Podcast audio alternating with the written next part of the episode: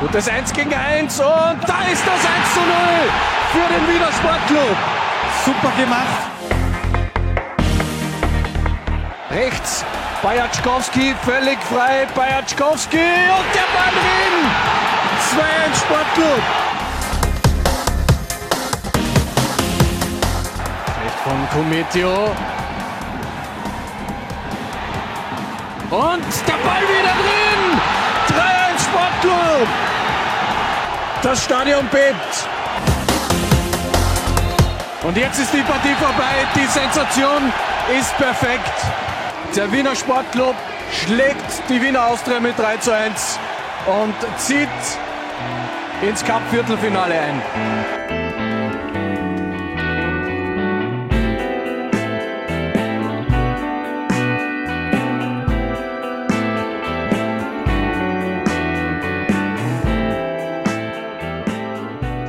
Servus und Glück auf zu einer besonderen Ausgabe des Podcasts von Brennpunkt Orange. Das Fußballjahr 2022 ist vorbei und ganz Österreich wartet noch auf die Jahresendabrechnung und die Vergabe der Awards. Franz Ferdinand, Richard Turkovic, Julian und Laurin sowie ich als Moderator werden in zahlreichen Kategorien die besonderen Leistungen der Heldinnen und Helden des Fußballs in mehr oder weniger angemessener Art und Weise ehren. Ich freue mich, euch vier alle begrüßen zu dürfen und Podcast und Sache.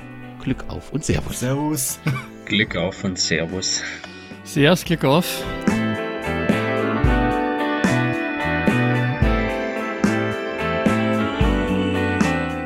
Fangen wir an mit Franz Ferdinand. Bevor wir in die Kategorien gehen, vielleicht dein persönlicher Rückblick auf das Jahr 2022. Was bleibt aus Sicht eines Fußballfans in Österreich lange in Erinnerung? Wir dürfen wieder in die Stadien. Äh, das ist einmal ein großer Erfolg halt dann, dass die Corona-Krise jetzt dann bei allen Clubs so ziemlich gemeistert wurde. Ähm, die WM in Katar haben wir jetzt, haben, hat Österreich ja boykottiert dementsprechend äh, haben, haben wir da auch nicht viel verpasst. Ähm, was gibt es sonst noch zu sagen? Ja, eine ereignisreiche zweite Ligasaison ähm, oder beziehungsweise Hälfte haben wir jetzt hinter uns. Es ist ausgeglichen wie nie, es ist spannend wie nie und Bundesliga technisch ist alles beim alten Salzburg halt dann vorne mit einem kleinen Herausforderer Sturm Graz. Und für mich persönlich hat jetzt halt dann diese Entlassung bei der Austria mit äh, Manfred Schmidt war doch noch äh, für mich persönlich die Überraschung dann des Jahres. Ein Fehler aus deiner Sicht? Absolut. Also ich äh, habe einige Freunde im Umkreis, die halt Austrianer sind und die, äh, die wirklich bei dieser, Manfred Schmidt hatte so eine gewisse Aufbruchstimmung vom Verein, der hat auch bei der, bei der äh, bei seiner Nachricht jetzt von seiner Austria gesprochen, der hat irgendwie auch den Verein so vermittelt. Und wenn man sich jetzt da diese ganze Turbulenz da angeschaut hat mit Sponsoren, äh, sportlicher Krise, wie also Sponsoren im Sinne von Insignia zum Beispiel, ähm, und man sich angeschaut hat, dass er das eigentlich so ziemlich, äh, dass er so ziemlich die Wahrheit verkörpert hat beim Verein, indem er zum Beispiel gesagt hat, es werden ein paar Scheißjahre bei, bei der Einstellung alleine schon. Und ähm, dass er es aber gemeistert hat, diesen jungen Kader ähm, zu formen und diesen Weg halt dann auch weiter zu gestalten, das hat schon für sehr, sehr viel äh, Ehrfurcht auch ges gesorgt. Man hat auch gesehen, dass äh, sich sehr, sehr viele Größen dann dazu geäußert haben und auch gemeint haben, das sei ein Fehler. Und jetzt halt ist natürlich die Aufbruchstimmung, weil es gab sehr, sehr viele neue Mitglieder, es gab sehr, sehr viele neue äh, oder sehr, also gute Abozahlen und jetzt haben sehr, sehr viele Fans eben gesagt, eben auch aus meinem Umkreis, dass sie einfach wütend sind und dass sie überlegen, dass diese Mitgliedschaft vielleicht oder diese, dieses Abo vielleicht wieder zurückzuziehen. schauen wir mal, wie sich das Ganze jetzt dann entwickelt, wer nachkommt. Ich will auch sagen, dass man dem Nachfolger keinen besonders äh, großen Gefallen getan hat, ihm beziehungsweise Jürgen Werner, weil jetzt wird natürlich alles, was kommt, auf den äh, zurückzuführen sein, beziehungsweise auch auf Manuel Ortlechner, der ja versucht hat, auch mit seinem Interview Mitleid zu erregen zum Schluss noch. Richard, wie nimmst du das wahr? Also für einen Außenstehenden war man überrascht, wie sportlich solide Austria die Saison meistert, nachdem er befürchtet hatte, dass die finanziellen Schwierigkeiten auch Einfluss auf das Sportliche deutlich stärker haben. Und jetzt die Entscheidung kam zumindest überraschend. Hast du Verständnis für die Entscheidung? Ich meine, es ist, es ist im Prinzip die Geschichte des äh, Wiener Fußballs in, in der Jetztzeit, oder?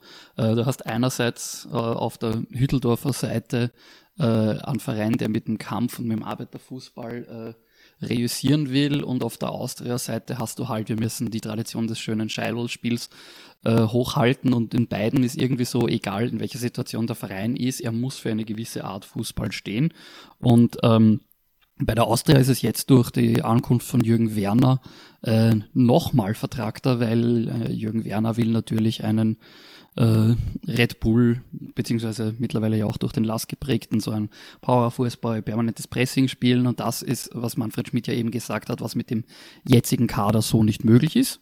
Und äh, ja, deswegen wurde er im Prinzip gestanzt. Also wenn, ich meine, dieses Gerücht, das herumgeschwankt ist, dass Jürgen Werner Ronny Brunmeier zu Austria holen will, da würde ich dann das so sagen, dann hat die Austria mit am Schlag einen der besten Trainer in der Bundesliga, aber sie hätte ihm den Start nicht schwerer machen können. Dein Rückblick auf das Jahr 2022 wird blau-weiß ausfallen und positiv, oder? Wird sehr blau-weiß ausfallen und sehr positiv. Das, der Bau des Stadions des neuen Donauparks schreitet voran und voran und zwar so gut, dass wir im Plan sind und auch für diese Saison bereits um die Bundesliga-Lizenz ansuchen können. Und wir stehen nach der Herbstsaison in der zweiten Liga auf Platz zwei mit einem Punkt Rückstand auf Tabellenführer SKN.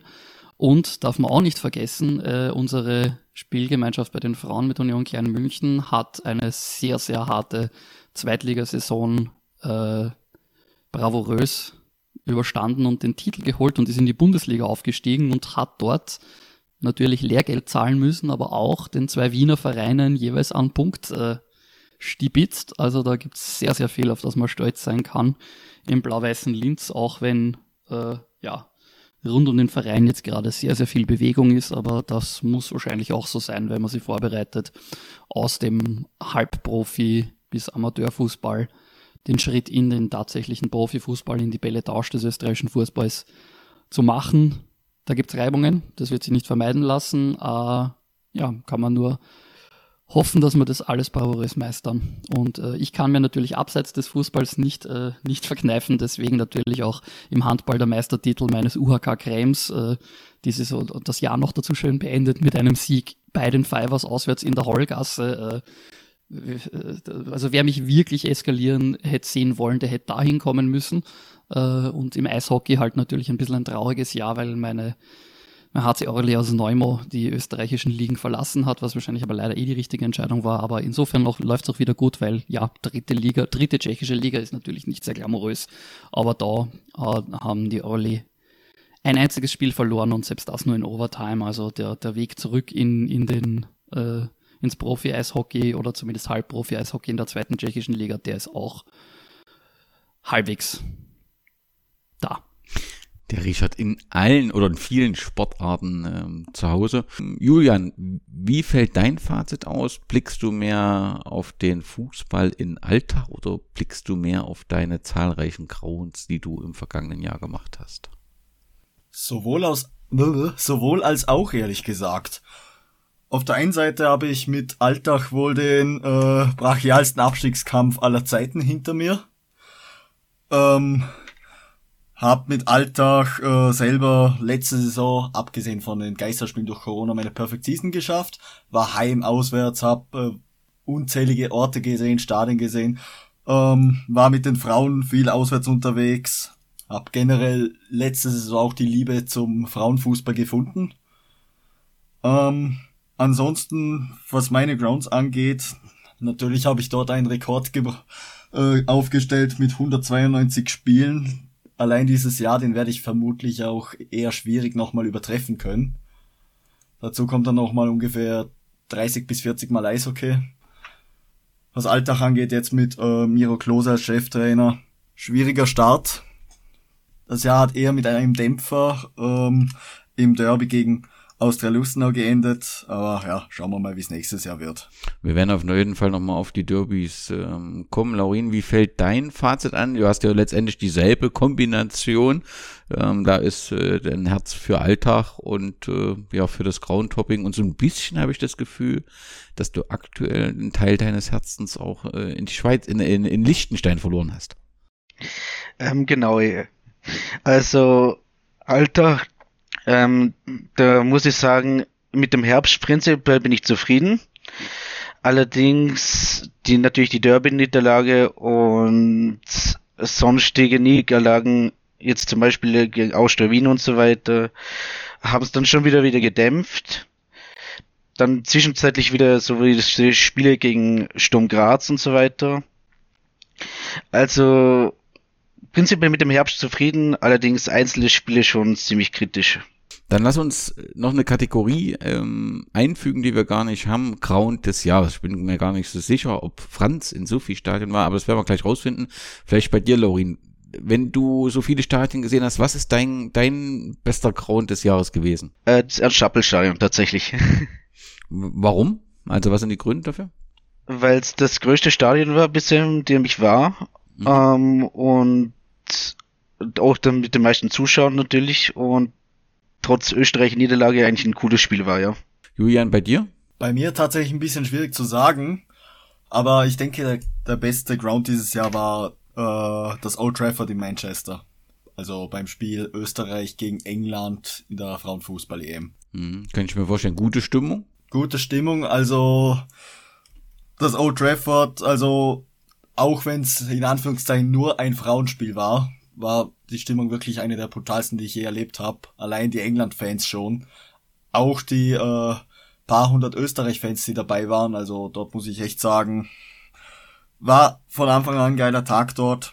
Äh, hab heute auch schon wieder überlegt, mal wieder nach England zu fliegen äh, und ein paar Spiele anschauen, ob das jetzt äh, Premier League oder was auch immer ist, äh, bleibt noch offen, aber hab dort auch schon wieder was in Planung. Richard, du bist ja der ja, Beauftragte von Laula 1 in der Liga 2, auch die Gäste Blocks äh, zu analysieren, beziehungsweise auch die, die Versorgung. Und parallel machst du natürlich viele Grounds, auch mit geschichtlichen Hintergrund. Gibt's was, was dir im vergangenen Jahr, ja, so, also es sind sicherlich alle bemerkenswert, aber gibt's irgendein, eine, ein Ground, der heraussticht? Ich meine, wenn ich die Frage nach dem Ground des Jahres äh, ehrlich beantworten muss, dann kann es kein Fußballground sein, dann muss es die Rückkehr des Wiener Eislaufsvereins auf den Heumarkt sein. Mit Verlaub, auch wenn es nur dritte Liga Eishockey ist, äh, zwischen auf diesem sporthistorisch ja wirklich, wirklich wichtigen Platz. Ich meine, da ist der, der Wiener Eislauf, Sport hat dort begonnen, das Wiener Wrestling hat dort begonnen, also das Catch Wrestling, äh, Beachvolleyball, ist mir zwar persönlich wurscht, aber er ist ja auch am Heumarkt auch groß geworden. Äh, und da jetzt den den eigentlich originalen Wiener Eislaufverein, der ja auch wieder in den Hauptverein zurückgekehrt ist, dort wieder spielen zu sehen, halt im Schatten von, ist das das, äh, der Musikverein, glaube ich, der Wiener Musikverein, also so ein, so, die, der, Eishockey direkt neben der Hochkultur, das ist einfach einmalig und äh, sehr viele Gelegenheiten dazu gibt's nicht. Das empfehle ich jedem nachdrücklich. Schaut's, schaut's, dass das einmal macht. Aber ähm, wenn wir beim Fußball sind, ähm, da habe ich jetzt ernsthaft jetzt mal schnell noch so einfach so nebenbei in voller Panik meine, meine Groundliste aufgemacht, weil ich das einfach selber alles nicht mehr im Kopf gehabt habe. Und ähm, äh, was mir da jetzt beim schnellen Durchschauen sofort eingefallen ist, ist der Platz vom SK Amateure Steyr, der Amateureplatz in der Lauberleiten. Äh, da, die waren ja in den 50, also ich meine, die waren der erste oberösterreichische Verein in der höchsten österreichischen Spielklasse, Klammer auf, halt zu einer Zeit, wo Österreich nicht existiert hat, weil es Teil des Nazireichs war, äh, aber trotzdem ein, ein historisch sehr, sehr äh, wichtiger Ground, auch ehemaliger Platz von der Vorwärts. Und äh, ich, ich mag das halt wirklich, wenn du so einen Platz hast, dem du richtig noch so den Geist von der österreichischen, äh, damals halt noch äh, Staatsliga der 60er oder 70er Jahre anmerkst und äh, also ein, ein absolutes Kleinod in einer Stadt, in der ja mit dem Vorwärtsstadion per se schon ein Kleinod steht, das aber dankenswerterweise mittlerweile also das Vorwärtsstadion kennt man mittlerweile und das, der Amateureplatz ist dann noch so ein kleiner Geheimtipp und von dem war ich sehr begeistert. Das kann ich sehr, sehr gut nachvollziehen. Und wenn man da so ein bisschen in die Geschichte geht, die du gerade angesprochen hast, kommt man ja dann letztendlich auch auf das Konzentrationslager Mauthausen, auch den Fußball, der dort stattgefunden hat. Mhm. Und auch dort gibt's ja spannende Führung. Und äh, ich hatte schon einmal angefragt, wir werden den Verantwortlichen auch bald in, einem, in einer Podcast-Ausgabe haben, wo ich mich auch sehr freue, ähm, dass wir diese Geschichte aufbereiten kann. Und da gibt's eine ganze Menge zu berichten, eine ganze Menge zu erzählen, was nicht vergessen werden darf. Franz, wie sieht's denn bei dir aus, wenn ich dich nach deinem Stadionerlebnis des Jahres frage? Äh, Stadionerlebnisse habe ich interessanterweise mehr gehabt als letztes Jahr. Ähm, es ist auch so, dass das eine Erlebnis, das ich äh, oder gehabt hätte, leider nicht stattgefunden hat. Ich hatte auch schon nämlich eine Karte für das äh, Grazer Derby.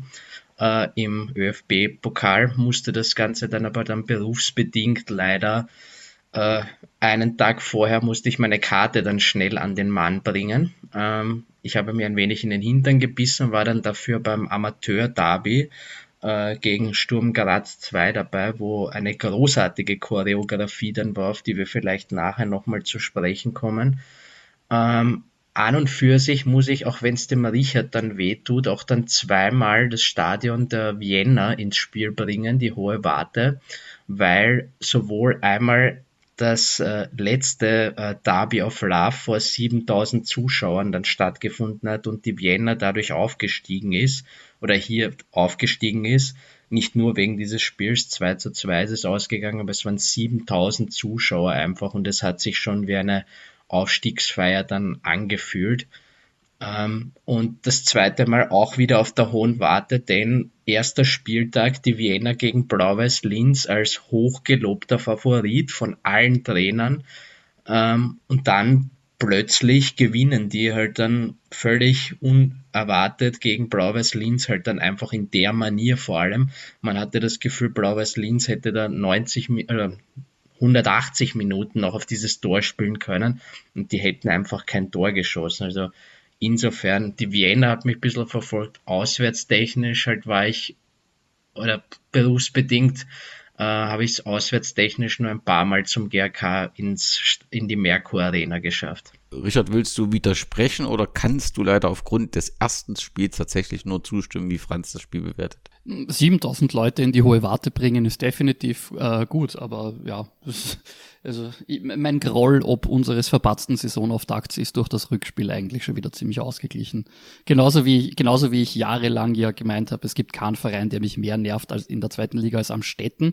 Dann haben wir sie einmal geschlagen und auf einmal so, ach, am Städten passt eh eigentlich, ich weiß gar nicht, was ihr kauft. Dann erlaubt mir noch einen Ground aus meiner Sicht hinzufügen und das ist äh, in der Vorarlberg das Gastra-Stadion äh, in Rankweil.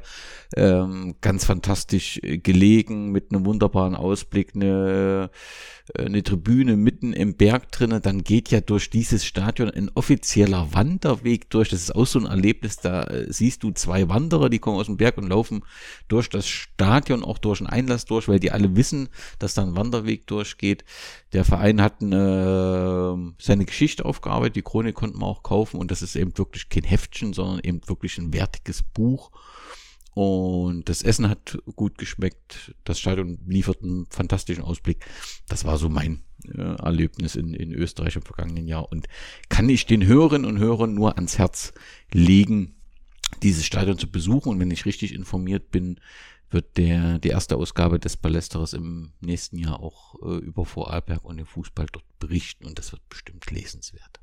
Lasst uns zur ersten Kategorie ähm, kommen. Wir wollen die Heldenmedaille am Bande vergeben. Und es gibt einige Kandidaten. Die Regel ist so, wir vier haben 50 plus 1 Stimmen und die Hörerinnen und Hörer, die abgestimmt haben, haben 49. Das heißt, wir müssten uns schon sehr einig sein, wenn wir das Votum der Hörerinnen und Hörer kappen äh, wollen.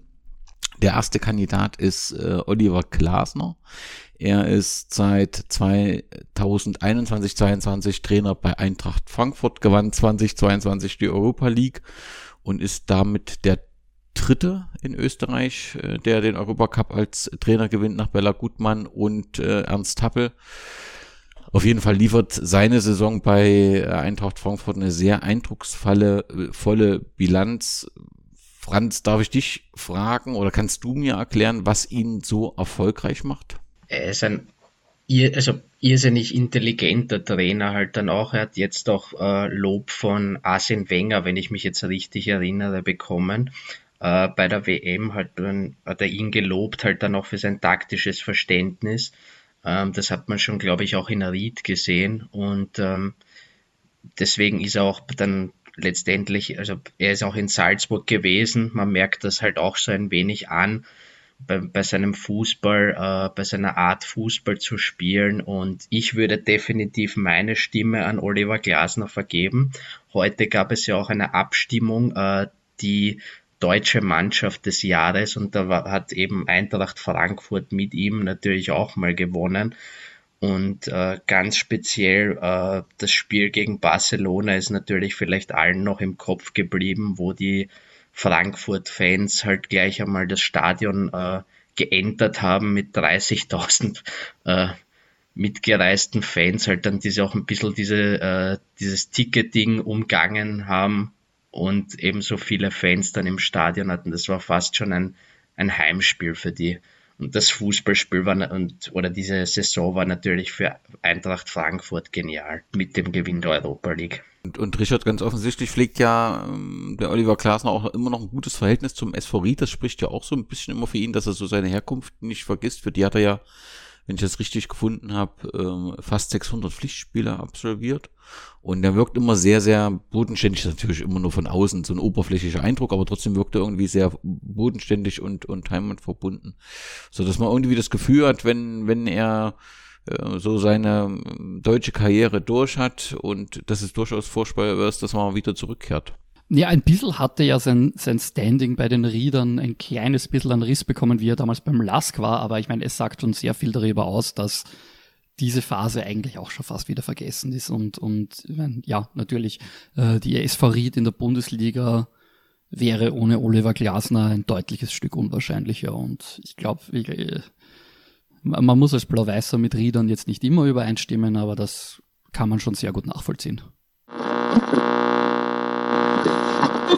Ich bin ja also Oberösterreich ist meine Heimat in Redau, wohne weiterhin da. Meine Familie lebt auch noch in Redau. Also sie sind, wir sind Pendler sozusagen und gehen natürlich immer wieder gern, gern heim. Und war natürlich die letzten Wochen wenig da, indem wir mit den Europacup-Spielen ganz viel unterwegs waren. Ähm, aber eben Trainingslager Dilly haben wir relativ früh gesagt, da fahren wir her und kann auch nur euch rückmelden, alle, alle Deutschen äh, freuen sich, dass sie da herkommen. Sie, sie waren ja schon mal da mit, mhm. mit Adi Hütter und freuen sich auf die Top-Bedingungen, freuen sich, sind alle so Berge begeistert, ja, also gibt's ja dort wenig.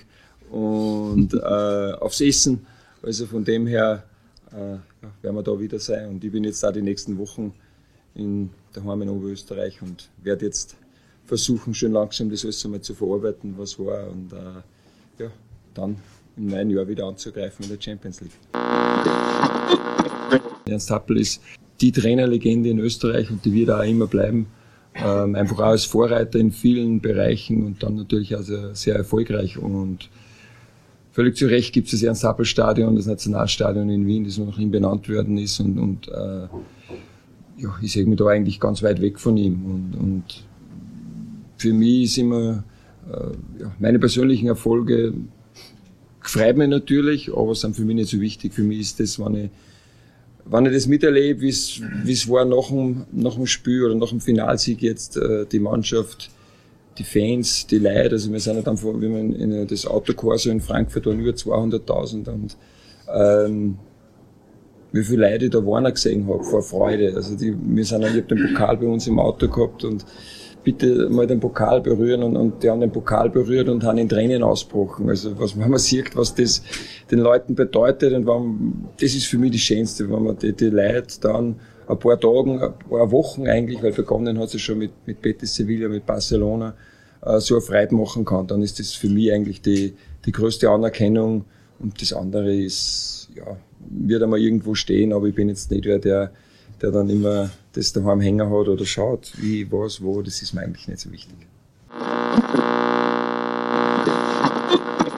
Julian, ihr habt ja ähm, Ried oder live ähm, erlebt und wenn man so aktuell anguckt, ähm, in der ähm, abgelaufenen Saison hatten die ja die Hand fast dran an, an, an der Meistergruppe und dann wurde es ihnen entrissen und dann wurde es halt ähm, noch mal knapp und letztendlich schaffte man dann den Klassenerhalt, war aber nur ein Punkt vor Admira. Aktuell ist Ried auf dem vorletzten Rang wir haben mal so gefragt, ähm, was muss denn, wird der SV Ried Teil der Liga 2 Community oder schafft man es doch noch irgendwie den Klassenerhalt zu sichern? Was denkst du?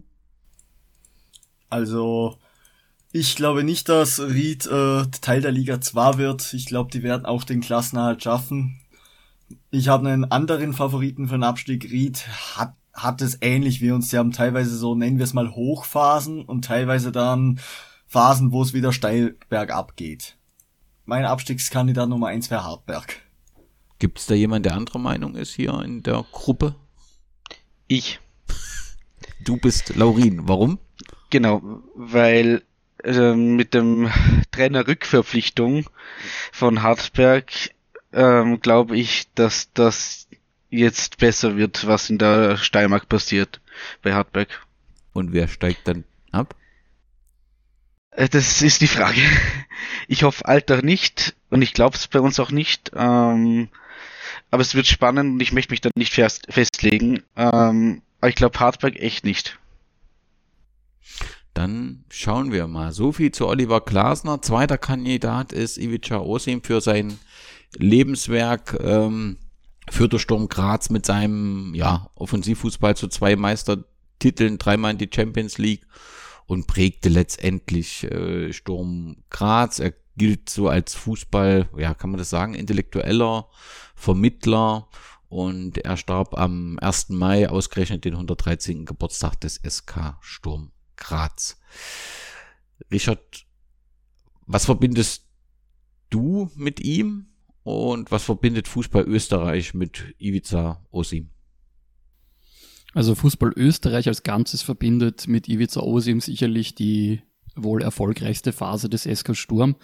Ähm, die Meistertitel in den 90er Jahren und die europäischen Ausflüge.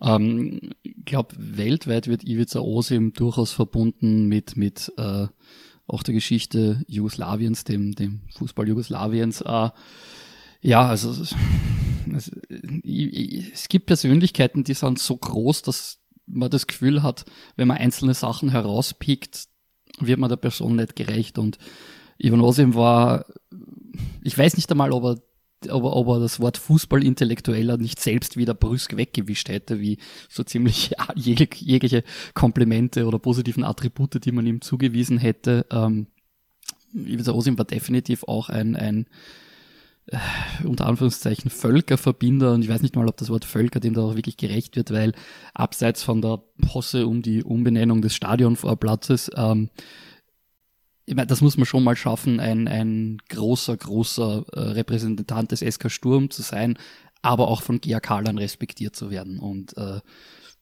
man, das, äh, das, das, das spricht ziemlich viel über die Person, Ivan Osim finde, dass er äh, ja eben ein, ein, ein großer Verbinder war, ein, ein sein, sein, sein Können als Fußballtrainer ist sowieso unbestritten und äh, ja, ja, schade.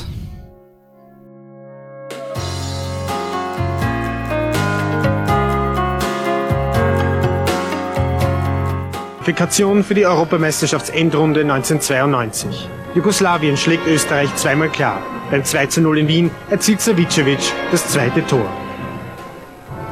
Der Bosnier Osim will Jugoslawien als Gruppensieger und EM-Favorit zur Endrunde führen. Aber Jugoslawien wird aus bekannten Gründen ausgeschlossen. Sommer 1994. Ivica Osim kommt seinem Freund Heinz Schilcher zuliebe nach Graz und übernimmt überspitzt gesagt eine Mannschaft von No-Names. Aber was hat er daraus gemacht? Eine Mannschaft mit Top-Kondition.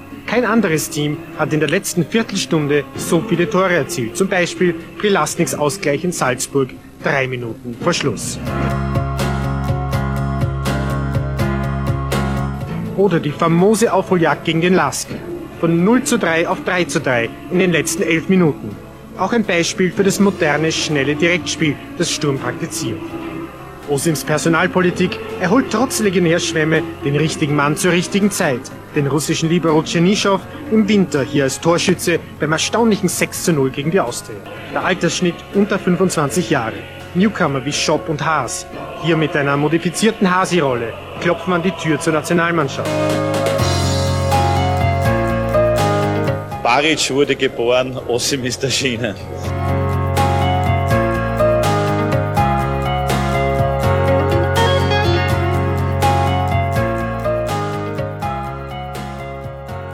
Würde Franz dann gleich nochmal fragen, wie die Situation rund um diese Umbenennung ist, aber vielleicht nochmal zur, zur Trauerfeier. Ich fand da halt, das hat ähm, Sturm wirklich sehr, sehr gut gemacht. So eine emotionale Gedenkfeier in, in der Merkur Arena. Da waren ja tausende Fans, ehemalige Spieler dabei und dann, dann leuchtet das Flutlicht dafür exakt 81 Minuten. Also ich weiß nicht, wie du das wahrbekommen hast, Richard, aber ich, was ich so mitbekommen habe, das waren sehr beeindruckende Bilder, sehr beeindruckende Stimmung und das war äh, dem Wirken dieses besonderen Trainers sehr angemessen. Also es war gut gemacht. Ich erinnere mich durchaus auch, dass es ein bisschen Kritik daran gab, aber ich habe es jetzt auf die Schnelle nicht mehr wiedergefunden, deswegen kann ich es jetzt nicht mehr wiedergeben. Aber ja, mein Eindruck war auch, äh, aber in Wahrheit, solange man da, solange man da halbwegs den, den, die, die Pietät und das Andenken gewahrt hätte, hättest du quasi alles machen können und es hätte gepasst, einfach nur den Sturmfans und generell Fußball Österreich oder den österreichischen Fußballfans noch die Möglichkeit geben, sich von Ivica Osim zu verabschieden. Und natürlich den Fußballfans am Balkan auch. Äh, ja, was war eine, eine, eine, eine gute Geste. Franz, und trotzdem kam dann irgendwann so ein bisschen Unruhe äh, rein, als ähm, angekündigt wurde, den Stadion Platz vor Platz sowie Teile einer Hauptstraße ähm, umzunennen. Da gab es dann im Vorfeld des Derbys zwischen dem GHK und Sturm eine große Diskussion.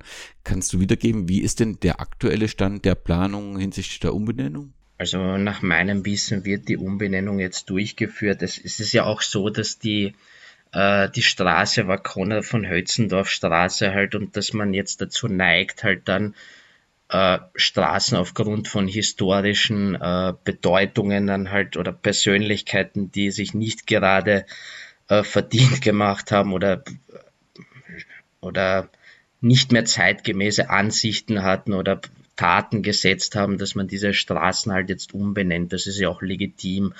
Ähm, die, die Sache, die äh, viele, viele äh, GRK-Fans bei der Sache nur aufgerichtet ist, erstens mal, äh, wie der Richard schon gesagt hat, es gibt sehr, äh, Ivica Osim ist eine Person, die von allen Seiten Respekt äh, verdient und die auch ähm, von den GRK-Fans eben Respekt äh, entgegengebracht wird. Die Sache ist die, dass es bisschen schon so den Anschein hatte, ähm, der Präsident des SK Sturm, ähm, Herr Jauk, hat, ähm, finde ich, die Person Ivica Osim dafür missbraucht eben, dass man diesen Vorplatz eben dann umbenennt. Und es ist schon, es hat schon ein wenig so äh, den Anschein, der SK Sturm möchte auf jeden Fall das Stadion für sich alleine haben. Das hat er gesagt in einem Interview auch, das ist kein Geheimnis. Und ähm, dass man im Vorplatz, es gab diese Faninitiative eben vom SK Sturm und äh, dass man da halt allerdings von der Stadtseite, es gibt ja eine neue Stadtregierung jetzt auch in Graz, jahrelang war die, das ist kein Geheimnis, ÖVP-lastig besetzt und der ÖVP-Bürgermeister war ein GAK-Fan und deswegen war das, glaube ich, auch in die Richtung nie Thema. Nur die jetzige Stadtregierung hat sich da ein wenig einkochen lassen aus meiner Sicht und hat gar nicht darauf geachtet, beziehungsweise hat sich da, hat dann mit äh, den Vertretern des SK Sturm auch die Pressekonferenz dazu im, im Grazer Stadion eingesetzt, wo es geheißen hat, das Ganze ist Grazer Politik und dadurch hatte das Ganze einen etwas äh, komischen Beigeschmack, wenn man gesagt hat, es ist eine politische Entscheidung, es ist eine Entscheidung für Herrn, äh, für Herrn Osim. Dadurch hatte das Ganze schon ein wenig einen vereinnahmenden äh, Charakter oder Beigeschmack und ähm, wie gesagt, es hatte schon ein wenig den Eindruck, dass man jetzt die Person Ivica Osim dafür missbraucht, diesen Platz jetzt umzubenennen. Nach meinen Informationen kommt die Umbenennung jetzt. Das sorgte ja dann auch für eine entsprechende Reaktion des GAK mit einer Pressemitteilung, über die man auch diskutieren kann, wie glücklich oder unglücklich die war. Wäre vielleicht besser gewesen, man hätte irgendwie einen Weg gefunden, diese Umbenennung gemeinsam zu verkünden.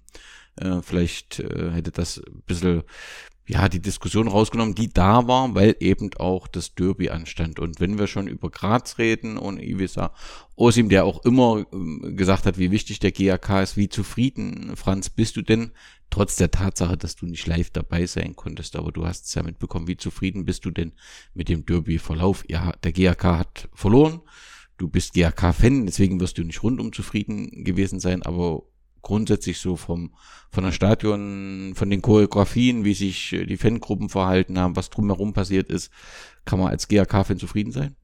Mm, ja, also wie du schon richtig gesagt hast, das Hauptziel im Pokal wurde nicht erreicht, dass man weiterkommt, kommt man, dass äh, man gegen Sturm nicht weiterkommt. Damit konnte man auch schon in gewisser Weise rechnen, aber es war eine Werbung für den Fußball in Graz, es war eine Werbung für den GRK man hat gezeigt, dass Sturm Graz nicht alleine ist in der Stadt und ähm, vom Verlauf her selber, ja, man hat defensiv gespielt, man hat eine Fünferkette gewählt und man hatte durchaus also ein, zwei so Chancen oder kurzzeitig so den, da könnte vielleicht was und dann gehen und dann, ja, äh, allerdings, es ist dann eben so nicht so gekommen ich bin, ich bin äh, einer, der, ein Verfechter, der so gesagt hat, so auf die Art, wir sind jetzt rausgeflogen halt. Also ich sehe, ich habe es eher negativ gesehen, wenn man von außen natürlich draufschaut und mit dem ganzen Hintergrundwissen kann man sagen, ja, man kann stolz auf dieses Derby sein. Das ist doch ein, ein gutes Fazit. Ich glaube, kurz danach, du warst etwas, ähm, darf ich den Begriff angepisst? angepisst nennen, nehmen aufgrund der Takt, der vom GAK gewählten Taktik.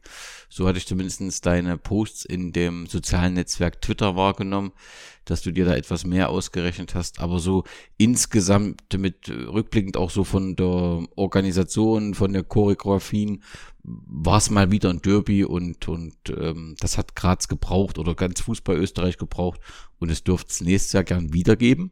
Das mit der taktischen Ausrichtung, das hat, das, das hat jetzt, war jetzt nicht auf das Derby bezogen, damit war zu rechnen. Äh, das ist eine andere Geschichte, die man auf die Liga wieder zu sprechen kommen müsste. Ähm, die Choreografien, es wurde sehr, sehr viel Pyrotechnik abgefackelt, glaube ich, mehr als den Leuten lieb war. Man hat, ich habe auch Berichte dann nachher gesehen, dass es geheißen hat, da wurden die Farben praktisch äh, in den Beton quasi gebrannt halt dann, dass es, äh, also die von der Messe Graz, äh, die waren dementsprechend auch äh, gefordert, dann halt das Ganze wieder aufzuräumen. Äh, es war sehr, sehr viel Choreo, äh, also Pyrotechnik, sehr, sehr viel Choreografie auch dabei. Aber wie gesagt, es war ein, ein, eine Werbung für den Grazer Fußball. Es hat gezeigt, dass es nicht nur das Wiener Derby in Österreich gibt, sondern auch das Grazer Derby, wie groß das Ganze eigentlich ist, dass der GRK auch schon seine Fans mobilisieren kann und dass der GRK durchaus auch eine Größe in der Stadt ist. Für den nächsten Kandidaten für die Heldmedaille gehen wir nach Vorarlberg Oma Rehmann. Oma war Sprecher der Steuerungsgruppe Mission 1907 und hat ähm, den in Insolvenz geratenen Verein FC Lustenau damit letztendlich ähm, gerettet, wurde dann auch Obmann des Vereins und hat eine zentrale Rolle in der Familie FC Lustenau ähm, gehabt. Er hat ähm, ja, versucht, Fußball mit, mit Bildung und Integration, nicht versucht, sondern er hat ein Konzept entwickelt, Fußball Plus und da der Verein ähm, Bildung und Fußball zusammengeführt, natürlich auch einen Schwerpunkt auf das Thema Integration gesetzt und hat ähm, ja in Vorarlberg, glaube ich, schon ähm, ja, also ist eine wichtige Säule des, des lokalen äh, Fußballs. Am 24. Oktober diesen Jahres hörte dann sein Herz auf zu schlagen ähm, bei einem Fußballspiel und der Verlust, das, spürte man irgendwie, dass, dass die ganze Region da sehr ähm, betroffen war. Also das habe ich zumindestens äh, wahrgenommen. Das ist vielleicht auch durch persönliche Erfahrung etwas ähm, ja, mitgeprägt, weil ich ihn im, im Sommer kennenlernte und das war ein sehr prägendes äh, Treffen. Ähm, Julian, die Anteilnahme an diesem plötzlichen Verlust war groß. Auch die, die Fußballvereine der Region haben sich da ähm, geäußert und ihre Anteilnahme ausgesprochen. Wie habt ihr ähm, das wahrgenommen? Oder du? Bei mir, ich persönlich äh, habe es halt durch die Medien erfahren. Man hatte schon, man hat den Namen schon ein bisschen gekannt, allerdings ich kenne nur wenig von den genauen Hintergründen von, äh, von Oma Rehmann und äh, dem FC Lustenau. Dort kann vielleicht der Laurin ähm, bisschen mehr dazu sagen. Ich habe es auf jeden Fall gemerkt, hab, hab dann auch gemerkt, dass äh, unter anderem auch Spiele vom FC Lustenau deswegen verschoben wurden oder teilweise auch abgesagt wurden. Aber dort kann vielleicht der Laurin ein bisschen mehr dazu sagen. Ja. Ähm, also, ich habe ja vier Jahre beim FC Lustenau gespielt. Und also, wenn ich mir jetzt recht erinnere, seit 2012 bis 2016 habe ich gespielt beim FC Lustenau in den Nachwuchsmannschaften. Und in dieser Zeit hat der Omer den Verein wirklich wieder stabil aufgebaut von diesem massiven Down, was der Verein erlebt hat. Und Lustenau ist halt einfach auch ein spezielles Dorf. Also das hat man bei dieser Trauerfeier da auch gemerkt. Ähm, da heben viele zusammen. Also da waren auch viele, viele Leute im Stadion bei dieser unter Anführungszeichen Feier äh, Abschiedfeier. Ähm, und da hebt Lustenau irgendwo zusammen. Und er hat wirklich viel für den Verein gemacht. Ähm, also wo ich das gehört habe, also er ist beim Training zusammengebrochen, äh, nicht bei einem Fußballspiel. Ähm, da war mir auch kurz schlecht, weil er doch recht, recht jung war und eben für meinen Jugendverein halt sehr viel getan hat, den Verein wieder auf stabile ähm, ja, Seiten gebracht hat viel auf, und den Verein eben Stück für Stück wieder aufgebaut hat. Und wir spielen, denke ich, auch, oder halt wir, aber der FC Lustenau spielt, denke ich, durch zu einem großen Anteil durch ihn wieder äh, in der vierten Liga. Ja, und wie gesagt, er hat halt noch das, was uns ja am Fußball auch immer so wichtig ist, dass der Fußball eben mehr ist, so einen verbindenden Charakter hat und integrieren kann. Das hat er halt äh, sehr geprägt und hat im Prinzip da auch den Verein äh, weiterentwickelt. Das ist schon sehr, sehr eindrucksvoll gewesen. Aber auch eindrucksvoll, wie der Verein letztendlich mit dieser Situation umgegangen äh, ist, dass eben alle die Möglichkeit hatten, dort im Stadion Abschied ähm, ähm, zu nehmen. Und das war schon sehr, sehr ähm, beeindruckend, wie der Verein da auch reagiert hat und wie das auch wahrgenommen worden ist. Das muss ich schon sagen. Sind wir uns einig, ähm, Richard, ich weiß gar nicht, ob du schon dort warst, dass das Stadion an der Holzstraße, wenn wir beim FC Lustenau sind, ein auf jeden Fall ähm, ja ein zu wichtiger und besonderer Ground ist, den man besuchen sollte? Ja, ich weiß nicht mehr, wer das war. Chance ist ziemlich groß, dass es der Vogi war, aber irgendjemand hat be, be, ähm, der auch schon bei dir zu Gast war, der hat mir, hat's mir mal beschrieben als es ist der Sportclubplatz von Vorarlberg und das, das kommt schon irgendwo hin. Das Stadion an der Holzstraße ist halt also das Klischeebild, was man von einem englischen Stadion hat, halt ist nicht vielleicht völlig, weil nur eine große Tribüne ist und halt die Stahlroder Fan-Tribüne, aber es ist definitiv ein besuchenswerter, besuchenswerter kleiner Sportplatz, der, ja, wenn man mal in Vorarlberg ist, würde ich das sagen, müsste wahrscheinlich auf der Prioritätenliste direkt nach dem, nach dem Bodensee-Stadion von, von Schwarz-Weiß Bregenz auf Platz zwei sein. Bei allem Respekt zum Reichshofstadion und dem Schnabelholz, wobei im Schnabelholz war ich noch, war, Schnabelholz fehlt mir tatsächlich noch. Ja. Ähm, ja, zur Person Omar Rehmann. Ich glaube, man muss das, ich glaube, man muss das wirklich nochmal äh, bekräftigen. Da hat man ja fast wieder eine Parallele zu Ivica Osim. Ähm, die Vorarlberger Fußballszene ist ja doch von ziemlich vielen Rivalitäten und Streitigkeiten zwischen den Vereinen zerfressen und trotzdem, wie, wie, äh, wie Omar Rehmann halt gestorben ist, als wirklich von jedem einzelnen Verein ist gekommen, es ist Beileid gekommen, also da wirklich eine hochrespektierte Person im Vorarlberger, sagen wir mal, Breitensport, im Breitenfußball, weil klar, der FC Lustenau ist jetzt äh, nach, dem, nach dem krachenden Konkurs und dem Ende Abstieg aus der zweiten Liga natürlich für den nationalen Fußball nicht mehr relevant gewesen, aber trotzdem natürlich ältester Fußballverein Vorarlbergs, einer der ältesten Fußballvereine Österreichs eigentlich. Das, vergisst man ja auch immer wieder. Ähm, und ja, ich meine, Laurin hat ja eh im Prinzip schon gesagt, was äh, äh, beziehungsweise ihr habt das beide schon gesagt, was, was man kann, man kann Oma Reimanns ähm, äh, ja, Engagement und, und die Auswirkungen seines Engagements für, für den Fußball in der größten Marktgemeinde Österreichs und speziell natürlich für die Migranten-Communities äh, dort äh, wahrscheinlich wirklich nicht hoch genug einschätzen und ja, auch natürlich äh, um, um, umso trauriger. So ist es. Wenn wir gerade in Vorarlberg sind, dann lasst uns mal ganz kurz in die Elite-Liga schauen. Schwarz-Weiß Bregenz hat 10 Punkte Vorsprung auf den VfB Hohenems. In Salzburg sind es Bischofshofen und Austria Salzburg, die an der Spitze stehen. Franz, wer steigt denn am Ende, wer gewinnt denn am Ende die Regionalliga West und klopft an der Tür zur Liga 2? Wer in die zweite Liga aussteigt, das ist relativ leicht zu sagen, weil es hat nur einer eine äh, oder es, dem Vernehmen nach möchte nur ein Verein die Lizenz äh, erwerben und das ist Schwarz-Weiß Bregenz. Alle anderen Vereine aus der aus den Westregionen haben schon gesagt, nein, wir möchten nicht, unter anderem Kufstein zum Beispiel aus Tirol, äh, es ist, wenn, dann könnte es nur Schwarz-Weiß Bregenz werden.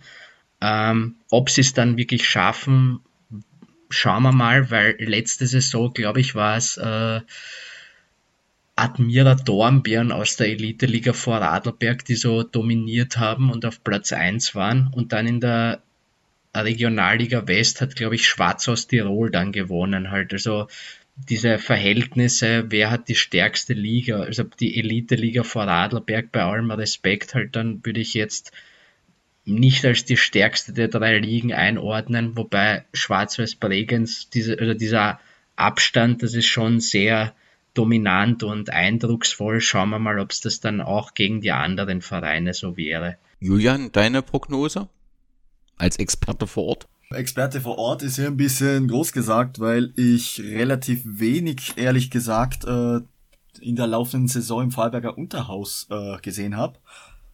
Ähm, aber mir ist die Tabelle selber auch bekannt und ja, ich denke, dass Schwarz-Weiß Bregenz, ich meine, ich, ich glaube, es wird theoretisch sich kaum mehr anders ausgehen, als dass sie ins, äh, in die Regionalliga Western kommen mit den anderen. Oder das ist, glaube ich, eh schon fix und erledigt. Ähm, auf jeden Fall muss man, muss man eben sich auch mal, auch mal ansehen, wie es dann gegen die anderen Bundesländer ist. Und ich weiß jetzt nicht, wie es in der Thematik bezüglich Aufstieg in Liga 2 ist, wie es dort halt dann weitergeht. Dort bin ich aber auch ein bisschen raus aus dem Thema. Schauen wir mal, also Sie haben ja die offensichtlich die, würden die Lizenz beantragen oder zumindest haben Sie diesen Lehrgang besucht und dann schauen wir mal, ob Sie den Schritt gehen, ob, ob das Stadion, ist das Liga 2 tauglich offensichtlich, Franz, oder? Das Stadion ist, wenn ich mich jetzt nochmal kurz einmischen darf, ist, äh, wenn ich mich jetzt recht erinnere, zweite Liga reif, also für die zweite Liga äh, hätten die kein Problem, weil da ist eigentlich nur das Flutlicht eigentlich immer das Thema und das ist meines Wissens nach zweite Liga reif oder zweite Liga tauglich. Äh, ich darf mich außerdem nochmal selber korrigieren. Es gibt nämlich noch eine zweite Mannschaft, die es schaffen könnte, wenn sie es denn rein schaffen würden. Und das sind, glaube ich, die Alltag-Amateure, wenn ich mich jetzt nicht äh, wenn ich mich jetzt nicht täusche.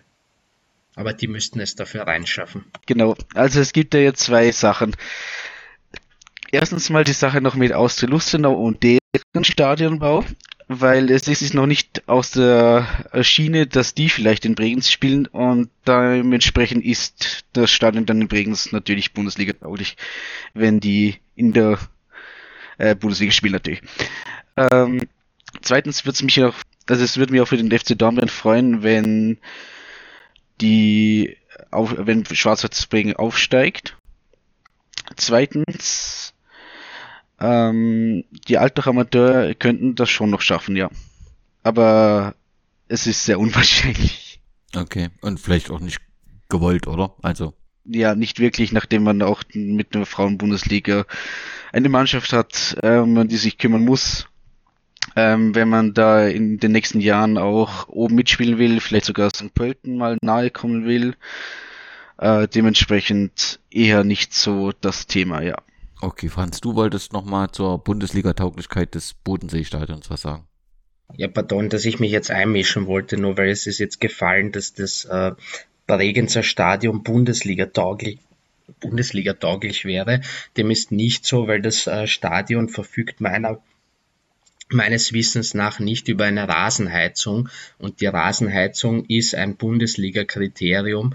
Deswegen das Stadion müsste dementsprechend auch umgerüstet werden, dass es überhaupt einmal Bundesliga tauglich werden würde. Das wird zwar immer als äh, es wird zwar von äh, den Fans halt dann immer so als Möglichkeit ins Spiel gebracht, aber wenn es nicht den Kriterien entspricht, kann es auch nicht ein Bundesliga-Stadion werden. Laurin, kann ich da nochmal nachfragen, auch wenn ich ahne, ahne, dass du mir antworten wirst, dass dich das gar nicht interessiert, aber wie ist denn jetzt die Situation mit Austria Lustenau, die ihr Stadion ja modernisieren wollen, werden und für diese Zeitraum in Alternativstadion suchen und dann mittlerweile ja fast alle Stadien, die irgendwie gehen, vor Albergs schon mal in der Diskussion waren. Ich habe gehört, Alltag sagt nein oder sagt, wir sind nicht gefragt worden.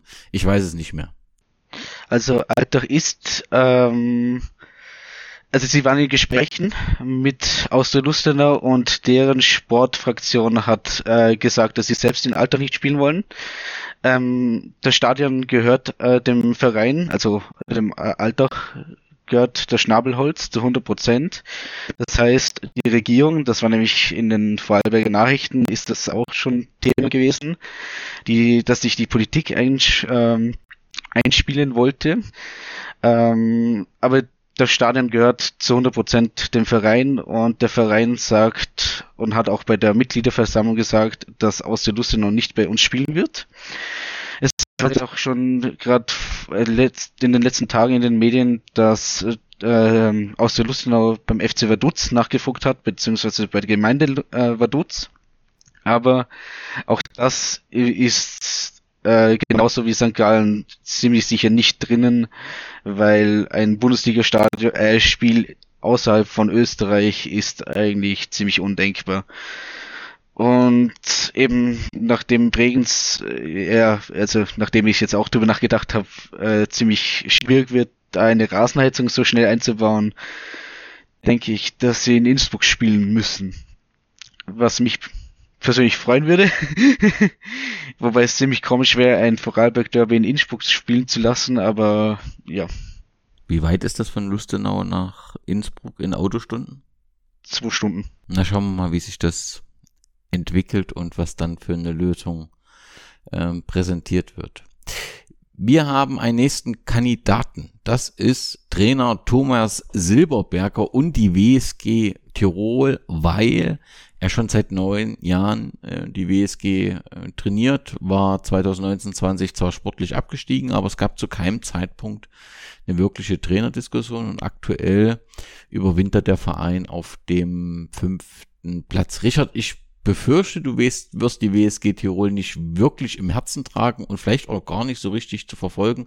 Aber nebenher kriegst du das bestimmt mit. Ist das, was da in, bei der WSG passiert, sportlich, rein sportlich, ein Zufallsprodukt oder arbeitet sich die WSG so kontinuierlich nach oben? Ja, die WSG arbeitet sportlich definitiv gut. Ich meine, das ist jetzt auch kein Verein mit einem unendlich großen Budget, auch wenn es sicherlich nicht am Hungertuch nagen werden, aber überwintern am fünften Platz für Wartens ist natürlich ein Erfolg. Und äh, dass Thomas Silberberger sich jetzt äh, nächste Saison, wenn er, wenn er es diese Saison auch noch übersteht, zehn Jahre hält, seit der Regionalliga ist selbstverständlich auch ein Verdienst, aber ich meine, dieser, der sportliche Aufstieg von der Regionalliga bis in die Bundesliga, ja, weiß nicht, ich, ich, sowas als Märchen kennzuzeichnen ist dann für mich immer ein bisschen verfehlt, weil da kann man dann auch gleich sagen, der Ausstieg von Red Bull Leipzig von der fünften Liga bis in die Bundesliga war ein Treffer. Ich meine, das wurde ja auch teilweise versucht, ja, ja, ja, so zu verkaufen, das, das muss man ja auch sagen. Und ich werde jetzt nicht sagen, dass dass das Wattens jetzt wie, wie, wie, wie die Dosensektion in Leipzig ist, das natürlich auch nicht, aber in gewisser Art und Weise reiht sich Wattens schon natürlich ein in dieses, ähm, in diese Reihe an Vereinen äh, aus jetzt nicht unbedingt den Metropolen des Landes, äh, die, die, das, äh, die das Dosenkonzept versuchen zu emulieren. Ich meine, Wolfsberg ist das wohl sportlich erfolgreichste Beispiel und in Wahrheit sieht, sieht man an Wolfsberg, ich meine, Wattens ist natürlich ein Extremfall noch dazu, sieht man dann halt auch die Grenzen dieses Konzeptes, weil ähm, das funktioniert halt so, um die Leute auch bei der Stange zu halten, wenn du diesen sportlichen Erfolg permanent hast, und das sieht man ja an Wolfsberg schon ganz gut, wenn du den nicht permanent hast, dann interessiert das abseits von einer gewissen Gruppe halt dann auch eigentlich niemanden mehr. Meine, bei Wolfsberg kommen noch andere Faktoren dazu, wie dass sie halt sofort gegen Gladbach und Dortmund gespielt haben und das seither halt nicht mehr. Äh, und bei Wattens kommt halt noch dazu, sie spielen in Innsbruck. Ich war ja, ähm, ich war ja beim Cup-Spiel äh, zwischen Wattens und Rapid, eigentlich hauptsächlich nur, weil ich mir gedacht habe, dann kann ich das Alpenstadion mal machen, das ich davor noch nie geschafft habe.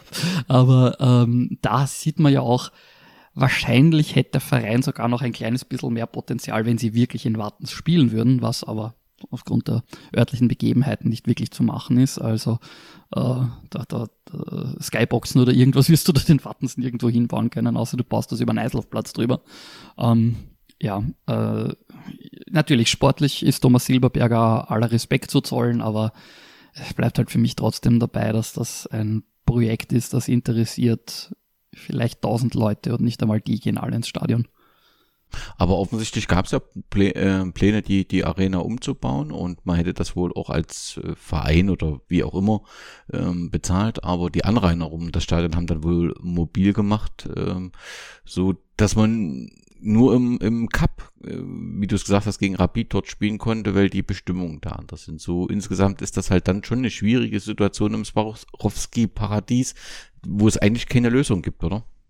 Aber man muss halt auch schon auch sagen, die, ich meine, gut, wenn du gegen, gegen einen Verein wie Rapid keine Stimmung zusammenbringst, dann bist eh verloren, aber bei dem Spiel gegen Rapid war dort auch wirklich eine geile Stimmung. Also das, it, it brings me no joy to report this, aber das war halt einfach lustig dort und das war halt einfach, ähm, hat natürlich auch der Spielverlauf dazu beigetragen, dass Wattens zeitweise da richtig drin war im Spiel und, ähm, man, das, ja, aber in Wahrheit, äh, das sind halt, das sind halt wirklich direkt daneben ein relativ, also ein für, das ist halt, klar, Wattens ist eine Arbeiterstadt und hat dementsprechend natürlich schon sowas wie Wohnblau, Wohnblöcke und sowas dort drin, aber natürlich ist es nicht nichts im Vergleich zu Karl Marx oder irgendwas schon klar, aber ähm, ja, also das, das kann ich mir schon vorstellen, dass das bei den Anrennern dort relativ wenig Leute interessiert, dort einen tatsächlichen Bundesliga-Betrieb hinzubauen. Äh, es wird auch ganz blöd, glaube ich, auch wirklich einfach an Parkplätzen etc. fehlen. Und jetzt meine ich jetzt nicht einmal im Sinne von alle kommen mit dem Auto, sondern wirklich im Sinne von, wo stößt ein Übertragungswagen hin, äh, für mehr als jetzt nur für ein Cup-Spiel, wo du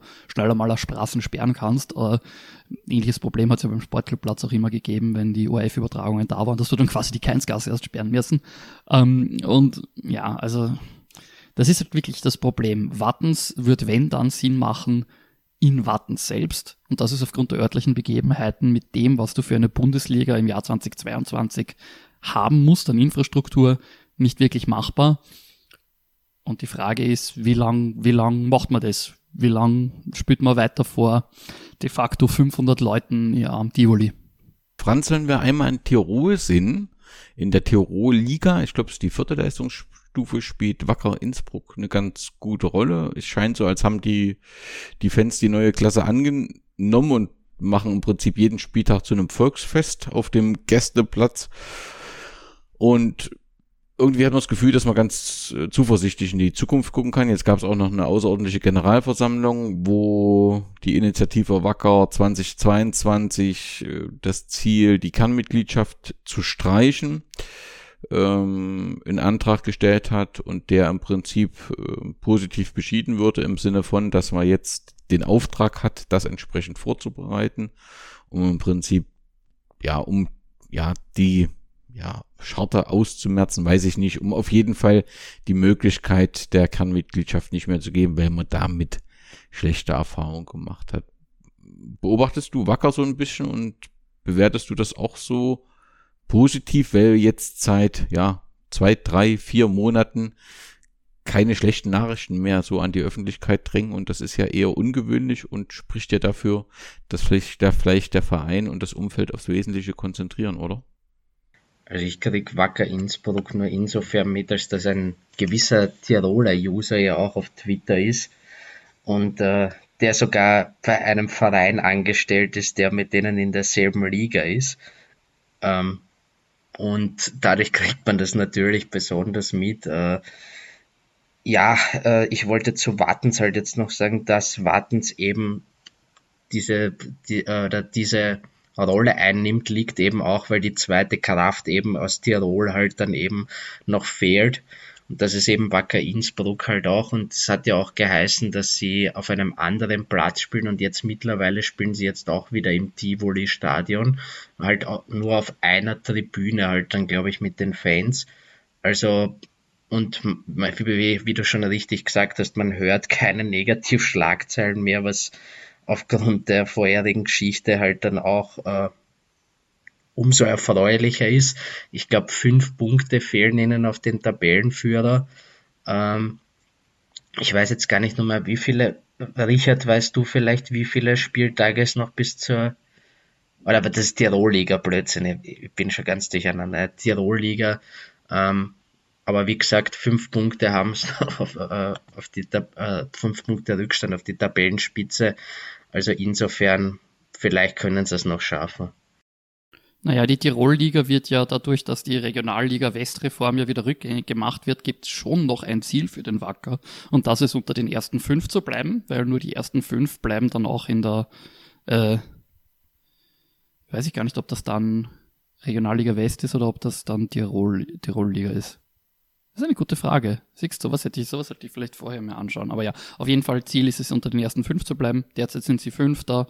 Äh, da ist zwar bis, bis Platz neun runter alles noch innerhalb von fünf Punkten.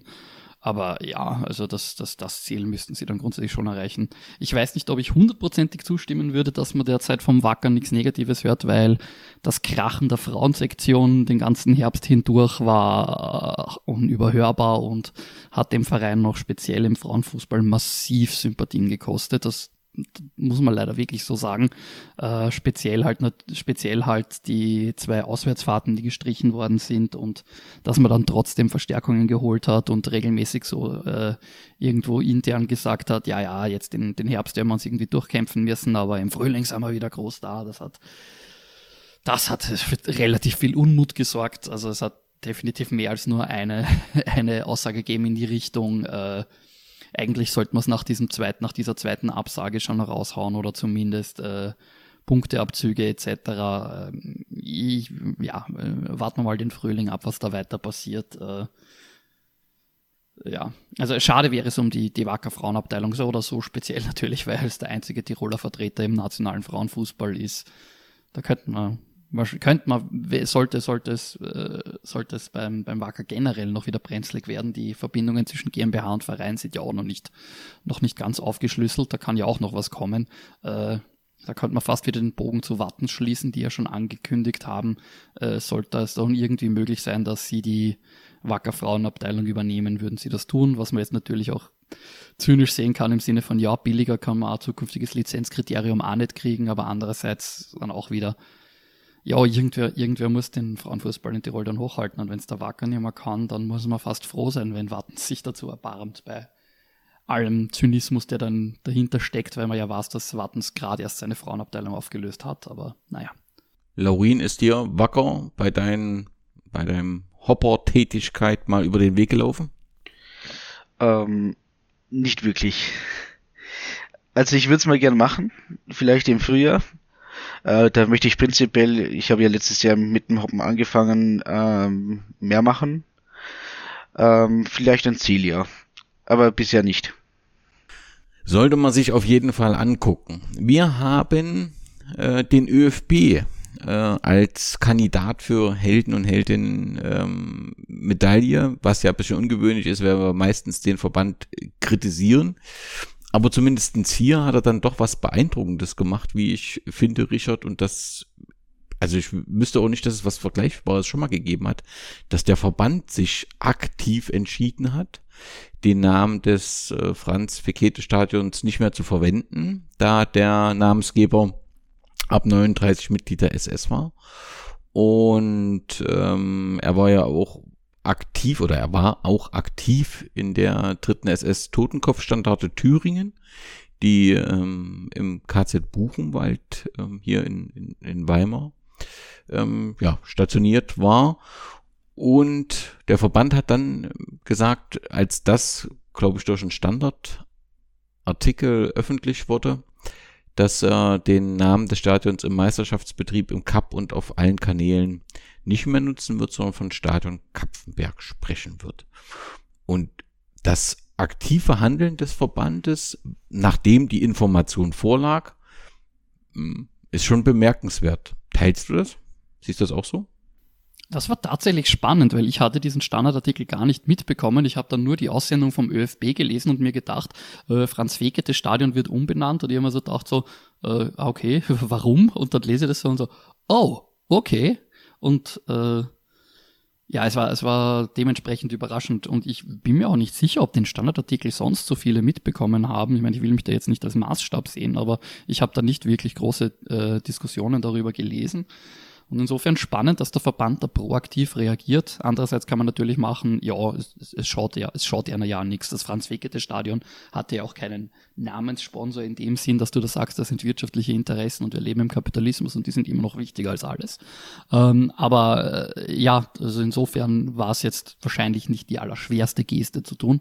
Aber ja, trotzdem natürlich äh, natürlich ganz gut so. Ich, hab, ich fand es ja schade, dass sie auf dieses neutrale Stadion Kapfenberg ausgeweicht sind, weil grundsätzlich hat das Stadion ja einen Traditionsnamen und das ist das Alpenstadion Kapfenberg. Unter dem Namen hat die KSV auch äh, Nationalliga gespielt in den ich will 60er Jahre sagen, verdammt, 50er, 60er Jahre, irgend sowas.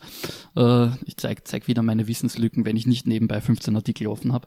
Nein, aber ähm, und, und auch der, der traditionelle Name, also den Namen Franz Fekete Stadion, wenn ich das richtig verstanden habe vom geschätzten Kollegen Meser, auch, auch ein, ein äh, ehemals obersteirischer Twitter, mittlerweile ist er ja in, in, in, im Nordosten zu Hause, ohne, ohne jetzt seinen Wohnort zu liegen. Ähm, ja, ähm, äh, der, der meinte ja mir gegenüber auch einmal, eigentlich hat den Namen niemand verwendet, das war das Alpenstadion. Also, und der, die Umbenennung wurde auch, bevor man von der, von der äh, nationalsozialistischen Vergangenheit von Franz Fekete wusste, wurde die Namensänderung, wenn ich das richtig verstanden habe, lass mich bitte gerne von Kapfenbergern und Kapfenbergerinnen äh, nachher korrigieren, wurde dann da die Namensänderung auch so ein bisschen gesehen als so ein, ja, da, da will man jetzt, da will man jetzt jemanden jemandem ein bisschen Honig in den Hintern blasen, äh, der vielleicht jetzt für den Sport gar nicht so viel geleistet hat und der halt aber äh, äh, durchaus beliebter Bürgermeister war, das war er ja. Ähm, ja, also ich, ich fand es ich fand's spannend, weil ich ganz ehrlich nicht geglaubt habe, dass das großart, dass dieser Standardartikel und diese Recherchen sonst großartig Aufmerksamkeit hatten.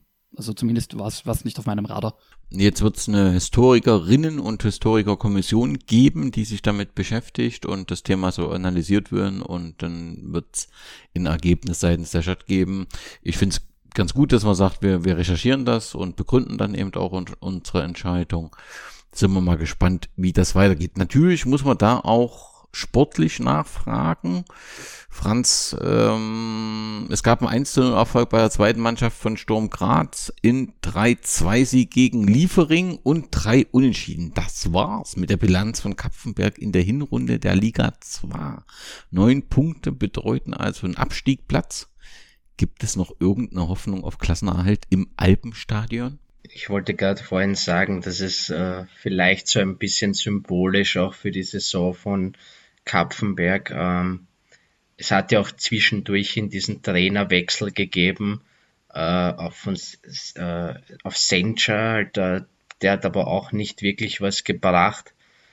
Und äh, jetzt ist man eh wieder zurückgegangen und ob Kapfenberg das Ganze diese Saison halt also schaffen wird, weil sie sind dann auch, glaube ich, der Hauptsponsor äh, verloren gegangen. Ähm, und es ist halt die Frage, weil Kapfenberg hatte jahrelang dieses, äh, diese Strategie, halt junge Spieler einzusetzen, was auch sehr, sehr sympathisch war. Ähm, und sie haben es immer irgendwie dann so geschafft, halt äh, nur diese Saison sehe ich halt richtig, richtig schwarz, was das betrifft. Ob sie jetzt nochmal diesen Turnaround schaffen können, weiß ich jetzt ehrlich gesagt auch nicht so auf die Schnelle. Es waren halt sehr, sehr positive Spiele dabei, auch so wie zum Beispiel gegen Blau-Weiß Linz. Da kann der Richard dann vielleicht nochmal was dazu sagen, wo es halt dann auch richtig, richtig schade war, dass sie es nicht, also nicht geschafft haben zu punkten. Ähm, jetzt haben sie sechs Punkte Rückstand auf die Young Violets halt. Äh, und wie ich schon gesagt habe, es kann vielleicht auch nochmal zum Thema dann werden, ob aus der Regionalliga West dann ein Aufsteiger ist, äh, weil es könnte dann ja der Fall sein, dass es dann nur zwei Aufsteiger gibt aus den Regionalligen und damit auch nur zwei Absteiger aus der zweiten Liga. Und dass man sich da vielleicht nochmal dann drüber rettet. Aber wie gesagt, das sind jetzt sechs Punkte auf die Young Violets, sieben Punkte auf Vorwärts Steyr. Und traditionsgemäß bekommen die Amateurmannschaften der Bundesligisten in der zweiten Hälfte nochmal so einen Schub, weil die im Früh, äh, also in der Hinrunde noch ein, so ein bisschen schwächeln. Also ich sehe diese Saison schwarz für Kapfenberg. Richard, teilst du das? Also die, die Meinung, dass es schade ist, dass Kapfenberg gegen uns dann äh, nicht gewonnen hat, die, die teile ich, muss ich äh, schweren Herzens gestehen, nicht.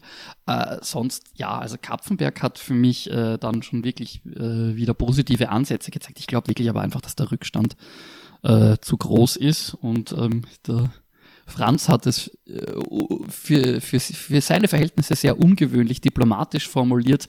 Natürlich werden die Amateurmannschaften im Frühling besser und ähm, wir wissen alle nicht, woran das liegt. Äh, wir haben alle keine Ahnung, woran das liegt. Muss vielleicht auch dazu sagen, weil der Richard eben ge äh, gerade gemeint hat, es muss nicht zwangsweise daran liegen, dass die Amateurvereine äh, Vereine der Bundesligisten so viel stärker werden, weil A-Spieler nach unten gezogen werden, sondern das hat äh, der Austria, also der Young Violets Trainer Suchert äh, schon mal beschrieben. Es ist so, dass jüngere Spieler erst einmal eine Zeit brauchen, bis sie integriert sind und äh, dann ähm, sind sie eben, oder ist eine Mannschaft geformt und deswegen können sie dann mehr angreifen, dass dann natürlich auch A-Spieler zurückgezogen werden und so ein bisschen halt auch in den Abstiegskampf eingreifen. Das ist natürlich dann auch die andere Sache. Aber Kapfenberg wäre eigentlich in den letzten Spielen, so wie die was, relativ gut, oder? Naja, sie haben halt das, sie haben halt das, äh, Spiel gegen GRK 3 zu 1 verloren. Davor war schon so ein bisschen eine Auf Aufbruchsstimmung. Sie haben ja auch ihre Punkte jetzt gemacht, daneben, die der Richard auch erwähnt hat.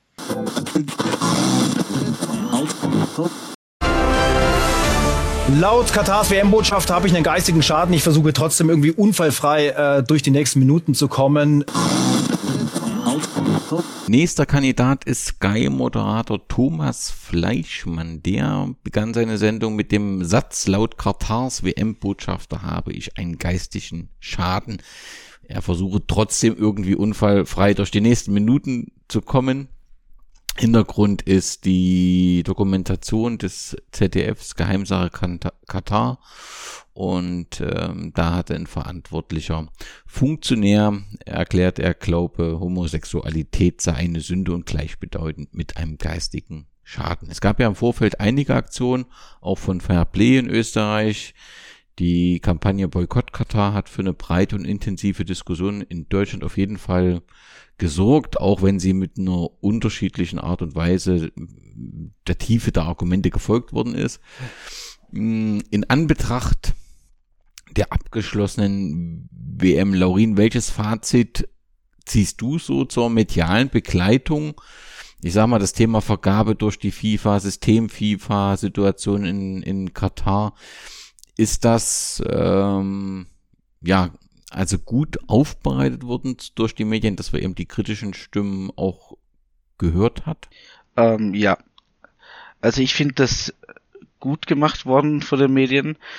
Ähm, ich glaube 90 Minuten hat sich sogar hat sogar ein Statement rausgebracht vor der WM, warum sie es machen und wie sie es machen, die wie sie die WM ähm, selbst verbreiten. Und also ich mir hat das gut gefallen. Also ich habe die WM selbst auch gewissermaßen boykottiert. Also ich habe mir nur die Ergebnisse angeschaut und äh, fünf Minuten vom Finale in einer Dönerbude in Feldkirch nach dem Eishockeyspiel. Ähm, prinzipiell von den Medien hat mir das Kritische auch vor allem nach solchen Skandalen wie eben von diesem FIFA, äh, von diesem äh, Sprecher von Katar, von der WM, ähm, dieses kritische Getue, also Getue und Anfangszeichen hat mir gut gefallen. Und das, ja, wie soll ich sagen, ähm, hat mir, fand ich gut und auch der Situation angemessen, ja. Julian, du hast auch konsequent boykottiert, habe ich das richtig mitbekommen? Ja, mehr als nur konsequent. Also ich habe schon vor Jahren mich eigentlich für einen Boykott entschieden und habe auch schon die Quali-Spiele äh, boykottiert. Also ich könnte nicht mal mehr, ich könnte nicht mal sagen, mit wem dort Österreich in einer Gruppe war, geschweige denn, wieso sie es nicht in die WM geschafft haben. So viel weiß ich noch, dass Österreich nicht dabei war. Dann hört es eigentlich schon wieder auf. Von der WM habe ich recht wenig mitbekommen. Ich weiß eigentlich nur die Finalkandidaten und dass Deutschland anscheinend relativ früh rausgeflogen ist. Mehr weiß ich von der WM wirklich nicht. Franz, bei dir war die Situation ähnlich, wenn ich das mitbekommen habe, aber so ein bisschen ab dem Halbfinale wird es schwierig oder schon im Achtelfinale? Na, also bei mir war es so, ich habe äh, ich habe dadurch, dass ich auf Twitter eben auch vernetzt bin und also relativ viele Freunde auch im Fußballbereich habe, äh, habe ich das immer jederzeit mitbekommen. Ich habe Memes zugeschickt bekommen etc. Dadurch ist, ich habe äh, Ergebnisse zugeschickt bekommen und irgendwie hatte man so das oder habe ich so das Gefühl gehabt, dass ich so ein bisschen herumrenne mit den Händen auf den Ohren und äh, oder vor den Augen und dann so la la la schrei, damit ich ja nichts mitbekomme. Im Endeffekt war es dann aber so, dass ich habe eigentlich boykottiert bei, äh, beim Finale bin ich dann doch ein wenig schwach geworden, weil ich gesagt habe, äh, Argentinien gegen Frankreich, das ist ein saugeiles Spiel, das muss man sich fast geben, weil es ist auch vielleicht Lionel Messis letzte WM ähm, gegen Kilian Mbappé. Das ist natürlich ein Superstar-Duell, das kommt nicht äh, immer so vor. Und äh, bei, allerdings bei der WM in Russland ist es ja vorgekommen, da ist es 4 zu 3 ausgegangen. Und ich habe mir gedacht, ach, vergiss es, das Spiel, jetzt ist es auch egal, das Spiel musst du dir geben. Und es hat ja dann mit der Siegerehrung und ähm, wie man letztendlich ähm, Messi instrumentalisiert hat, der das sicherlich auch ein bisschen machen lassen, ein rundes Bild abgegeben. Ja, was den Boykott betrifft, das ist so eine eigene Geschichte, weil ähm, ich fand das Mediale, also das Mediale im Vorfeld war schon, das war schon richtig, das ist auch legitim. Ähm, außerdem der ZDF-Moderator hat einen, hat einen wunderbaren Beitrag, wie ich finde, äh, gemacht, wo man auch nochmal deutlich sieht, wie das, äh, wie die ganze Wertehaltung und so weiter ist. Ähm, ja, ich hätte mal von den Mannschaften erwartet, dass sie da selber auch einen Boykott machen, weil ähm, ich habe es eigentlich in Wahrheit nur von den Dänen mitbekommen und dann diese lächerliche Pose um die von den Deutschen um die One Love Binde, wo dann alle Mannschaften sich generell lächerlich gemacht haben, meiner Meinung nach, weil sie gesagt haben, äh, wir tragen die jetzt, jetzt ja, dann wieder nein, dann wieder doch und dann eben nicht. Und äh, Deutschland hat dann mit dieser äh, Geste vor dem Mund halt dann das Ganze auch nochmal gemacht, äh, wo dann alle quasi das Ganze dann auch nochmal mit dem Sportlichen verbunden haben und sich dann in Wahrheit mehr darüber lustig gemacht haben. Und ich glaube auch, dass der Boykott selber bei der WM dann mehr so ein europäisches Ding war, weil wenn man sich anschaut, die Afrika bei den afrikanischen Ländern oder bei den südamerikanischen Ländern oder asiatischen Ländern ist das generell kein Thema, glaube ich, gewesen. Und da sieht man auch, wer die Infantino-Befürworter sind und dass es zu Infantino in Wahrheit keine Alternative gibt. Das heißt, das ist so ein bisschen Europa gegen, äh, gegen Infantino oder gegen Katar oder leicht gegen Katar gewesen. Aber da hätten dann die Ver äh, Verbände halt eher sagen müssen, ähm, wir sind dagegen, aber dass die Verbände halt dann dagegen wären oder groß einen Aufstand gemacht hätten. Das war ja auch bei den, in weit bei den letzten Großveranstaltungen nie der Fall. Also ja, es ist vielleicht halt im Endeffekt war der Boykott dann medial größer, als was er in Wahrheit dann war.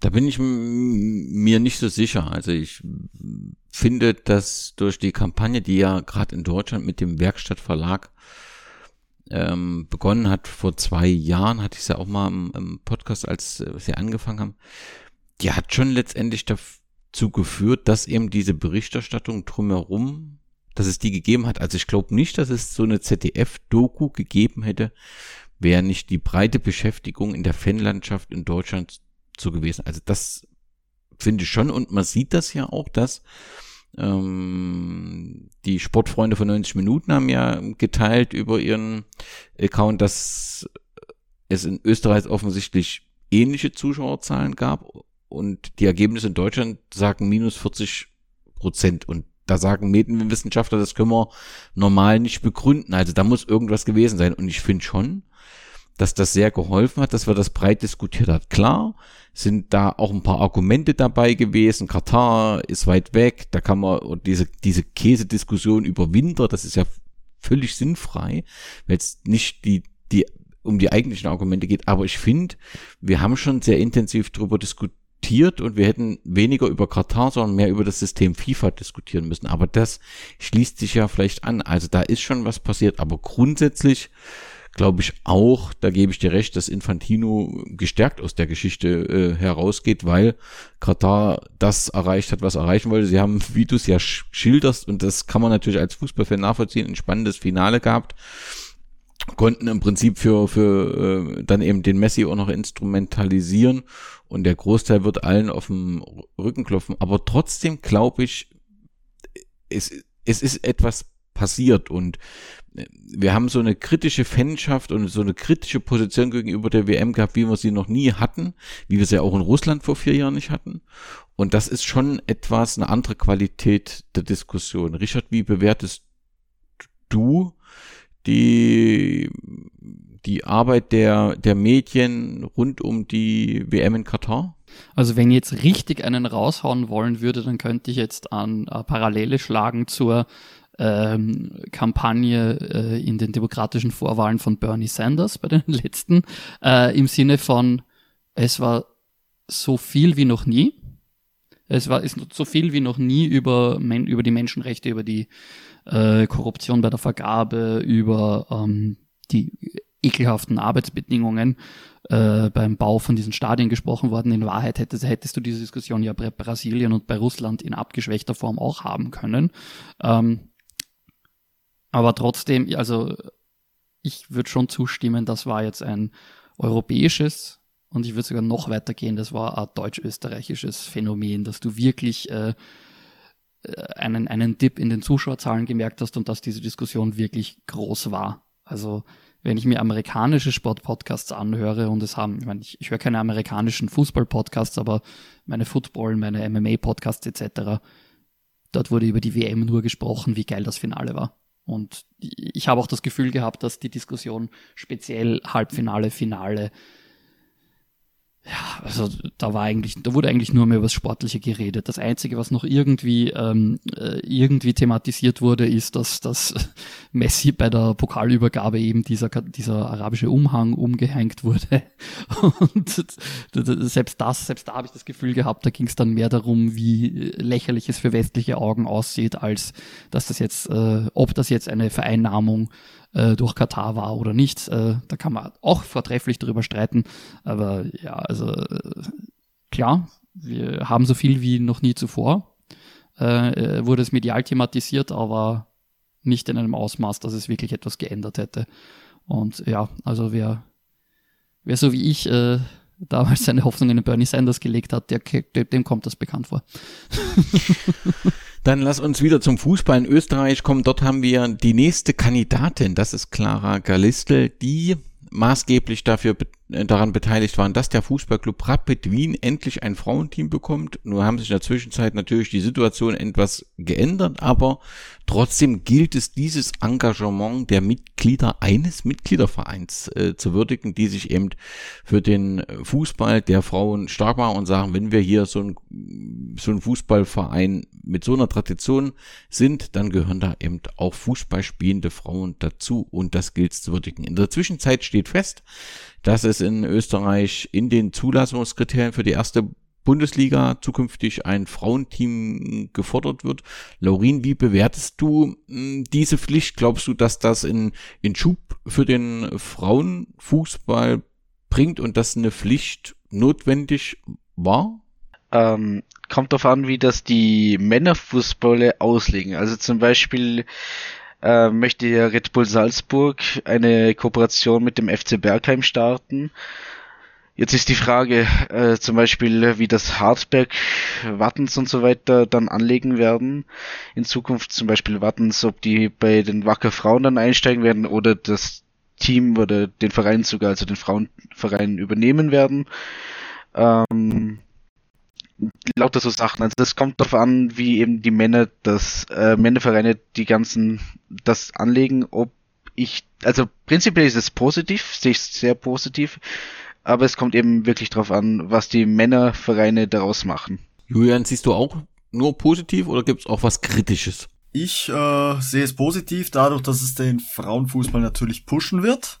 Ich sehe es aber auch negativ, dass jetzt halt theoretisch äh, sehr viele Vereine, und dort ist Alltag auch nicht besser gewesen, ähm, einfach einen vorhandenen Fra sich einfach in einen vor vorhandenen Frauenverein, nennen wir es mal, reinschummeln, eine Spielgemeinschaft machen und dann heißt das halt nicht, was weiß ich, die ersten drei, dann werden einfach Vereine wie zum Beispiel Altenmarkt, äh, Neulengbach oder wer auch immer dann von Bundesligisten, von Fuß Herren-Bundesligisten dann aufgefressen, wie es bei uns mit Vorderland ähnlich der Fall ist. Franz wird damit dann die Zeit der Teams ohne Männerlizenzclub beendet und damit die Tabelle der Frauenbundesliga ja letztendlich ein Spiegelbild des Herrenbereichs? Ich sehe es prinzipiell positiv halt eben, weil äh, ich sehe das gar nicht negativ halt dann, dass sie teilweise also es heißt ja gefressen werden. Äh, ich finde es im Endeffekt dann aber positiv, weil natürlich, wenn Rapid eine äh, Frauensektion hat oder wenn Red Bull Salzburg eine Frauensektion hat, dann ist das nochmal namhafter, dann ist das nochmal vielleicht eine Werbung mehr zusätzlich für den Frauenfußball. Und äh, der nächste Schritt wäre ja halt dann, äh, man, die Frauenfußball-Bundesliga wird jetzt auf OF Sport Plus, glaube ich, jetzt nur übertragen. Der nächste Schritt wäre, dass man das Ganze dann großflächiger macht, halt dann, dass man das ausweitet äh, und dass man dem Ganzen dann halt mehr Stellenwert einräumt. Also es, jetzt ist es momentan noch eher kleiner, aber dass, dass man das Ganze dann ausweitet und dass es eben, dass man eben mit Namen wie Rapid, Salzburg und so weiter, also Salzburg-Bergheim, äh, dass man damit dann halt vielleicht auch mal eine breitere Öffentlichkeit hat, als es jetzt vielleicht der Fall ist. Dann probier es nochmal bei Richard. Gibt, findest, hast du etwas Kritisches zu bieten oder stimmst du den Chor ein, sagst, es ist eine gute Entscheidung, ist wichtig? Ich glaube, es war vor allen Dingen eine äh, unvermeidbare Entscheidung. Ich meine, mit, mittlerweile glaube ich, darf man das ja sagen, die, die Gerüchte darum, dass das bald kommen wird, die gibt es seit zwei Jahren. Also das, woran das dann letztlich, äh, warum das dann letztlich doch so lange gedauert hat. Ich meine, wenn man, wenn man will, kann man, wenn man ein Schelm ist, kann man die, die zeitliche Nähe der äh, Verkündung Red Bulls Kooperation mit dem FC Bergheim und die Verkündung, dass das ein Lizenzkriterium wird in Zukunft kann man, kann man das als einen Zusammenhang sehen? Muss man natürlich nicht. Äh, ja, also es ist, ähm, Ich finde es insofern ein zweischneidiges Schwert, weil ich glaube, wir brauchen uns keine Sekunde eine Illusion machen, dass das jetzt irgendwie aus der gut, aus der, aus dem guten Herzen entsteht und aus dem, äh, aus dem Wunsch, äh, aus dem Wunsch, äh, jetzt wirklich auch den Frauenfußball wirklich zu stärken, einfach nur des Frauenfußballs wegen. Das wird sicherlich nicht kein Faktor sein, das will ich, das will ich gar nicht, das will ich jetzt gar niemandem absprechen, aber das ist eine Wirtschaftsentscheidung.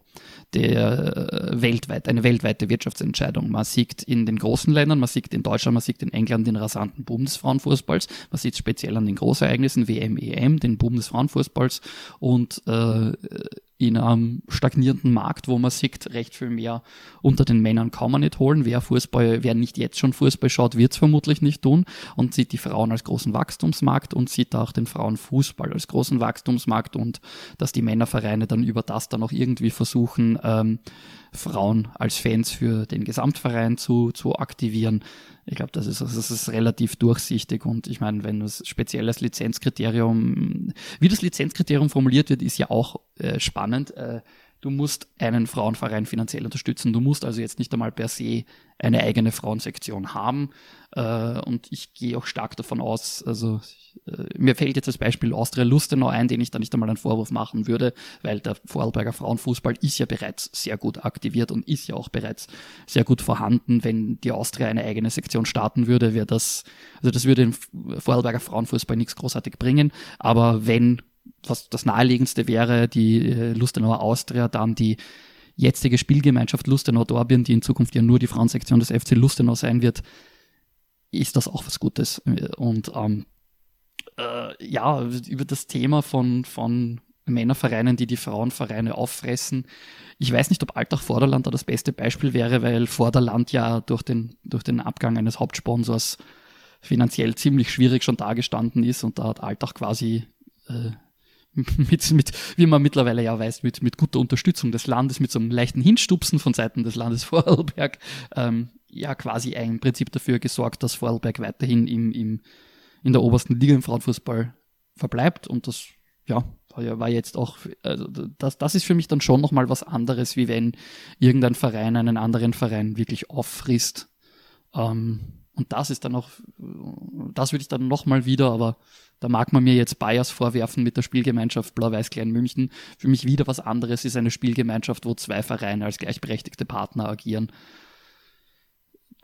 ich glaube, das wird man jetzt einfach über die nächsten Jahre, wie sich das weiterentwickelt, äh, beobachten müssen. Man darf ja auch nicht vergessen, so wie das Projekt Red Bull und Bergheim angelegt wird, wird das jetzt auch über die nächsten drei Jahre sich erst weiterentwickeln, bis du dann wirklich an FC Red Bull Salzburg im österreichischen Frauenfußball spielen hast. Davor wird das ja noch weiterhin Bergheim bleiben. Ähm, ja, und ich glaube erst dann und wenn, wenn, sagen wir mal, Rapid wird in die in die Wiener Frauenliga gleich eingegliedert, was ich auch für sinnvoll erachten würde, äh, dann wäre das ja auch drei Jahre, wenn ich mich jetzt nicht völlig verrechne, wenn sie durchmarschieren, bis sie in der Bundesliga wären. Und ich glaube, dann kann man es erst wirklich, äh, wirklich einschätzen, wie, wie viel Geld die Dosen und Rapid in die Hand nehmen für den Frauenfußball und dann wird man halt auch erst wirklich sehen, wie die Auswirkungen sind und was halt dann vor allen Dingen die Vereine, die dieses Budget nicht haben, und da denke ich an Neulengbach, da denke ich mit Abstrichen, schauen wir mal, wie sich äh, bei uns in der Bundesliga weiterentwickelt, sollten wir es dorthin schaffen, an Kleinmünchen Blau-Weiß. Ähm, das sind definitiv Vereine, die nicht einfach mal so äh, schnell eine Million in den Frauenfußball stecken könnten, was für ein Männerbudget jetzt vielleicht schon ein, ein durchaus ein Teil ist, aber jetzt nicht das allerschlimmste Teil, aber für den Frauenfußball schon einen massiven Unterschied macht. Ähm, ich glaube, das wird man erst dann wirklich sinnvoll bewerten können. Aber ein durchweg positives Fazit aller Teilnehmer dieser Runde. Letzter Kandidat, schön Richard, dass ich dich gerade am Mikro dran habe, denn wir wollen jetzt über Stefan Reiter reden, der ähm, vom November 2019 bis Dezember 2022 beim FC Blau-Weiß Linz aktiv war, hat seine Erfahrung aus dem langjährigen Engagement bei SV Ried mitgebracht und offensichtlich Stellstauben, die notwendig waren, gedreht und hinterlässt jetzt zumindest aus Sicht eines Außenstehenden ein bestelltes Feld für den ab 1. Januar dann als Geschäftsführer eingesetzten Manuel Wellmann, der ehemaliges Vorstandsmitglied ist. Wie ist deine Sichtweise auf die Leistung von Stefan Reiter, der als Held des Jahres äh, äh, nominiert wurde? Ja, ich finde es ja spannend, weil äh, sein, seine, sein Jahr 2022 würde ich aus, aus meiner dann zwar doch näheren, aber natürlich auch äh, gewisse limitierten Sicht schon eher sehen im Sinne der Vorbereitung auf die Zeit nach ihm, weil dass er, dass er äh, dass sein Engagement bei uns ein Ablaufdatum hatte, das hat er immer offen kommuniziert und seine allergrößte Leistung war selbstverständlich die Hefte, das Heft im Verein in die Hand zu nehmen in der schwärzesten Stunde seit der Wiedergründung 97 und das ist ja dann doch schon wieder ein paar Jahre her. Ähm, der Abgang mit Jahresende war dann für Außenstehende jetzt doch ein bisschen abrupt. Das muss man schon auch so sagen. Und äh, erwartet hätten wir ja schon eigentlich, dass er äh, bis, bis, zum, bis zur Stadioneröffnung bleibt. Äh, wird er ja jetzt in, in beratender Funktion ja auch weiter. Aber in Wahrheit stimmt das schon, dass die äh, Aufstellung für die Zeit nach ihm ja eigentlich vor einem möglichen Aufstieg in die Bundesliga erfolgen sollte. Äh, Manuel Wellmann, der ja aus dem Fanblock kommt, das muss man vielleicht auch dazu sagen, er ist in den Vorstand gekommen als Fanvertreter und hat dann in, in, der, in der schwärzesten Stunde gemeinsam mit, mit dem bereits im Vorstand gewesenen Sargon Michael ähm, ja, den Verein, die, die Vorstandspositionen, die letzten beiden Verbleibenden übernommen. Ähm, auch wenn natürlich Stefan Reiter als Geschäftsführer dann der starke Mann war, der letztlich mehr oder weniger alles entschieden hat. Aber Vorstand brauchst du natürlich trotzdem. Und äh, ja, ja, was, was Manuel Wellmann als neuer Geschäftsführer und Sargon Michael als Vorstandsvorsitzender sind ja auch mittlerweile schon ein paar Leute aus der Linzer Wirtschaft in den Vorstand hineinkooptiert worden. Das ist medial eben ein bisschen untergegangen neben der WM, aber gut, soll so sein. Äh, sie müssen ja erst, ich meine, sie sind jetzt reinkooptiert, aber sie müssen noch vom von den Mitgliedern dann äh, auch bestätigt werden, aber dabei arbeiten sie schon bereits als Vorstände. Ähm, ich habe äh, überhaupt keine Ahnung mehr, wie ich diesen Satz beenden wollte. Auf jeden Fall, das werden jetzt äh, spannende Zeiten. Ab Runde 11 lief es wirklich rund mit einem Lauf von sechs Siegen, 24 zu 5 Toren und jetzt auf Platz zwei hinter dem Wintermeister SKN St. Pölten. So ein Wendepunkt war das 5 zu 2 in Dornbirn. Dornbirn.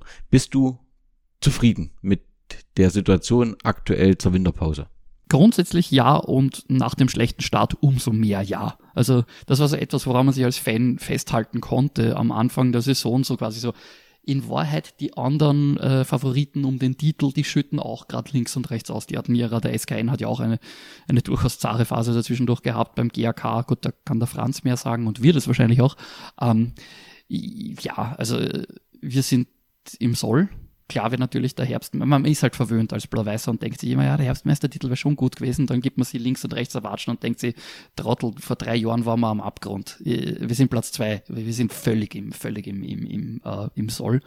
Ähm, was genau jetzt dann wirklich diesen, diesen Umschwung gebracht hat in den Ergebnissen, formulieren wir es jetzt mal neutral, darüber kann man jetzt unterschiedlicher Meinung sein, wenn du äh, näher an der an der These der sportlichen Verantwortlichen bist, dann wirst du sagen, die Leistung war eh immer gut, das haben nur die Ergebnisse nicht gestimmt. Das würde ich speziell mit dem FAC-Spiel ein bisschen in Zweifel ziehen, auch wenn es sicherlich nicht völlig falsch ist. Und andererseits, äh, wenn du, wenn du zur unter den Fans durchaus großen, äh, großen Gruppe der Trainer Gertschalp Lehner Kritiker gehört hast, dann hängst du dich jetzt dann natürlich auf an der kolportierten Aussprache, die es zwischen Mannschaft und Trainer gegeben hat. Äh, in beide Richtungen übrigens. Äh, also nicht nur die Mannschaft halt, äh, die Mannschaft sagt dem Trainer, was er nicht taugt, sondern in beide Richtungen. Und das ist, also ich sehe es schwer, äh, ich finde es schwer argumentierbar, das ist was Schlechtes zu sehen. Und ich kann zumindest die Leute verstehen, die sagen, das wird sicherlich nicht ganz unschuldig gewesen sein am Turnaround.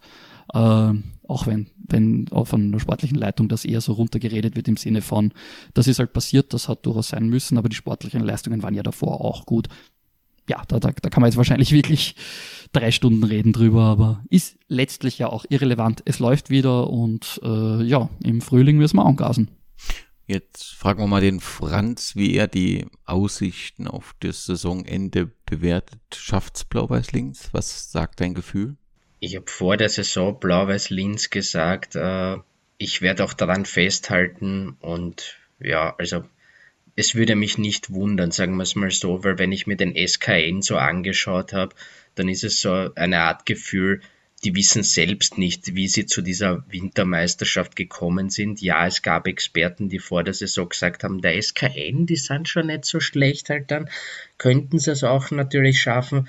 Die haben halt auch diese Kooperation mit Wolfsburg, deswegen schauen wir mal, was da vielleicht jetzt nochmal äh, im Zuge des Transferfensters kommen wird. Ich gehe von all den anderen Vereinen bis auf die Admira außerdem noch äh, nicht davon aus, dass sich groß was tun wird, beziehungsweise bei der Admira hat sich schon was getan, aber ähm, ich gehe nicht davon aus, dass sich sonst noch mal was ändert.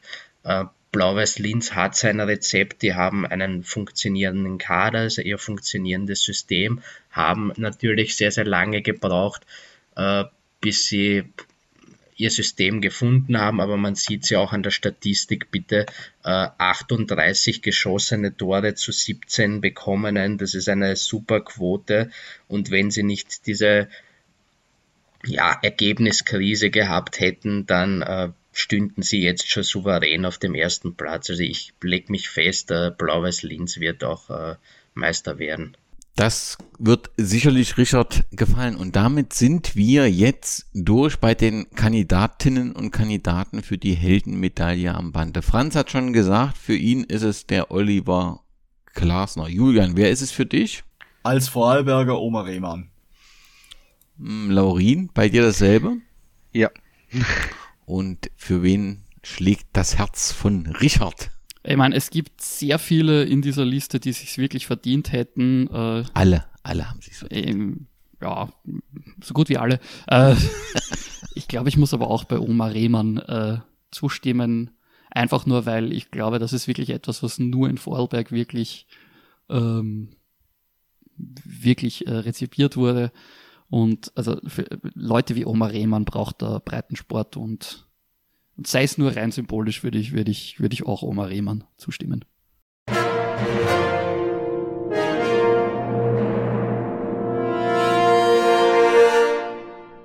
Das trifft's auf den Punkt. Und das offizielle Ergebnis der Befragung der Hörerinnen und Hörer, die Heldenmedaille am Bande in Gold geht an Oma Rehmann. In Silber erhält sie Ivica Osim und in Bronze Oliver Klaassen. Vielleicht zur Historie oder zu meiner persönlichen Herkunft. Meine Eltern kommen ja aus Pakistan, sind dann Ende der 60er nach Lustenau gekommen, über Deutschland, über Salzburg aufgrund der Textilindustrie. Ich wollte dann einen Sport betreiben ich war ja an beiden Plätzen. Mein Vater ist mit mir zunächst an Austraplatz oder ins Reichshofstadion. Da war zufällig an diesem Tag kein Training. Ähm, Im Stadion der Holstraße war Training. so bin ich eigentlich zum FC da gekommen. Wir hatten jetzt keine familiären Verbindungen oder auch keine familiäre Tradition zum FC Lustenau. Und das war reiner Zufall, aber ein schöner Zufall. Ich bin also seit 1978 eigentlich die gesamte Familie gehört zur FC-Familie. Und du hast dich von Anfang an wohlgefühlt? Es war eine wunderschöne Zeit im Nachwuchs. Bei den Altherren sind immer noch sieben, acht, mit denen ich mit fünf begonnen habe zum Fußballspielen. Und wir sind immer noch mit, auch wenn ich die anderen treffe, befreundet. Es waren nicht immer die, die Siege oder Niederlagen, sondern wir waren einfach eine, eine Truppe, die ja, miteinander aufgewachsen ist. Der FC Lustenau, der kurz jetzt wahrscheinlich erzählt, hat das Thema Vereinsgemeinschaft immer zelebriert. Es gab sehr, sehr viele soziale Aktivitäten. Und wir im Nachwuchs, es waren einige Spielerväter, aber auch Funktionäre dabei, wir haben sicherlich im Jahr zwei, drei Ausflüge gemacht. Oft, kann mich erinnern, nach Meersburg, nach Deutschland, wunderschöne Turniere. Wir waren in Bonn, an, an, an anderen Plätzen, wir waren in der Schweiz auf Turniere und das hat uns geprägt. Wir waren miteinander unterwegs und sind da miteinander wir die Kindheit und Jugend verbringen können. Ich kann mich nicht an viele Meistertitel oder Turniersiege in ein oder andere Jahr, aber was uns geprägt hat, der Zusammenhalt und auch das generationenübergreifende. Da gab es dann Sponsoren, das fällt mir jetzt ein, Kunstinstallationen, da hat jahrelang jedes Auswärtsturnier bezahlt und begleitet. Er war aktiv mit dabei. Und da gibt es viele, viele stellvertretend für ganz, ganz viele Lustenauer Unternehmer, denen die Next Generation, also die, die Jugend einfach am Herzen war.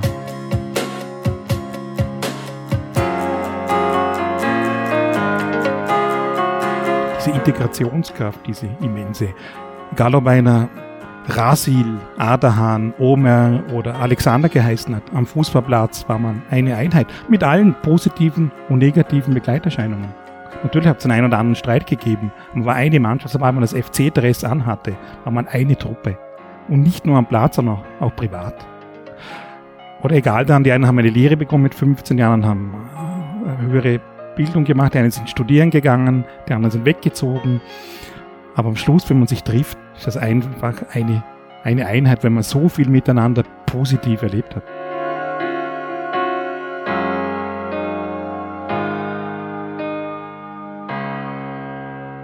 Damit kommen wir zur nächsten Kategorie. Mir ist bewusst, dass wir durch diese Kategorie etwas schneller durch müssen, weil ansonsten eskaliert die Dauer dieses Podcasts. Aber wir haben dort ein paar weniger Kandidaten, aber nicht äh, weniger bemerkenswert.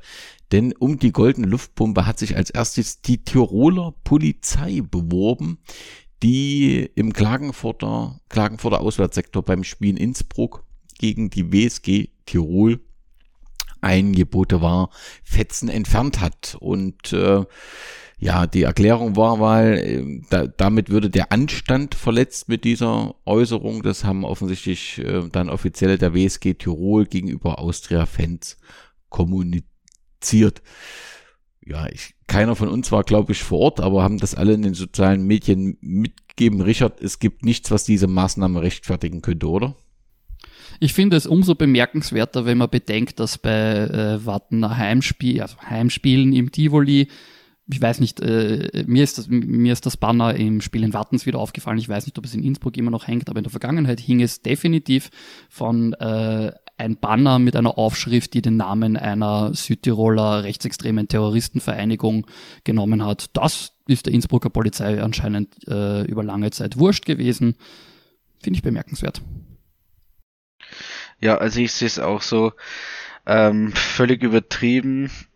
Es sieht man leider ab und zu, jetzt nicht natürlich nicht in Österreich, sondern auf der ganzen Welt, dass solche Aktionen im, von den äh, Polizeikräften halt immer wieder kommen. Also nicht nur sowas mit Bannern, sondern allgemein Einlasskontrollen immer wieder.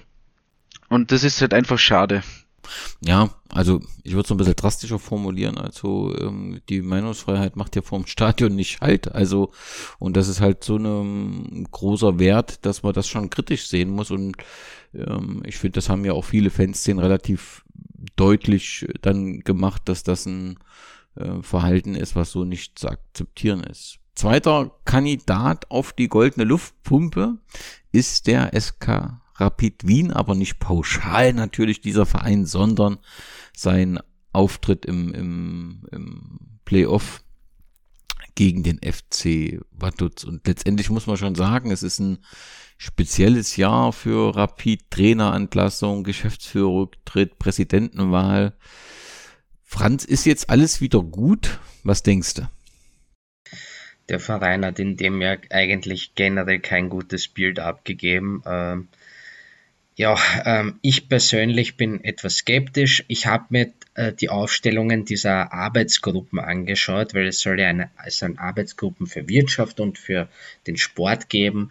Äh, und das hat, klang irrsinnig positiv. Also da sind wirklich e Experten drinnen halt, äh, was im Vorfeld vielleicht nicht so der Fall war oder mit Leuten, die sich halt nicht so damit auseinandergesetzt haben klang irrsinnig positiv und jetzt halt hat man Steffen Hoffmann zum Beispiel wieder als Geschäftsführer eingesetzt, wo man sich denkt, okay, was für eine Vorerfahrung hat er, was soll er eigentlich dort machen, halt, äh, außer vielleicht der Sprecher für die Ultras zu sein, halt dann wieder, ähm, die ja wieder ein eigenes Thema in dem Verein sind.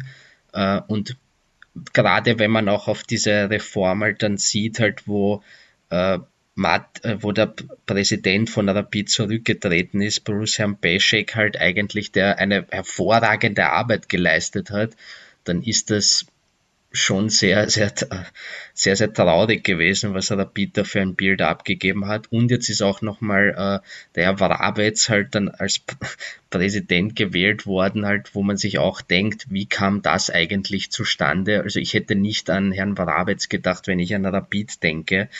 Und ähm, ja, dass der natürlich bei der ersten äh, also Bundesliga-Präsidiumssitzung halt dann zu spät kommt, halt dann auch nochmal sich nicht vorstellt, etc. und dann auch nicht äh, in, den, also in den Vorstand gewählt oder in Aufsicht gewählt wird, das hat natürlich auch nochmal eine Symbolkraft. Ähm, ja, sportlich, sie haben sich jetzt ein bisschen wieder erfangen äh, Zoran Barisic hat als Sportdirektor auch nicht wirklich halt einen guten Job dann halt auch gemacht, jetzt nachblickend betrachtet. Ähm, der Kader war falsch zusammengestellt in Wahrheit. Also er hat sich damit auch keinen Gefallen getan. Ob er jetzt als Trainer besser da, also auf einem besseren Posten ist, glaube ich zumindest. Jetzt ist abzuwarten, wenn sie als Sportdirektor einstellen und das gut, das Spiel gegen Vaduz war nochmal eine generelle Frechheit, weil man hatte davor das Spiel gegen Hartberg ja auch nochmal versch extra verschoben, damit man vorbereitet ist auf dieses Spiel und dann, ja, das Ergebnis ist bekannt. Richard, ich habe oft gehört, dass die, die fehlende Qualifikation zur Konferenz liegt ihre Ursachen in, in der Überheblichkeit der Mannschaft, die nicht mehr die Rapid-Tugenden und so weiter hat. Das habe ich immer mal gelesen und in dem Zusammenhang ist mir ein Tweet aufgefallen. Das ist ein, ein Moderator eines sehr hören, hörenswertes, hörenswerten Rapid Podcastes, der im Netzwerk Twitter schreibt, äh, im Prinzip, bevor feststand, wer äh, der Gegner ist, äh, und da schreibt Sligo und Vaduz wären wohl Freilose. Zeigt es nicht, dass so ein bisschen auch im Umfeld von Rapid man immer noch in der Vergangenheit lebt und eigentlich, also diese, gar nicht so die, die Gegenwart angenommen hat und ähm, sieht, also welchen Status heute Rapid hat und dass man immer wieder arbeiten muss und schwer arbeiten muss, um an die Spitze zu kommen. Und wahrscheinlich wird man das auch nicht schaffen, weil die Differenz immer größer wird, hat was mit Champions League Teilnahme und so weiter zu tun. Aber ich weiß nicht, was sind aus deiner Sicht die Probleme, die Rapid hat, dass sie diese Kraft, die dieser Traditionsverein hat, durch diese große Anzahl von Anhängern, dass er das nicht in sportlichen Erfolg umwandeln kann.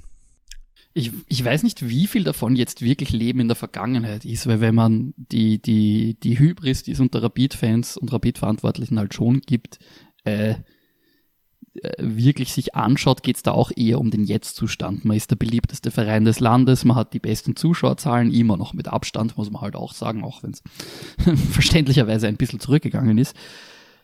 Ganz ehrlich, welcher Verein hätte nicht Vaduz als freilos erachtet? Das muss man schon sagen. Also ich weiß nicht, ob es fair ist, das daran aufzuhängen. Ob man Sligo als freilos erachtet, das ist vielleicht wieder ein anderes Thema, aber ich glaube schon, dass also ich glaube, kein Verein, der aus Österreich, der es in die in diese äh, Phase geschafft hätte, hätte Vaduz nicht als freilos erachtet. Und das war ja durchaus auch die Chance, die Vaduz genutzt hat, ja nicht erst in der Runde gegen Rapid, auch davor ja schon, muss man auch sagen.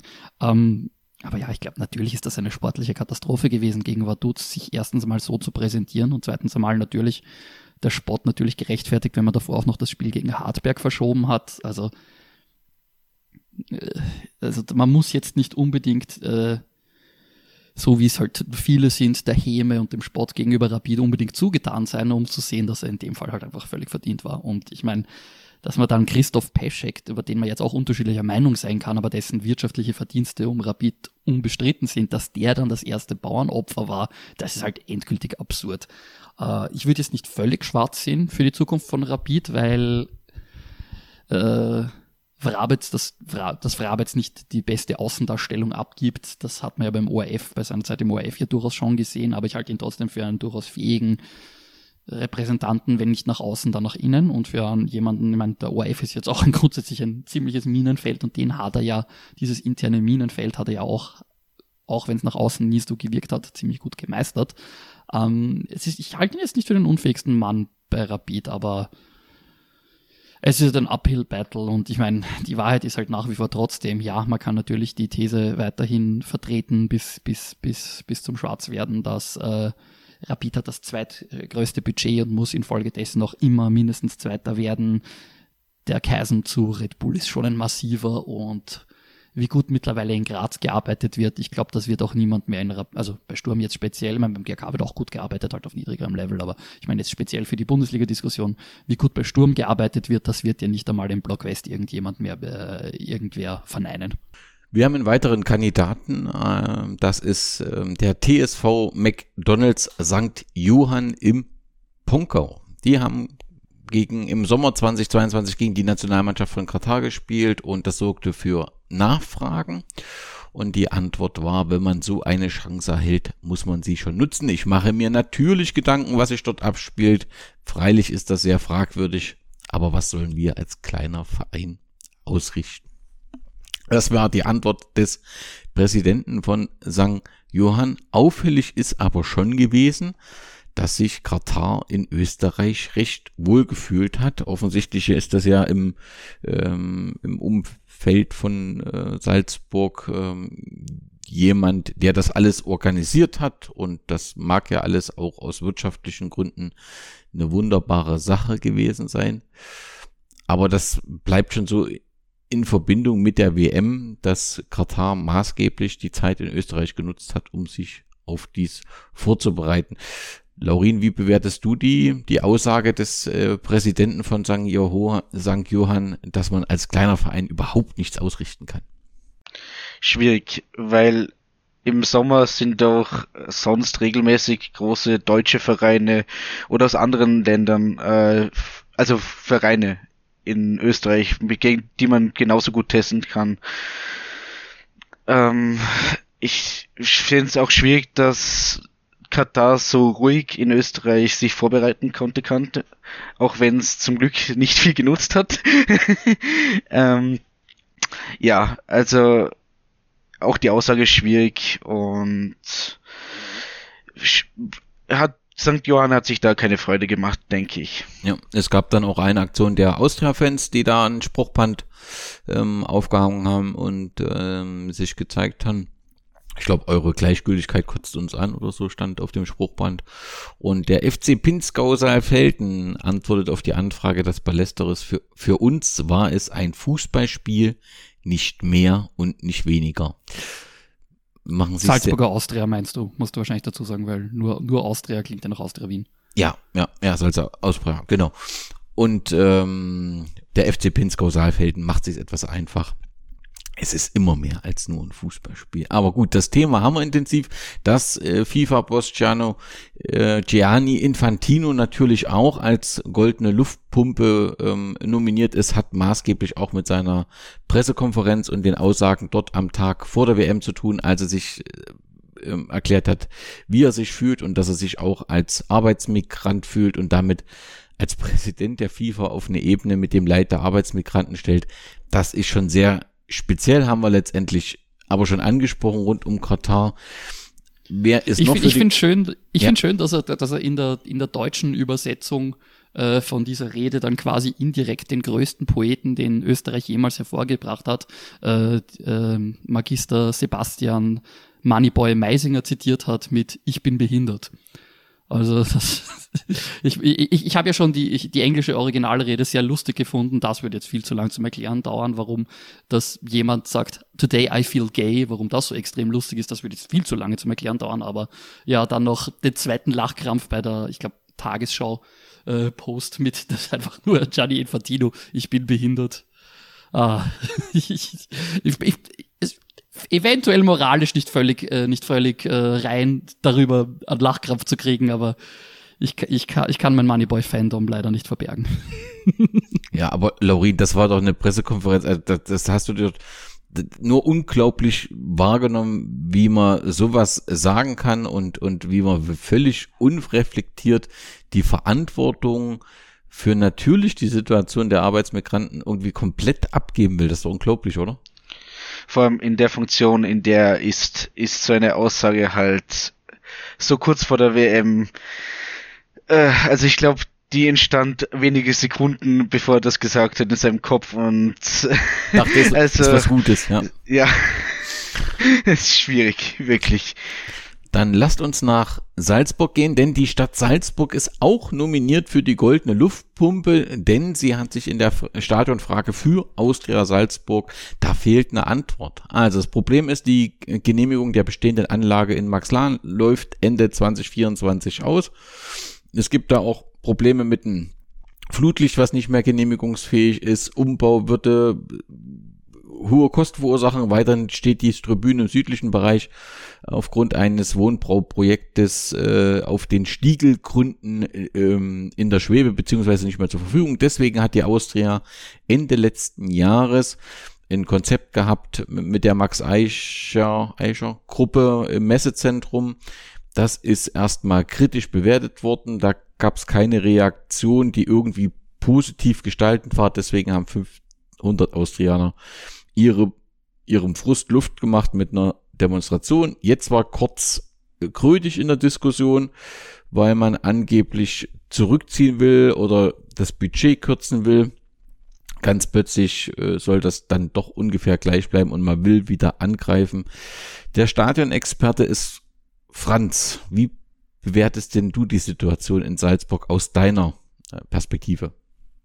Ich darf zunächst einmal zurückweisen, ich bin kein Experte, ich weiß nur, meine, meine Kenntnisse dazu äh, sind wie meine vom kleinen Latinum, ich weiß, wo ich nachschauen muss. Das ist das Einzige.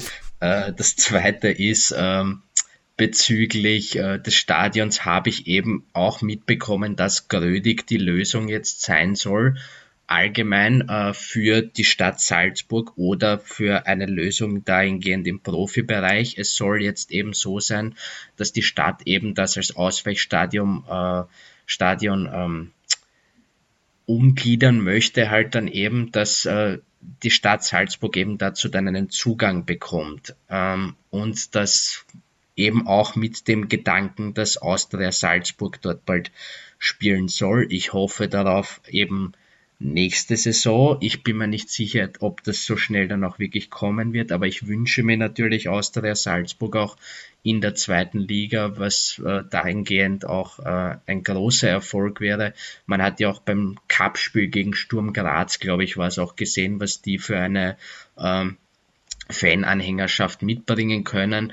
Sie haben natürlich nicht den besten Ruf, aber ich persönlich würde mich sehr, sehr darüber freuen, halt auch, weil sie die Zuschauerzahlen natürlich dann auch nochmal nach oben bringen würden und vielleicht dann auch nochmal gibt's dann dieses kleine Derby gegen Liefering. Aber ja, Grödig wäre die Alternative. Es wäre natürlich ein Kompromiss, mit dem äh, aus der Salzburg zwar nicht zufrieden wäre, aber alle Lösungen, die da bis jetzt auf dem Tisch waren, eben das eine war, das, die besagte Lösung da zuerst war eine Müllhalde, wo es geheißen hat, die Stadt müsste zunächst einmal äh, aufräumen und dann äh, würden sie halt dafür dann dort bauen, beziehungsweise Wohnungen halt dann auch nochmal im Endeffekt, das erinnerte so ein bisschen an die Innsbrucker Stadionlösung, ähm, also alles, was mit Mondprojekten oder mit da, da, da bin ich persönlich halt dann immer vorsichtig, was oder Immobilienprojekte daneben, da, da schrillen alle Alarmglocken und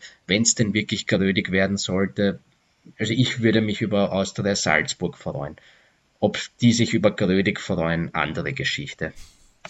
Äh, Richard, du würdest dich bestimmt auch über Austria Salzburg in Liga 2 freuen. Naja, freuen würde ich mich darüber, wenn das dann generell nicht mehr mein Problem ist, weil wir in der Bundesliga spielen. Aber nein, wir werden, wir werden schon wieder in die zweite Liga zurückkommen, immer wieder mal. Ich glaube, das, so ehrlich muss man, glaube ich, und realistisch muss man sein. Ich, ich meine, was man von, von Austria Salzburg Fans und, und Leuten unter der Hand eh immer hört, ist so quasi de facto wird an Grödig EK-Weg vorbeigehen, wenn die Stadt, die Stadt will kein Stadion für die Austria bauen.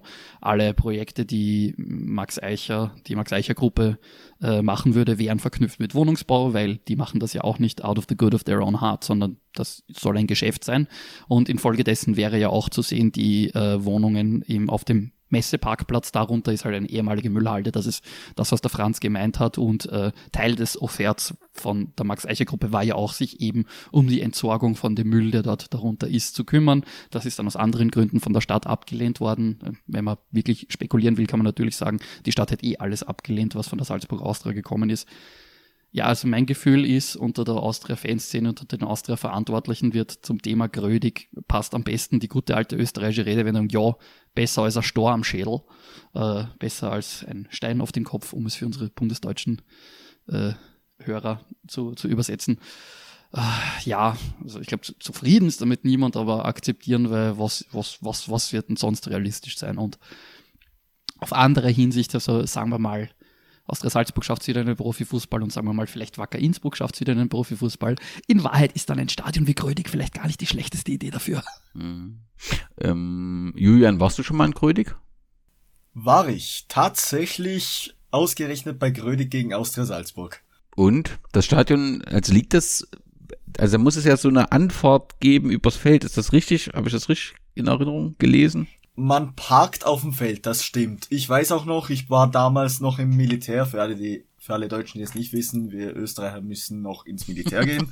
ähm, ich bin damals mit dem Bus, mit der Obuslinie 5 vom, äh, äh, vom, vom Salzburger Obus halt äh, nach Grödig gefahren und von dort eben durch Felder bei ärgstem Regenwetter gelaufen und ich sah halt auch danach nicht mehr ganz trocken aus, gelinde gesagt. Das Stadion selber taugt mir, ehrlich gesagt. Gibt auch schlechtere Bundesliga-Stadien, muss ich ganz ehrlich sagen. Dann schauen wir mal, wie sich das weiterentwickelt. Auf jeden Fall eine verdiente Nominierung, denn man lässt ja einen Verein ja auch mit einer Nachwuchsabteilung und der wirklich sich bemüht, erstmal so ein wenig hängen und das ist schon schwierig und deswegen kann man natürlich den Frust der Anhänger auch verstehen. Der letzte Kandidat für die goldene Luftpumpe, der nominiert worden ist, ist Ricardo Basile. Ich weiß gar nicht, wie man ihn ausspricht. Auf jeden Fall äh, spricht er regelmäßig bei Sky und ist glaube ich, auch sowas wie ein Influencer, keine Ahnung, auf jeden Fall äh, durchweg sympathischer Typ, denn er äh, wünscht sich nichts ersehnlicher als die Abschaffung von 50 plus 1 und er hat sich mit einem Zitat ähm, in die Herzen der Fans äh, ähm, geredet. Es gibt Vereine, die denken immer, man will einem was Böses. Dabei sei doch das Vertrauen A und O für die Berichterstattung und die Vereine sollten außerdem nicht vergessen, wer den ganzen Bums bezahlt.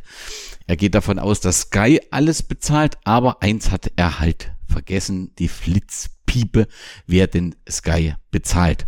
So insgesamt hat er halt eine sehr schwierige Art zu kommunizieren, hat auch sehr schwierige Ansichten, einfach ein bums sympathischer Journalist. Das sind die Kandidaten für die goldene Luftpumpe des Jahres. Franz, wer ist denn dein Kandidat? Gianni Infantino, ganz klar. Julian? Bei mir ehrlich gesagt so ein bisschen, ich tendiere zwischen äh, Rapid bezüglich dem, der verdutzten Niederlage mhm. und der Stadt Salzburg, aber ich ten, aber eher die Stadt Salzburg. Laurin?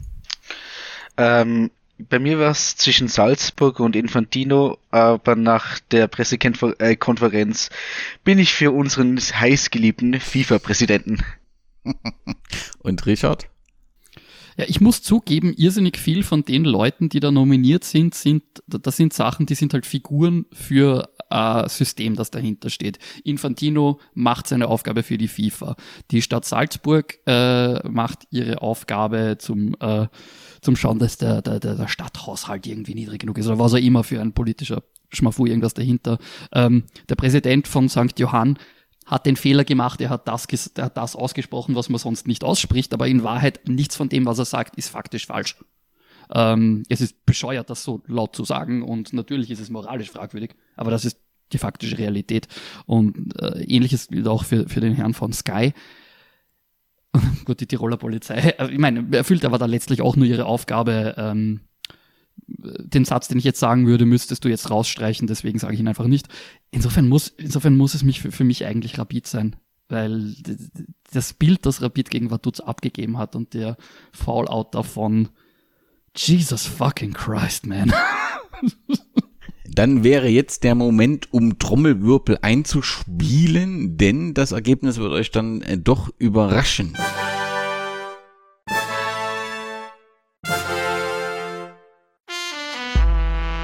Die Hörerinnen und Hörer haben für die Luftpumpe in Gold gewählt. die Tiroler Polizei und damit auch die WSG Tirol auf Platz 1 in Silber erhält sie die Luftpumpe der FIFA-Präsident Gianni Infantino und in Bronze der SK Rapid Wien für das Playoff-Rückspiel.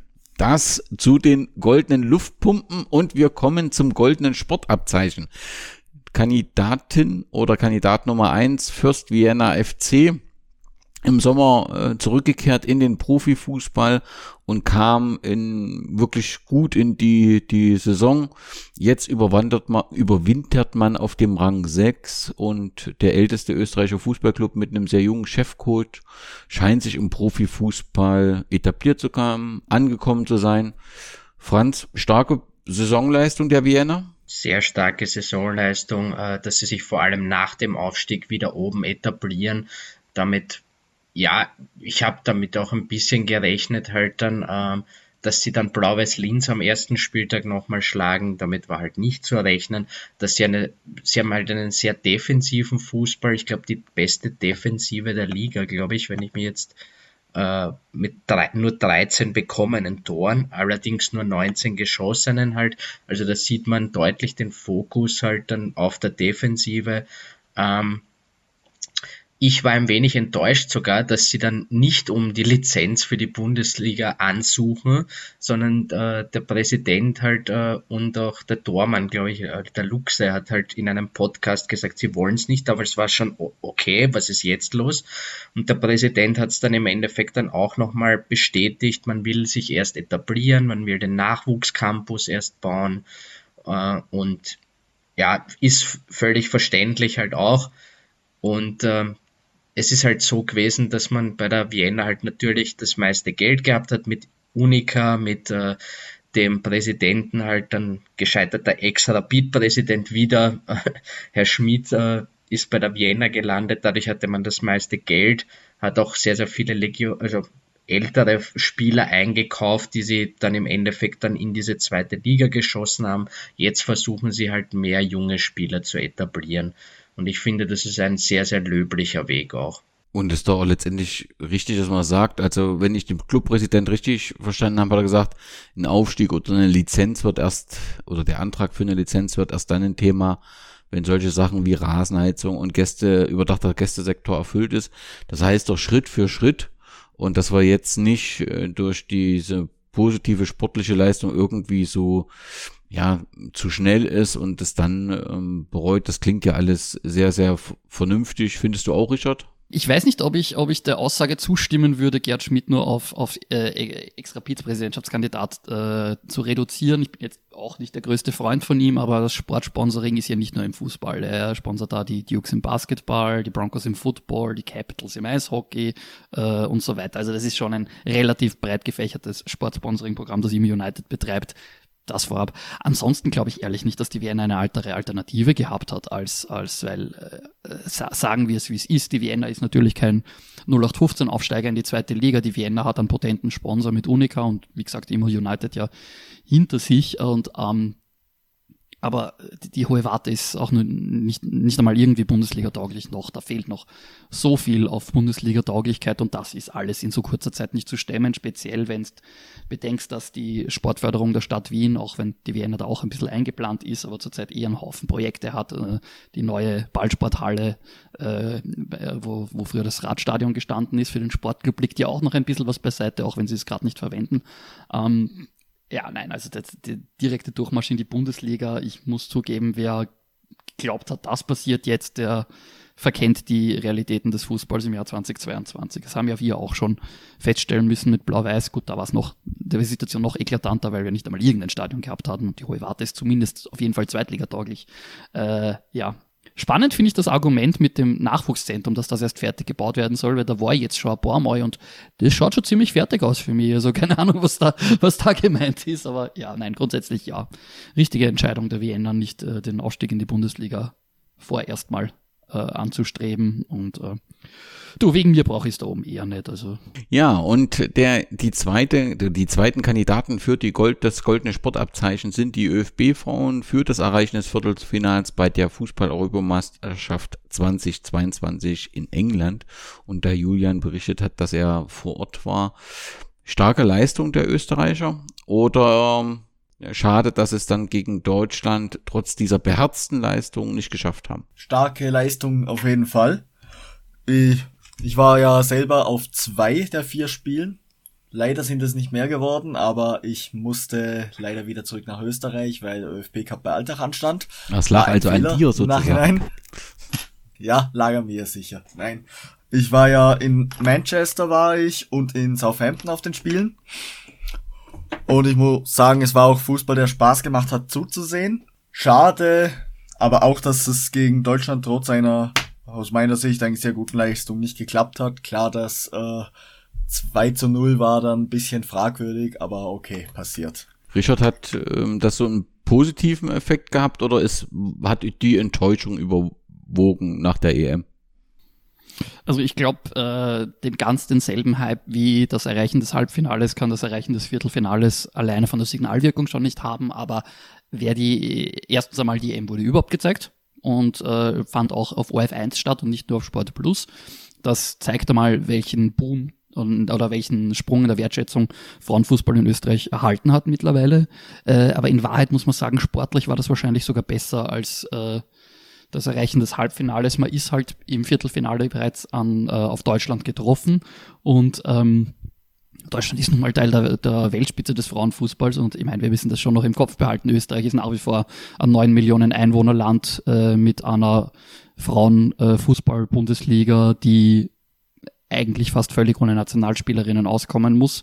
Mittlerweile haben sie ja doch ein, zwei ins Nationalteam geschafft, aber und das ist schon äh, absolut aller Ehren wert. Und ich meine, wenn man sich die internationalen Reaktionen auf dieses Viertelfinalspiel angezeigt hat, die internationale Presse, also der Teil, der sich für Frauenfußball interessiert, auch ein relativ kleiner Teil, muss man auch sagen, aber die waren voll des Lobes für die Leistung des österreichischen, des österreichischen Frauennationalteams und das ist schon, das zeigt schon, also alles, alles macht, alles macht der ÖFB in Sachen Frauenfußball definitiv nicht falsch und ja, zumindest, zumindest der Sprung nach Deutschland, der für österreichische Spielerinnen mittlerweile schon tatsächlich fast schon ziemlich selbstverständlich wird, mittlerweile auch der Sprung nach England etc.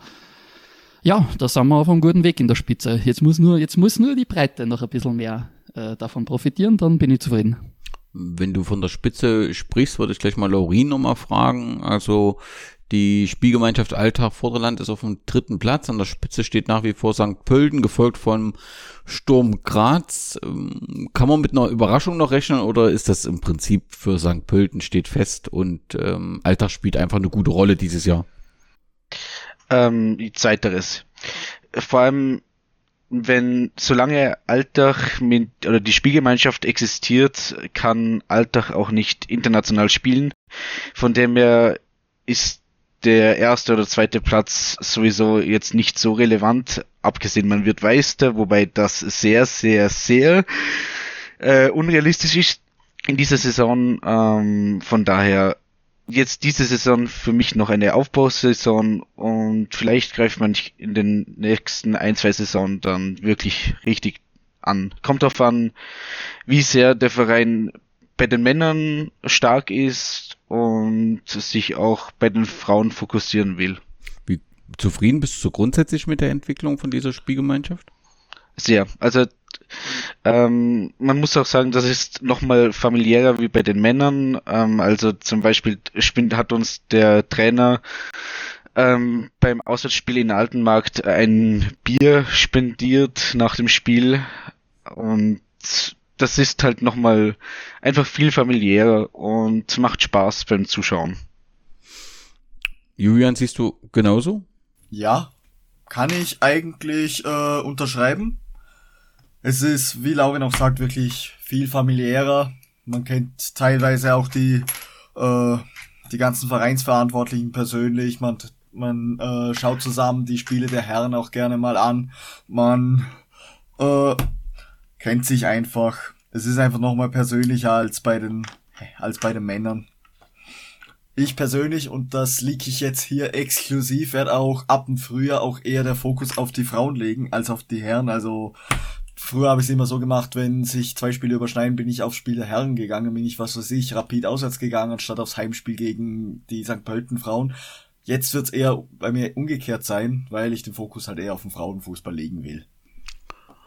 Okay, das sind zwei Kandidaten für das goldene Sportabzeichen, die Fürst Werner und die ÖFB-Frauen. Die, der dritte Kandidat, Franz, und ich habe das Gefühl, das ist das richtige Thema für dich, ist der TSV Leopen, der den Meistertitel in der Landesliga feierte und ähm, die Herbstmeisterschaft in der Regionalliga Mitte. Wenn man die sozialen Medien verfolgt, dann wird ein neuer Spieler nach dem nächsten verpflichtet, auch ähm, Lukas Prokop von Alltag ich weiß nicht, ob der Vorname richtig ist. Mm, das Stadion soll angepasst werden. Sportlich ist man erfolgreich. Das muss ein Wunder sein, was da in Leopen passiert, oder Franz? Ein Wunder. Ähm, ist, wer das Gold hat, bestimmt die Regel, habe ich mir sagen lassen. Ähm, oder wer das Geld hat. Ähm, in dem Fall ist das ein relativ, also momentan sind sie auf Platz 1 vor den Lask-Amateuren, die auch in Wahrheit die einzigen Konkurrenten halt jetzt dann sportlich sind. Ja, es gäbe noch Hertha Wels, die äh, die Lizenz sicher bekommen würden, aber ich gehe davon aus, dass die Lask-Amateure die einzigen Konkurrenten wären. Ähm, und bei DSV oben ist, wie gesagt, ein potenter Sponsor, ein vermeintlich potenter Sponsor im Hintergrund äh, mit Kaif, mit Kaif Energy. Das ist ein Energy Drink praktisch. Allerdings gab es jetzt halt eben, wie gesagt, einen Artikel darüber. Ähm, ich habe auch nur gelesen, dass die Enker, so, äh, äh, dass die äh, GmbH dahinter ähm, pleit, also insolvent, einen Insolvent an, Insolvenzantrag gestellt hat. Und ich weiß, dass du das Ganze auch nochmal verfolgt hast und ähm, es gab diesen Artikel, der äh, der Obmann des Vereins äh, sagt halt, äh, dass Kaif ähm, beziehungsweise dieser insolvent gegangene Firma halt nichts mehr miteinander zu tun hätten. Allerdings in etlichen äh, Be Beschreibungen haben die den gleichen Sitz etc. Es sind dieselben Personen halt dann drinnen, also äußerst dubios. Und ähm, schauen wir mal, wie sich das auf Kaif auswirken wird. Der GRK hatte auch Kaif als Sponsor.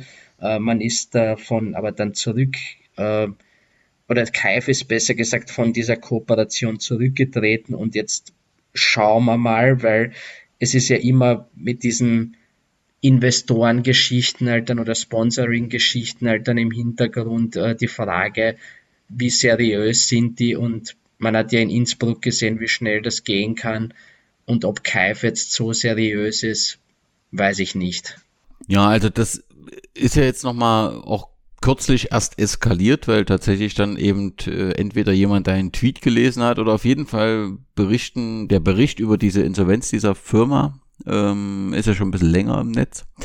Du hast das nochmal gemacht, beziehungsweise im, im äh, Austrian Soccer Board ist das thematisiert worden und ähm, das hat dann eben in Reporter thematisiert und da finde ich, hat der Verein sehr, sehr unsouverän ähm, reagiert. Er schreibt dann, ein Sportreporter, also man nennt ihn auch nicht mit Namen so, ne? Ein Sportreporter berichtete über eine Insolvenz einer Firma der Anker Group, die aber nicht im Zusammenhang mit den Sponsorleistungen des THSV Leoben steht. Es gibt viele Firmen und Vertriebsorganisationen im Umfeld einer Marke. Also nochmal ist, du hast es ja schon gesagt, es gibt bei den verschiedenen Firmen, die rund um Kalf im Impressum stehen, gleiche Persönlichkeiten etc. Und es kann doch durchaus sein, dass im Prinzip der Sponsor nicht von der Insolvenz betroffen ist. Dann nenne ich doch aber diese Firma und sage nicht so pauschal viele Firmen und Vertriebsorganisationen. Insgesamt wirkt dieser Artikel wirklich sehr, sehr unsouverän und macht, erzeugt eigentlich viel mehr ähm, Unsicherheit, äh, wenn dann eben von Sponsoren, Säule, Standbein, was weiß ich, äh, gesprochen hat. Also irgendwie wirkt das sehr äh, unseriös und, und, und, und fragwürdig. Und deswegen bin ich mir, ja, deswegen muss man einfach sehen, was die Zeit äh, ähm, ergibt. Aber ich habe noch ein Kommentar in einem Facebook-Auftritt von meinbezirk.at gefunden. Dort erklärt ein Nutzer, dass er Zweifel hat, äh, ob die Bezahlung von Spielern mit Bitcoin so zielführend ist. Und da habe ich dann auch nochmal gedacht, um Gottes Willen, was passiert denn hier? Also das hat der Verein die Chance nicht so richtig genutzt, das irgendwie gut aufzulösen. Und äh, das wirft so ein paar Fragen auf, weil eben auch das Stadionprojekt jetzt ein Thema ist. Grundsätzlich, wenn man das versucht wirklich mal wegzuschieben und sagt, lass das mal Missverständnisse sein, lass das uns mal positiver, dann ist schon beeindruckend, was sportlich geleistet wurde, oder? Absolut, halt dann, dass man jetzt diesen auch diesen Durchmarsch geschafft hat. Jetzt, äh, man hatte dieses Duell mit Volzberg auch nochmal letzte Saison, was richtig, richtig spannend war, äh, wo man geglaubt hat, sie sind eh schon Fixmeister, dann hat's, hat sich zusammengeschoben und äh, im Endeffekt äh, war das Ganze dann auch wieder so eine knappe Geschichte und äh, man, wo man aber davon ausgegangen ist, sie haben das meiste Geld, sie haben einen Bombenkader ähm, und dass sie gleich halt dann eben als Aufsteiger dann jetzt auch nochmal auf dem ersten Platz sind, das ist nochmal beeindruckend. Und sollten sie in die zweite Liga aufsteigen, sind sie natürlich auch wieder kein normaler Aufsteiger. Julian, warst du schon mal in Leopen? Nein, tatsächlich nicht. Ist aber auf meiner Liste. Richard, du? Ich war tatsächlich in der Hinrunde äh, heuer zum ersten Mal in Leoben tatsächlich. Äh, ich suche gerade nebenbei meine Liste aufzumachen, um zu sagen, wann genau. Das war definitiv noch in der Landesliga, in der steirischen, weil äh, äh, das war noch gegen Mettersdorf war das, ähm, im Mai war das.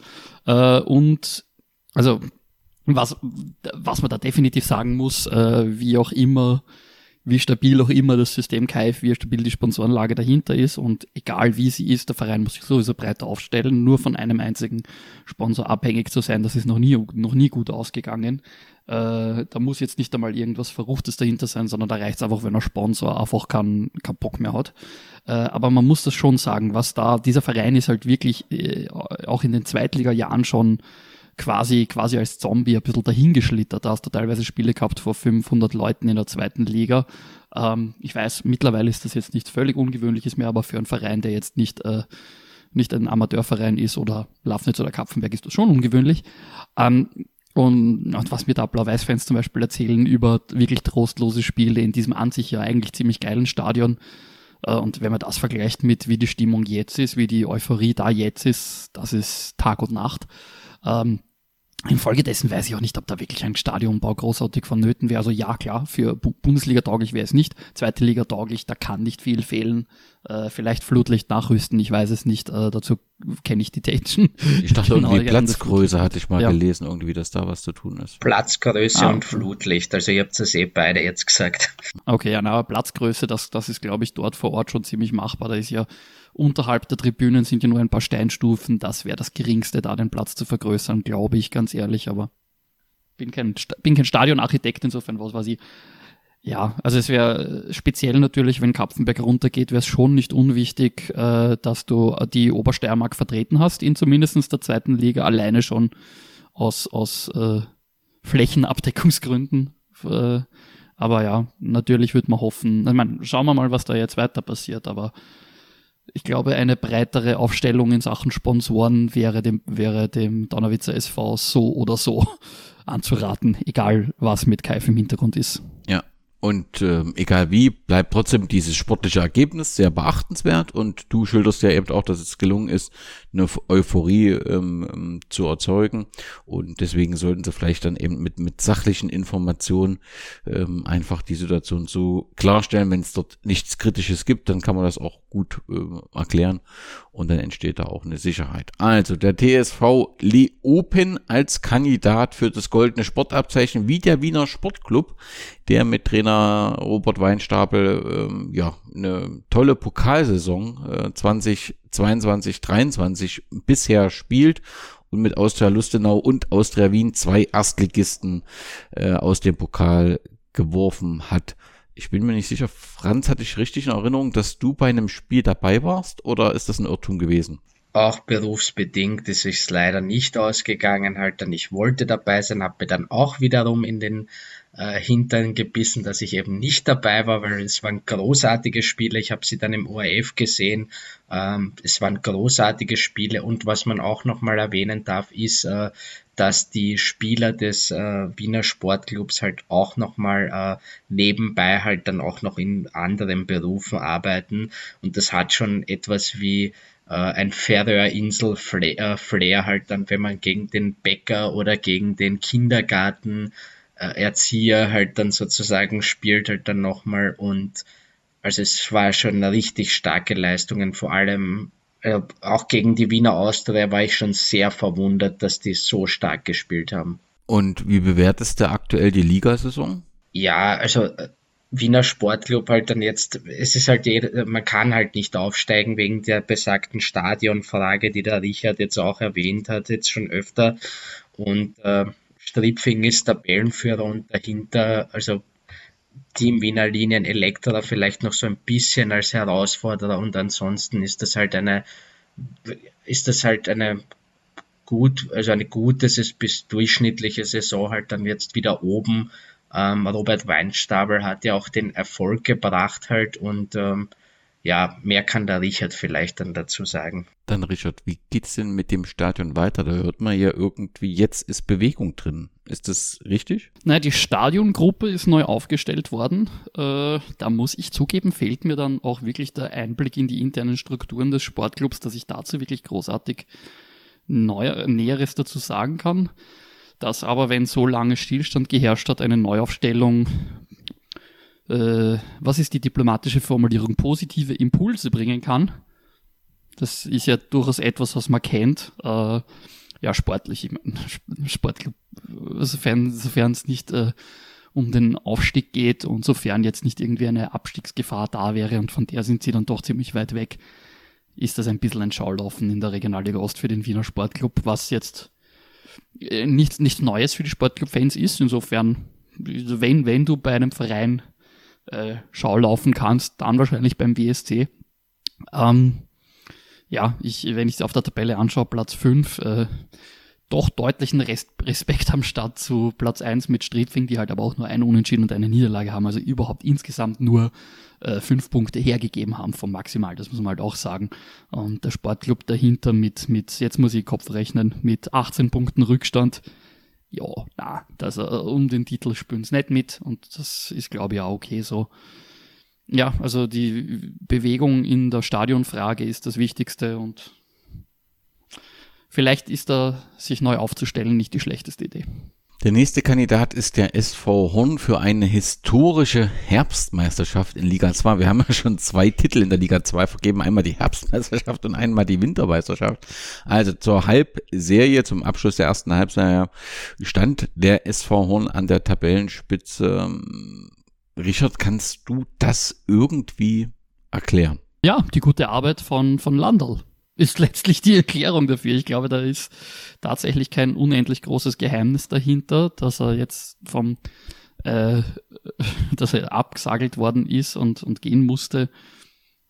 Hat jetzt dem Verein jetzt auch nicht unendlich geholfen. Ich meine, das Team hat stark weitergespielt und äh, natürlich äh, selbst jetzt äh, selbst jetzt Platz drei in der, in der Winterpausentabelle ist ja immer noch ein äh, wahrscheinlich mit das stärkste Ergebnis, das je ein Waldviertlerverein im, im österreichischen Fußball erzielt hat. Das muss man ja auch nochmal festhalten. Und ja, aber die, ich meine, für die Rückrunde stehen massive Fragezeichen. Das, glaube ich, wird, wird niemand bestreiten. Und ob das Team in der Rückrunde das auch so weiter behalten kann, das werden sie erst beweisen müssen. Aber klar, diese Herbstmeisterschaft kann ihnen niemand nehmen und das ist äh, naja, gut, nein. Mein, da kommt jetzt ist es die Frage, ob man Krems als Waldviertel zählt. Die Kremser würden das heftig verneinen, aber abseits von Krems definitiv das stärkste Ergebnis eines Waldviertler Fußballvereins äh, im österreichischen Männerfußball überhaupt. Und das kann Horn niemand mehr nehmen. Franz, aber was ist denn, wenn Richard nicht recht hat und der SV Horn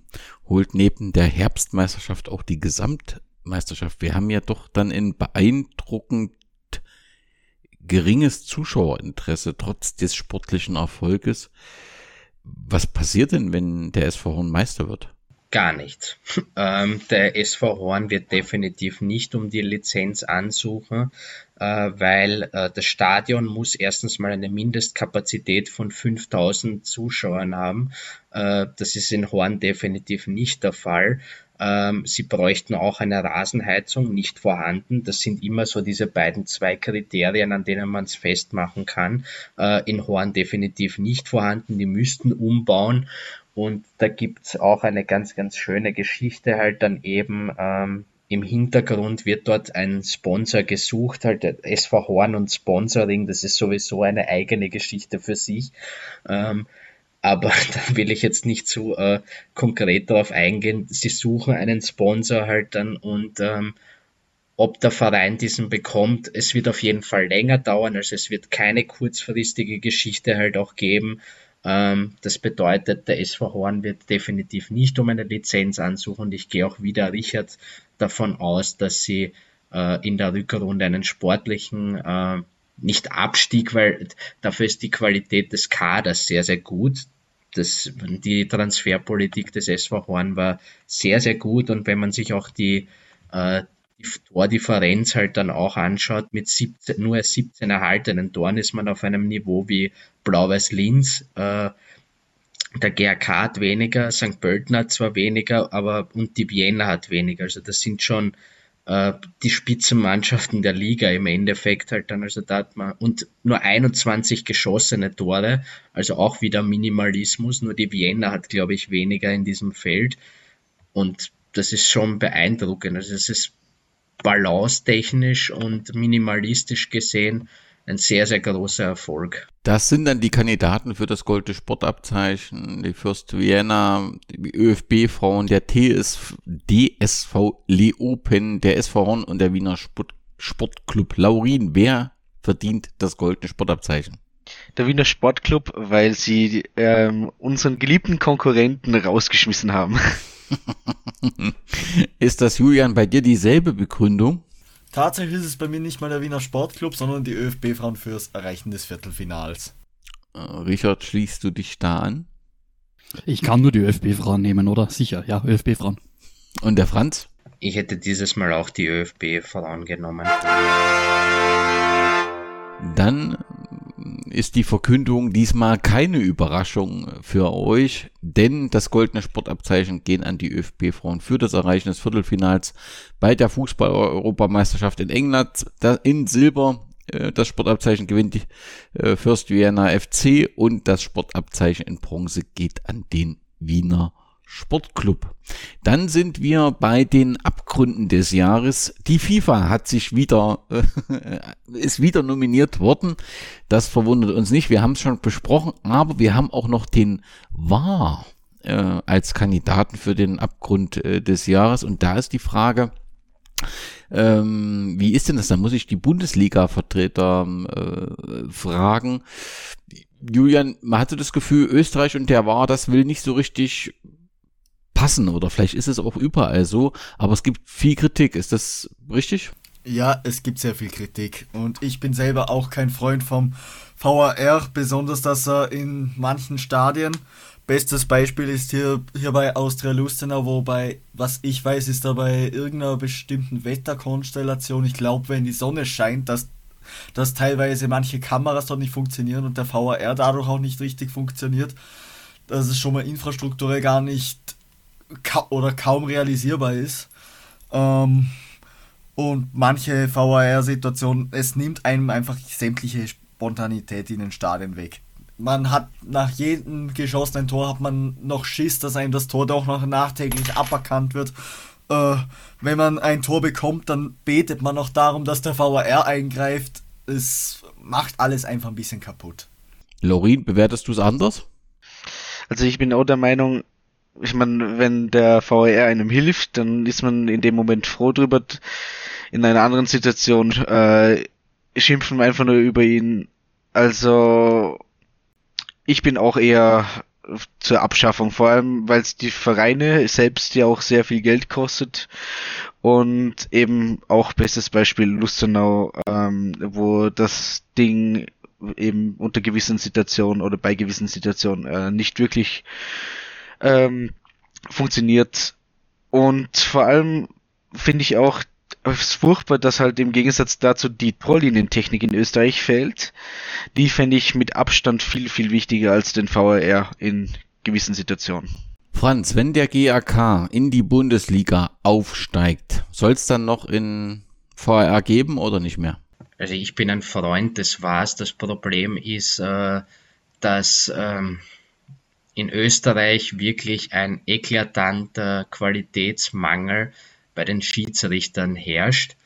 Ähm, es gibt meine, ich habe immer eine Liste von Schiedsrichtern, bei denen ich immer zusammenzucke, wenn diese, äh, wenn ich diese als Schiedsrichter an den Spieltagen habe, weil ich mir dann immer ausmalen kann, dass es immer circa ein, zwei Aktionen halt, es sind nicht einmal ein, zwei, es sind mehrere Aktionen, wo man sich einfach nur auf den Kopf greift und sich denkt, ähm, was soll der Blödsinn jetzt? Äh, was nicht auch bei einem Spiel von Red Bull Salzburg halt dann auch so, wo ein Tor, wo ein Tor, also ein Ball glatt hinter der Linie einfach war und man äh, und da war das trotzdem nicht erkennen konnte. Also da gebe ich dem Laudin auch vollkommen recht. Die Torlinientechnologie gehört auch her, aber der war soll bitte bleiben, weil es ist nicht eine Diskussion entweder oder, sondern eine zusätzliche Hilfe für den Schiedsrichter, weil das Spiel eben so schnell ist. Ähm,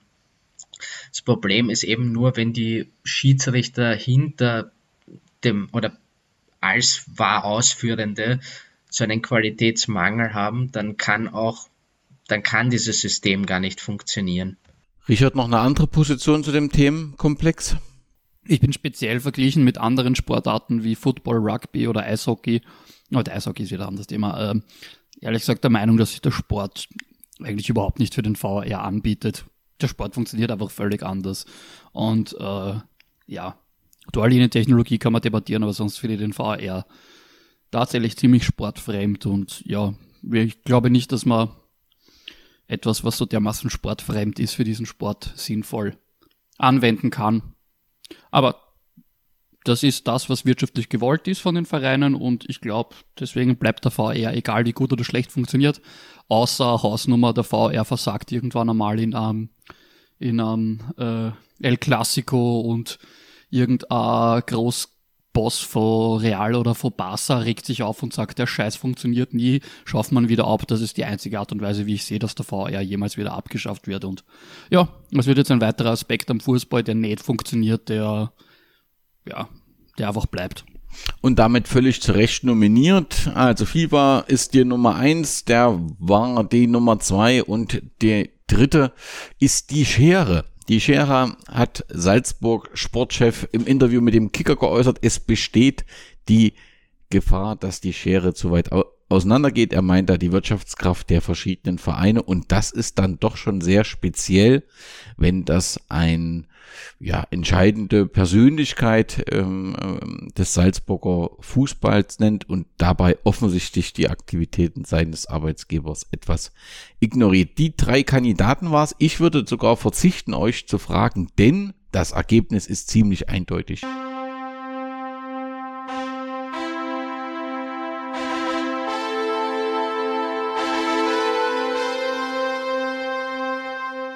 Ähm, der Großteil oder fast alle Hörerinnen und Hörer bewerten in diesem Jahr oder geben den Titel des Abgrund des Jahres äh, den Tätigkeiten der FIFA auf Platz eins. Nummer zwei ist die Schere und Nummer drei ist der War. Die nächste Kategorie ist das große Fragezeichen. Und dort haben wir als ersten Kandidat den SV Lafnitz. Im September hatte man den freiwilligen Rückzug oder Abstieg in die vierte Liga, erklärt, weil ob man gleichzeitig Hauptsponsor ist und seinen Rückzug geplant hatte, im November hieß es dann, man will in der zweithöchsten Klasse, es soll in der zweithöchsten Klasse weitergehen. Hm, Franz hin, her. Ich fand, Lafnitz hat das mit der Erklärung eigentlich ganz schlüssig gemacht, hat gesagt, okay, uns fehlt jemand, den können wir nicht gleich ersetzen und deswegen planen wir in der vierten Liga jetzt dann den Rückzug. Hm, irgendwie hat man sich da so ein bisschen was kaputt gemacht. Oder sehe ich das falsch und ist das völlig in Ordnung, dass Lafnitz versucht, in, in, mit den Möglichkeiten dann in der Liga 2 zu bleiben? Also erst einmal, äh, ich finde das ganz interessant, weil der Richard hat dazu einen interessanten äh, Post abgesetzt. Der hat nämlich so gesagt, weil jetzt kooperieren sie ja im Endeffekt mit einem Sponsor von Hartberg und diese Nähe zu Hartberg war eben immer da. Und es hat, äh, es hat auch schon so die Überlegungen gegeben, dass wenn Lafnitz etwas mehr unternehmen möchte oder dass da mehr gehen soll, dann müssten sie in das Stadion von Hartberg. Äh, und deswegen war das schon immer irgendwie auf dem, äh, also diese Kooperation mit Hartberg, dass sie dann nicht zustande gekommen ist, liegt auch am Verein selber. Äh, die Kommunikation dahingehend war auch immer so. Der Richard hat dann nur zu Recht gesagt, warum jetzt und nicht vorher schon. Äh, und im Endeffekt hat er damit auch recht, weil ähm, eben damit dort mehr entsteht, hätte man schon vorher mit Hartberg äh, zusammengehen müssen oder zumindest in das, äh, in das Stadion umsiedeln, dass man das Ganze jetzt nicht gemacht hat und sich dazu jetzt eigentlich mehr zu so einer Art zweite Mannschaft von Hartberg degradiert, finde ich persönlich für den Verein jetzt nicht so gut. Ähm, ob sie dann mehr wollen oder ob das Ganze dann zustande kommen kann aus rechtlicher Sicht, weil interessant wird es dann, wenn Hartberg absteigt ob das Ganze dann so mit einem oder mit dem gleichen Sponsor funktionieren kann, ähm, schauen wir mal.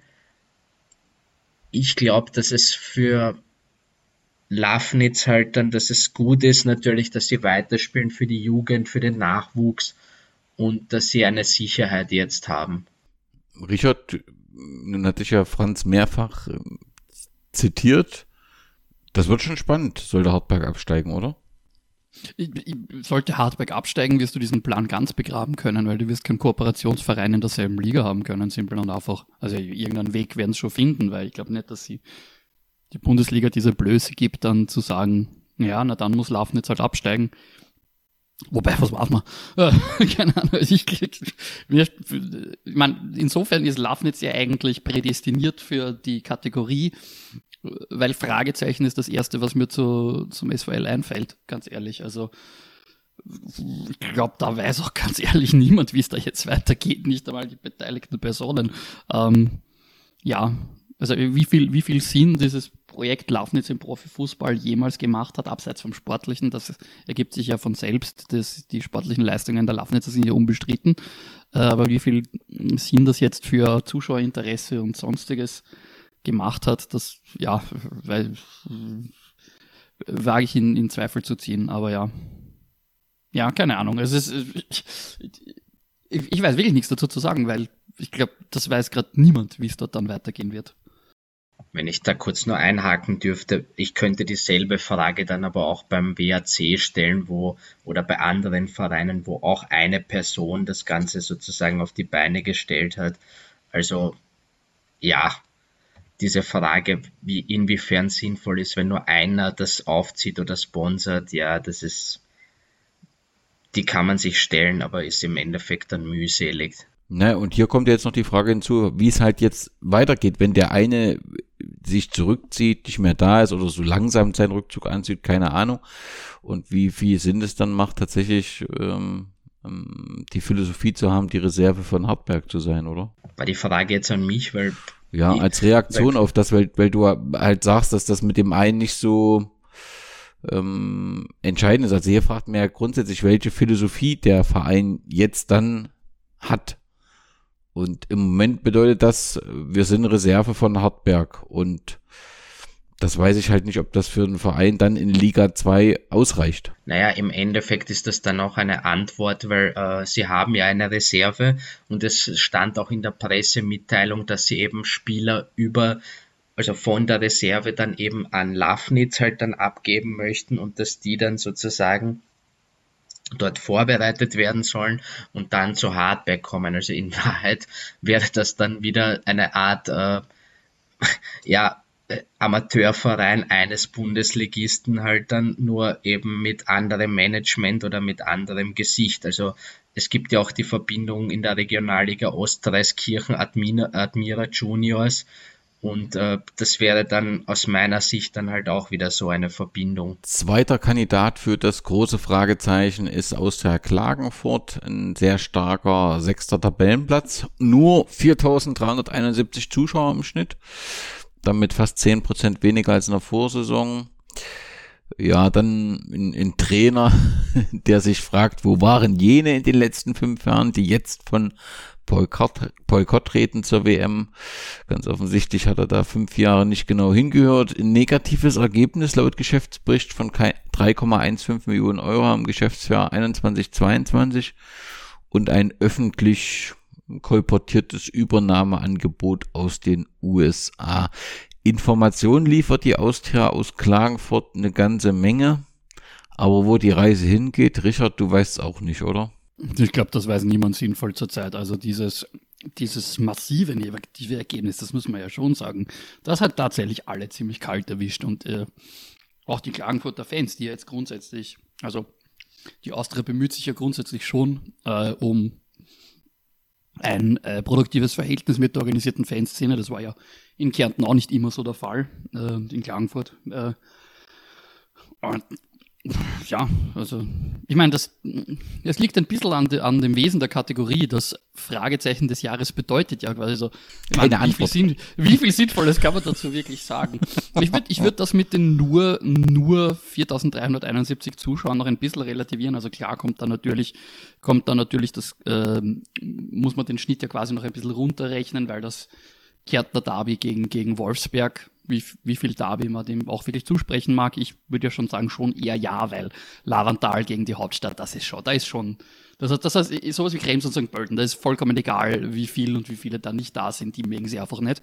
Ähm, ja, also das sind jetzt nicht die schlechtesten Zuschauerzahlen. Klagenfurt hat halt das Problem natürlich mit dem riesengroßen Stadion. Ja, aber, natürlich die wirtschaftliche, die, das wirtschaftliche Fragezeichen steht definitiv über allem und ja, das war schon recht, recht heftig. Lasst uns zum dritten Kandidaten kommen und da gibt es zwei, die kennen den Verein sehr genau. Der SCR Alltag.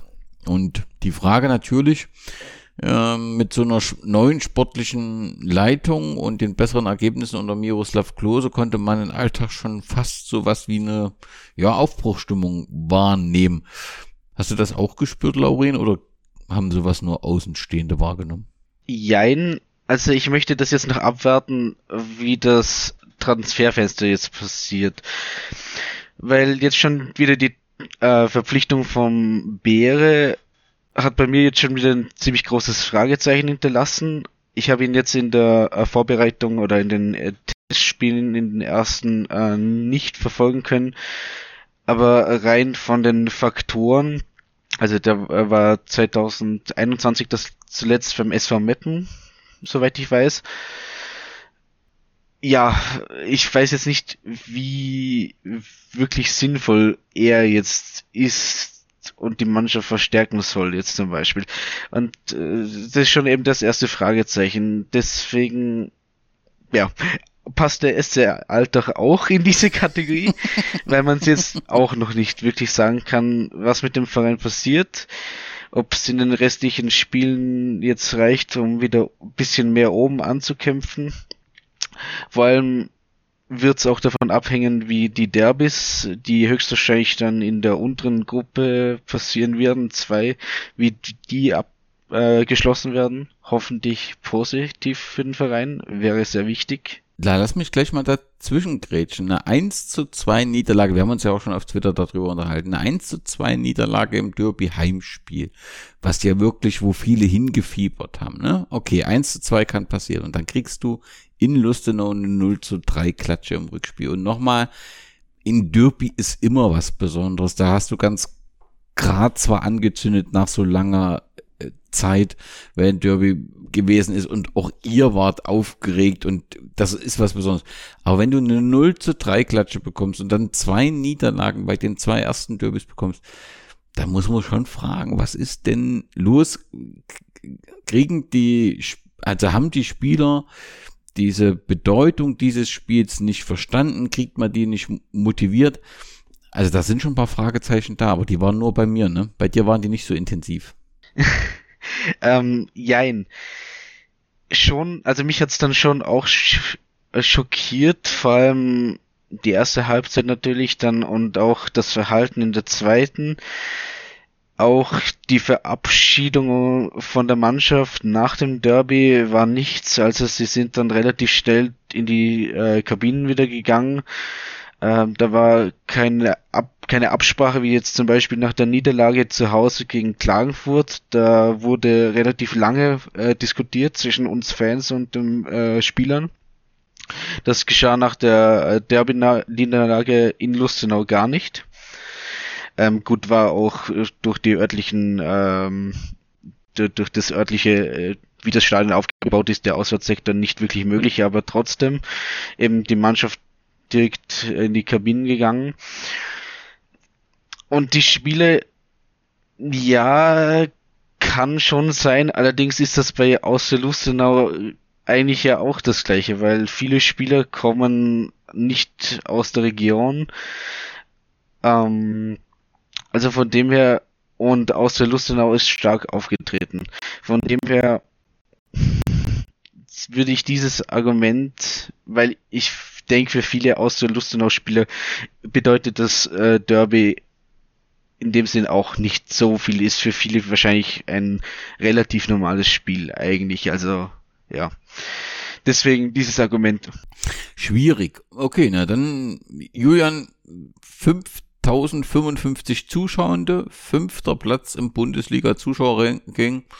Klingt ja aber so schlecht grundsätzlich nicht. Passiert da was Positives auch durch den, den Klose-Transfer, dass da so ein bisschen eine Stimmung im Alltag ist oder ist die Zuschauerzahl anders zu erklären? Die Zuschauer Zahl kann ich mir ehrlich gesagt selber nicht erklären, weil komischerweise, obwohl wir sportlich die letzten, äh, eigentlich auch die letzten Jahre jetzt nicht gerade der Burner waren, ähm, steigt die Zuschauerzahl bei uns stets. Und das nicht nur bei den Heimspielen, sondern auch auswärts haben wir immer mehr Auswärtsfahrer.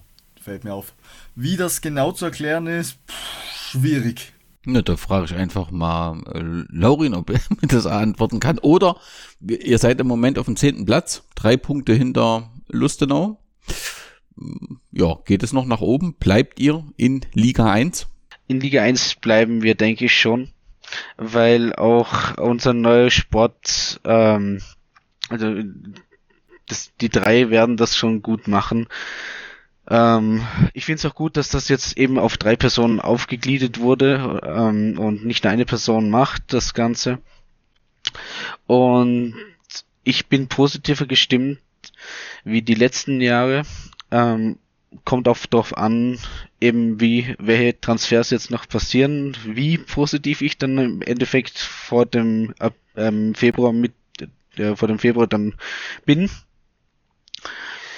Ja, und die Zuschauerzahlen, ich meine, ähm, 7000 Fans äh, gegen Sturm Graz und das Derby ähm, sch schneiden oder äh, bringt den Schnitt dann schon ordentlich nach vorne.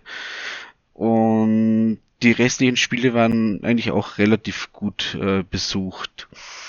Aber natürlich eben die beiden Spiele gegen Sturm und das Derby haben eigentlich diesen Schnitt so hoch gesetzt, wie er ist, meiner Meinung nach.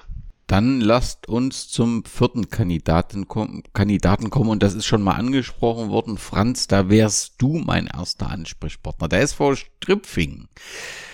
Was oder wer ist der SV Stripfing und wo will er denn hin? Also der Stripfing ist, eine, ist, ein kleiner Ort im, äh, im Norden, also im Norden vom Norden von Wien, in Niederösterreich gelegen, Bezirk Genserndorf. Äh, der Verein selbst ist ein kleiner, wirklich, ist ein kleines Kaff halt dann, wie man ihn in Niederösterreich dazu auch sagt.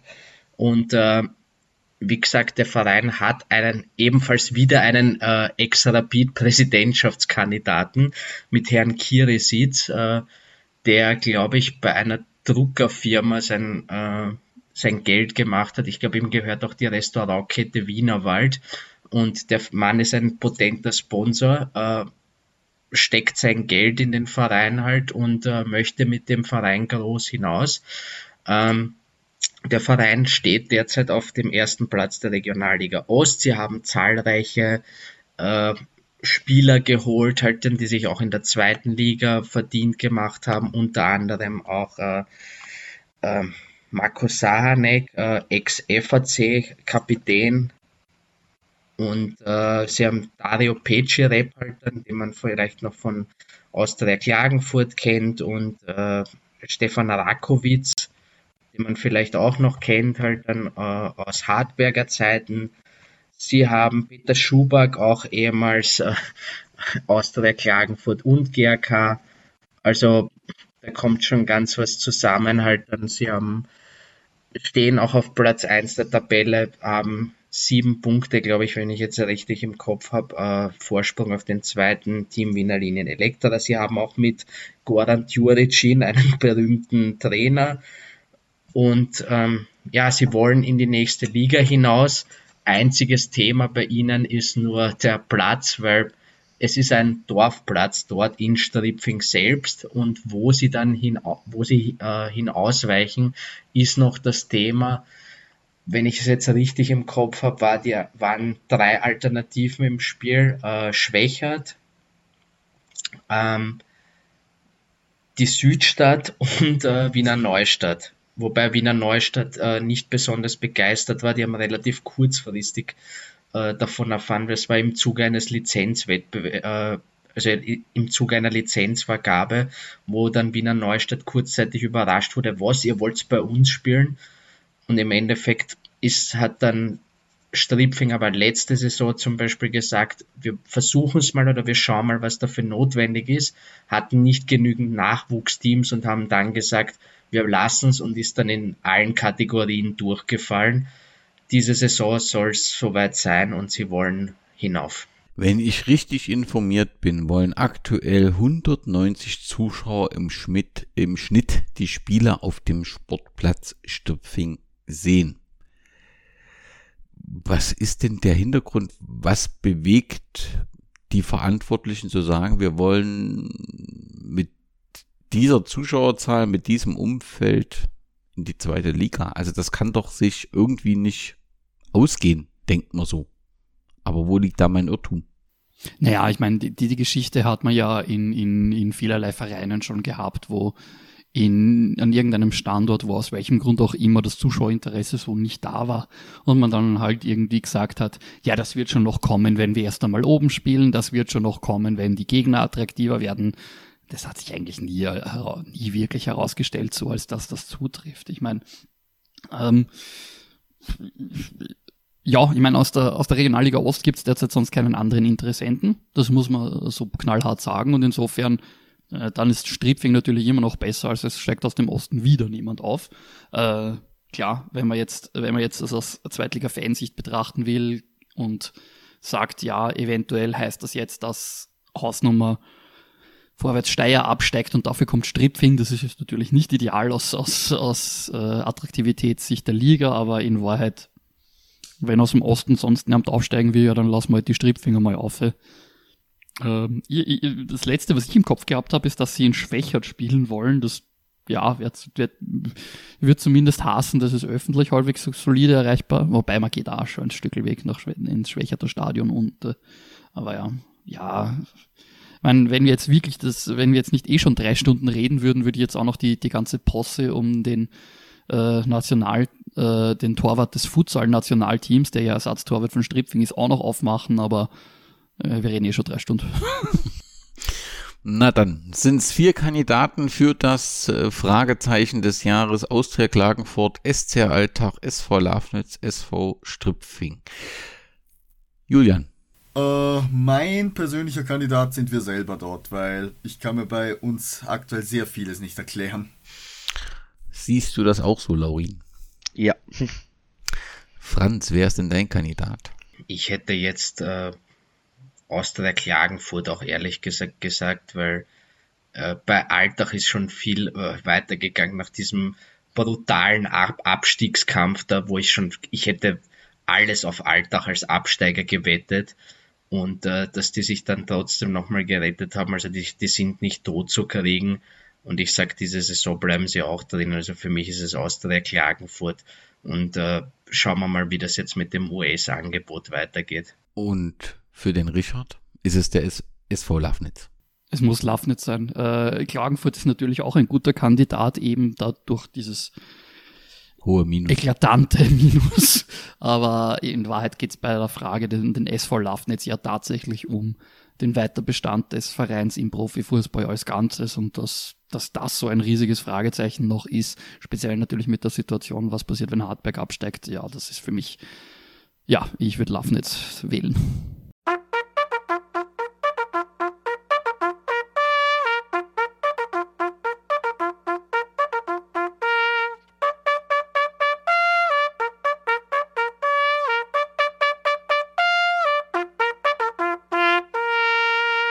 Und die Hörerinnen und Hörer haben das Fragezeichen in Gold dem SV Lafnitz äh, überreicht. In Silber erhält es Austria Klagenfurt und in Bronze der SV Stripfing.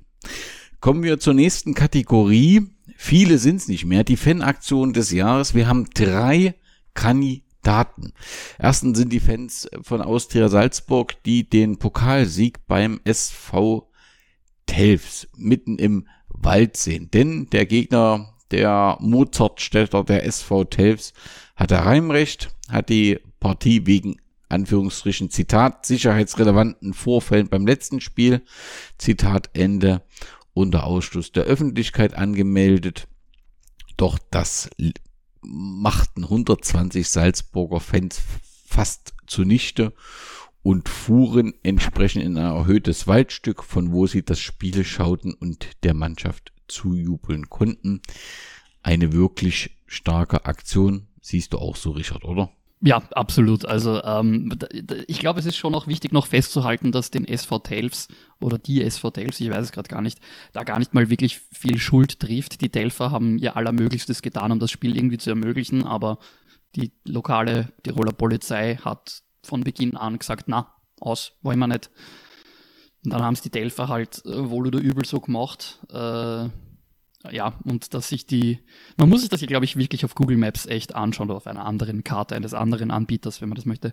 Weil de, der Sportplatz Emat vom SV Delfs, der ist ja so ein bisschen an einer Hanganhöhe gelegen und äh, darüber ist dann ein Schotterwerk. Und wenn man sich das auf Google Maps dann anschaut zwischen Sportplatz und Schotterwerk, dieses Waldstückchen mit den zwei Lichtungen, da kann man sich ziemlich gut ausmalen, wo die äh, Austria-Fans dann gestanden sind. Und es war ja auch, es war auch wirklich herzerwärmend, da empfehle ich allen nochmal den äh, Violett TV-Bericht sich anzuschauen über diese, dieses Spiel und diese Aktion, wie das Team der Austria dann zu den Fans rauf hochgekommen ist, was dafür Ah, das waren schöne, schöne Szenen. Da muss man es jetzt nicht unbedingt mal mit der Salzburger Austria großartig halten, aber das war einfach, das war einfach schön zu sehen, wie da eine, eine suboptimale Situation von allen Beteiligten friedlich und stimmungsvoll gemeistert wird. Das, ja, das war schön. Du wirst es auch nicht mit dem Lask halten und trotzdem ist äh, die Initiative Schwarz-Weiß ein Kandidat für die Fanaktion des Jahres. Wir sehen den Lask vor lauter Rosa nicht, stand auf einem ähm, auf einem Plakat äh, der Fangruppierung des Lask. Es ist ähm, eine Initiative, die wirklich mit guten Argumenten ähm, arbeitet, die aufbereitet über ihre Internetseite und die das Rosa auch zunehmend zum Thema äh, bekommt, auch in den mit ihren Aktionen dann letztendlich auch.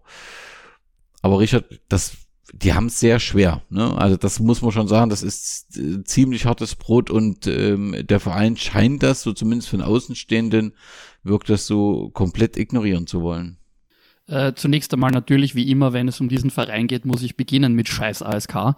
Äh, und wenn man hämisch sein will, kann man natürlich auch sagen, aha, da wollen, da wollen Fans von einem Verein, der eigentlich immer als eine Ein-Personen- äh, geführt worden ist und immer nur von Top-Down äh, geführt worden ist, auf einmal Mitbestimmungsrechte und so, da kann man fragen, wissen Sie, bei welchem Verein Sie sind? Und mal, wenn man weiter hämisch sein will, kann man sagen, ah, das hat sicher gar nichts mit der speziellen Farbe rosa zu tun und dass ein anderer, äh, eine andere Sponsorfarbe nicht annähernd diese negativen Reaktionen hervorrufen würde.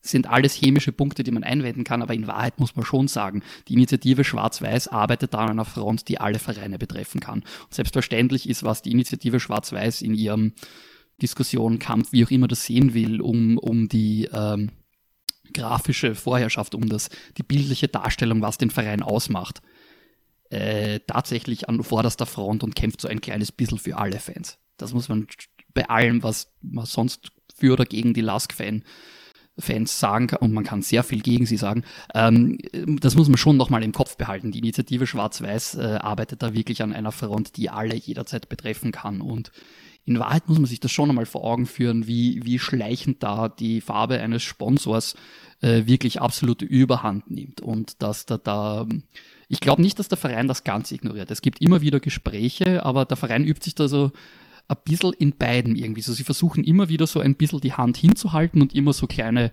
äh, äh, kleine, kleine Brotkrümel hinzuwerfen im Sinne von, wir hören euch, äh, äh, aber in Wahrheit, ja, zahlen tut BWD, zahlen tut der Sponsor und der schafft dann damit auch letztlich an. Und ja, ich weiß, ich, ich will jetzt nicht behaupten, dass das bei einem anderen Verein anders wäre. Das weiß ich jetzt ehrlich gesagt gar nicht. Keine Ahnung, was passieren würde, wenn bei Blau-Weiß irgendein Verein, irgendein Sponsor herkommen würde. Und so. ich meine, ein Verein, der Blau-Weiß im Namen hat, wird man schwer in eine andere Farbe umfärben können. Man kann es probieren wahrscheinlich, aber ähm, ja, es ist. Aber nein, aber, ähm, wie gesagt, niemand wird von mir erwarten, dass ich jetzt irgendwie große Sympathie für den Lask und seinen Fananhang hege, aber das ist eine Diskussion, die wirklich die vorderste Front für alle Fans ist. Und dass das jetzt gerade beim LAS gelandet ist, ist klar für Außenstehende nicht unlustig, aber in Wahrheit ist, wird da was Wichtiges gerade verhandelt und das ist definitiv eine sehr, sehr wichtige Initiative. Ich darf in dem Zusammenhang den Podcast, der Episode 186 äh, empfehlen, wo wir genau darüber gesprochen haben und die Initiative und die Hintergründe ausführlich dargestellt haben. Aber natürlich auch nochmal Laurin fragen. Ihr habt ja bei dem Heimspiel von euch war es, glaube ich, die Initiative auch mit einer Choreo letztendlich äh, unterstützt, weil ihr ja das Thema Gelb auch habt, hattet, wie auch immer. Und ähm, das hat eigentlich ein ganz gutes Bild ergeben. Ja, wobei ich dazu sagen muss, dass die Lask-Fans das dann schon wieder übertrieben haben ein bisschen, weil sie pinkes Pyro ähm, aufs Spielfeld geworfen haben und dafür äh, das Spiel unterbrochen wurde. Gut, ich meine, wir beim Derby waren jetzt nicht besser, muss man dazu sagen, aber ja, war ein Tüpfelchen zu groß in dem Fall, aber ich finde die Aktion prinzipiell sehr cool, weil sie eben immer wieder bei Spielen regelmäßig mit ähm, anderen Szenen kooperieren und da gegenseitig ähm, eben ja Sprichbände äh, zeigen und das finde ich eine echt coole Aktion. Julian, wie geht's denn eigentlich eurer Farbe Gelb? Ähm, grundsätzlich gleich wie letztem Jahr. Also wir haben immer noch dasselbe Auswärtsdress. Ich bin immer noch genau gleich auf dem Bus abgebildet in Gelb. Meine persönliche Meinung ist dadurch, ist halt, ja, Alltag ist grundsätzlich schwarz und weiß, aber man muss halt auch dazu sagen, unser Sponsor zahlt halt auch. Okay, wir haben zwei Kandidaten und es gibt noch einen dritten und das ist die Bob Marley Choreografie der GAK-Fans vor dem kleinen Derby gegen Sturm 2 in Liga 2 und wenn ich dich richtig verstanden habe, Franz, warst du da auch recht beeindruckt. Ich war sehr beeindruckt. Ich war vor Ort. Und man muss dazu sagen, dass es äh, im Zuge einer Aktion für die, äh, für die Be äh, Gleichberechtigung von ähm, schwulen, Lesben und Transgender-Personen, LGBTQ, äh, glaube ich jetzt dann, dass ich es auch noch herausgebracht habe, äh, dass man das in dem Zuge auch nochmal gemacht hat. Regenbogenfarben äh, war sehr, sehr schön zu sehen. Die Stimmung selber war etwas komisch halt dann, weil man äh, bei dem Derby halt leid, weil das, das Derby ist irgendwie ähm, dem Großen sozusagen zum Opfer dann ein bisschen gefallen, weil das dann kurz davor war äh, und ähm, die meisten haben sich halt gesagt, ich gehe jetzt zum Großen hin, zum Kleinen eher weniger. Das war noch in der Regionalliga Mitte anders. Da gab es bis zu 6000 Zuschauer. Bei dem Derby waren es jetzt nur 3500, glaube ich jetzt dann. Ähm, also das ist leider diesem, äh, dem großen David zum Opfer gefallen. Das Spiel selber war jetzt auch nicht das Schönste halt, weil der GRK eins seiner schlechtesten Spiele da auch gemacht hat. Ähm, und ja, es ist halt nicht so gelaufen, wie man sich gedacht hätte, aber die Choreografie war super. Ja, drei Fanaktionen. Ähm, die Abstimmung ist da auch recht eindeutig und die Fanaktion des Jahres ist der Besuch des Cup-Spiels der Austria Salzburg Fans und die Silbermedaille bekommt die GAK-Choreografie und Platz 3 dann für die Initiative Schwarz-Weiß.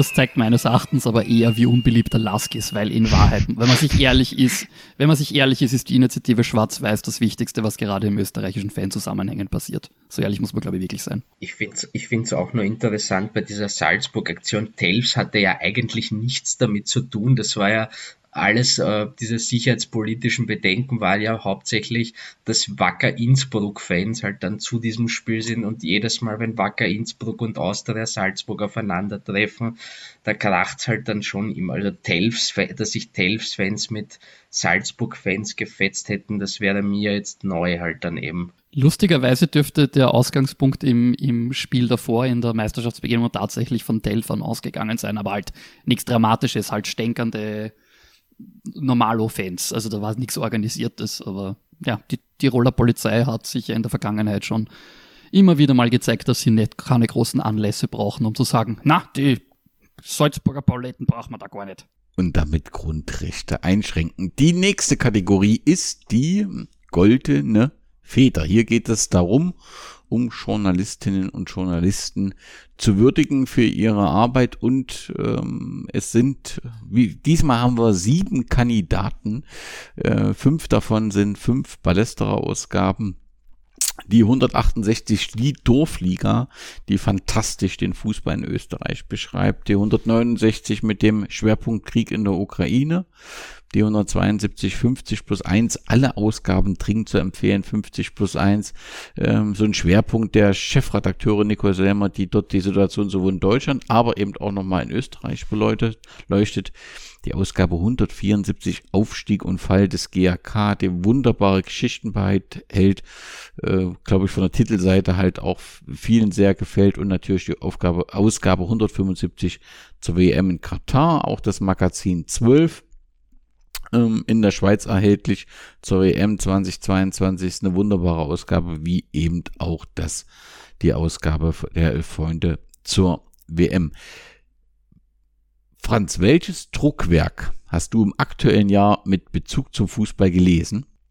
Keine große Überraschung bei mir. Es war natürlich das äh, Werk rund um den GRK und das haben sie richtig, richtig großartig gemacht. Das kann ich nur unterstreichen. Äh, Laurin, was ist denn du als, als Buchexperte? Gibt es ein Druckwerk mit Bezug zum Fußball, was du in diesem Jahr gelesen hast? Ja, 100 Jahre VfV also der Vorarlberger Fußballverband, ähm, ist rausgekommen. Ein. Ne? Ähm, und das habe ich mir ein bisschen angeschaut. Haben wir auch verkauft. der Richard hat eins bei mir gekauft. Wenn, wenn du es nicht gesagt hättest, hätte ich es gesagt. Ich habe es bei dir tatsächlich, tatsächlich bei dir in deiner Buchhandelsfiliale erworben, ja. Aber das ist ein, ein Knaller, das Buch, oder? Das ist ja wirklich äh, umfangreich und, und schon viel Arbeit drin, oder? Das hat sich auch definitiv meinen restlichen Vorarlberg-Aufenthalt ziemlich an meinen Rücken angehängt, das muss ich schon sagen. ja, das kann ich mir gut vorstellen. Julian, hast du noch ein Druckwerk hinzuzufügen, das du gern und intensiv gelesen hast?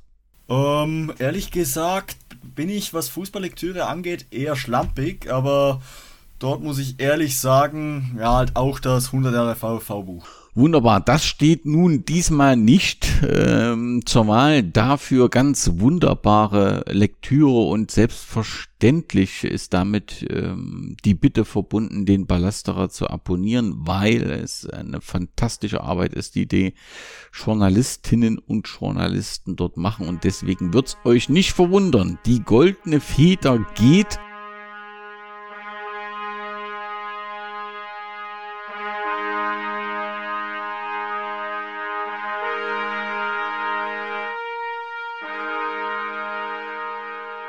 an den Ballester und es ist die Ausgabe 174 Aufstieg und Fall des GAK.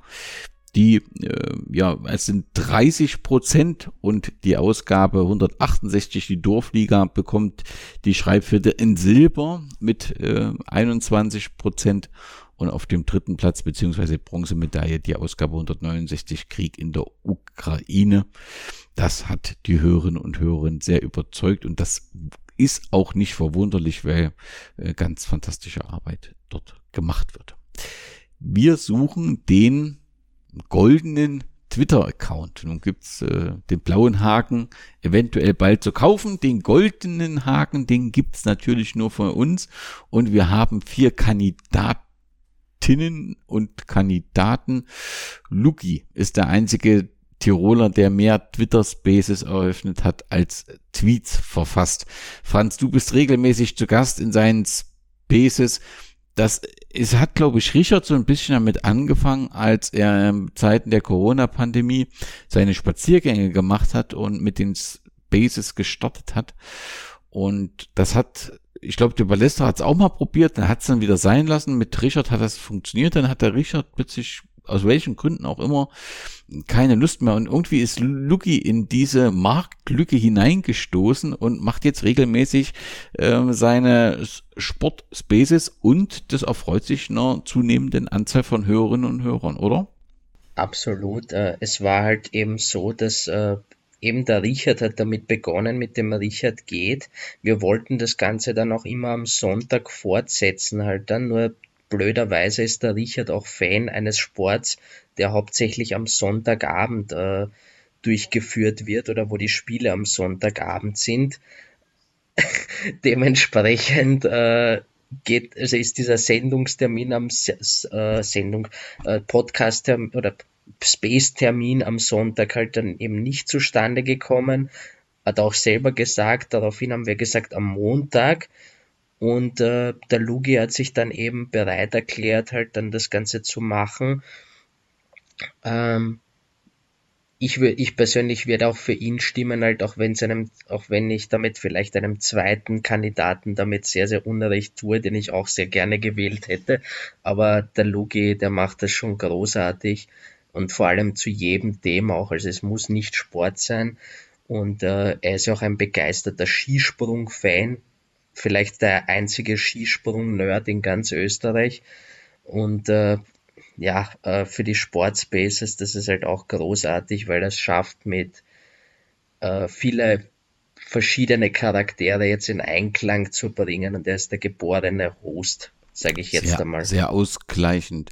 Richard, der nächste Kandidat ist Johannes Christofferitsch und der Twitter-Account von ihm. Nun ist ja, spielt dein Verein noch in Liga 2. Und wenn man nach so ein bisschen Content, äh, Inhalt sucht, dann hatte Laurin eine Zeit lang einen Twitter-Account, wo er Liga 2 Inhalte gepostet hat. Aber faktisch, ähm, ja, also der, der Nachfolger ist offensichtlich der offizielle ÖFB-Kanal, wenn ich es richtig verstanden habe. Da taucht mir relativ wenig auf. Ich weiß nicht, ob das dann nicht unter dem Hashtag Liga 2 ist auch letztendlich egal.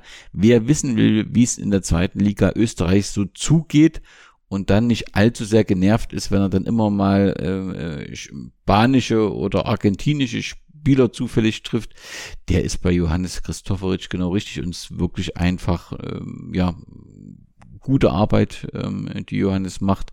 Natürlich auch mit dem Podcast 2 Konferenz zusammen mit Harald. Heute geht's ja aber um den Twitter-Account. Da liefert Johannes immer aktuelle Informationen. Ja, ich glaube, da hat, da hat äh, da hat, da, da, da hat der Hannes ja wirklich ein bisschen eine, äh, mein, Laola, man, begonnen hat es dadurch, dass Laola die Rechte an der zweiten Liga zur Übertragung erhalten hat, weil Sky sie halt aufgegeben hat. Ich meine, äh, muss man schon die Reihenfolge beachten. Sky hat sie aufgeben und daraufhin kam dann die Ligareform und darauf kam die Aufstockung auf 16 Vereine und Laola war dann halt daran interessiert. Lustigerweise hat Laola ja mittlerweile auch einige andere österreichische Sportligen die Übertragungsrechte bekommen, aber ja, äh, das, das würde jetzt endgültig den Rahmen sprengen. Und daraus hat halt ähm, ist halt, wenn ich das richtig verstanden habe, ursprünglich zwischen Michi Graswald und, und dem, dem Hannes Christopheritsch äh, auch die Idee entstanden, ja, dann machen wir das gescheit, dann machen wir halt eben auch eine, etwas, was es bislang halt über die zweite Liga nicht wirklich gegeben hat, eine tatsächliche explizite Sendung darüber, die halt auch wirklich äh, über den Spieltag hinaus und über das Ganze ein bisschen drüber, ein bisschen eine, einfach eine klassische äh, Generalberichterstattung darüber.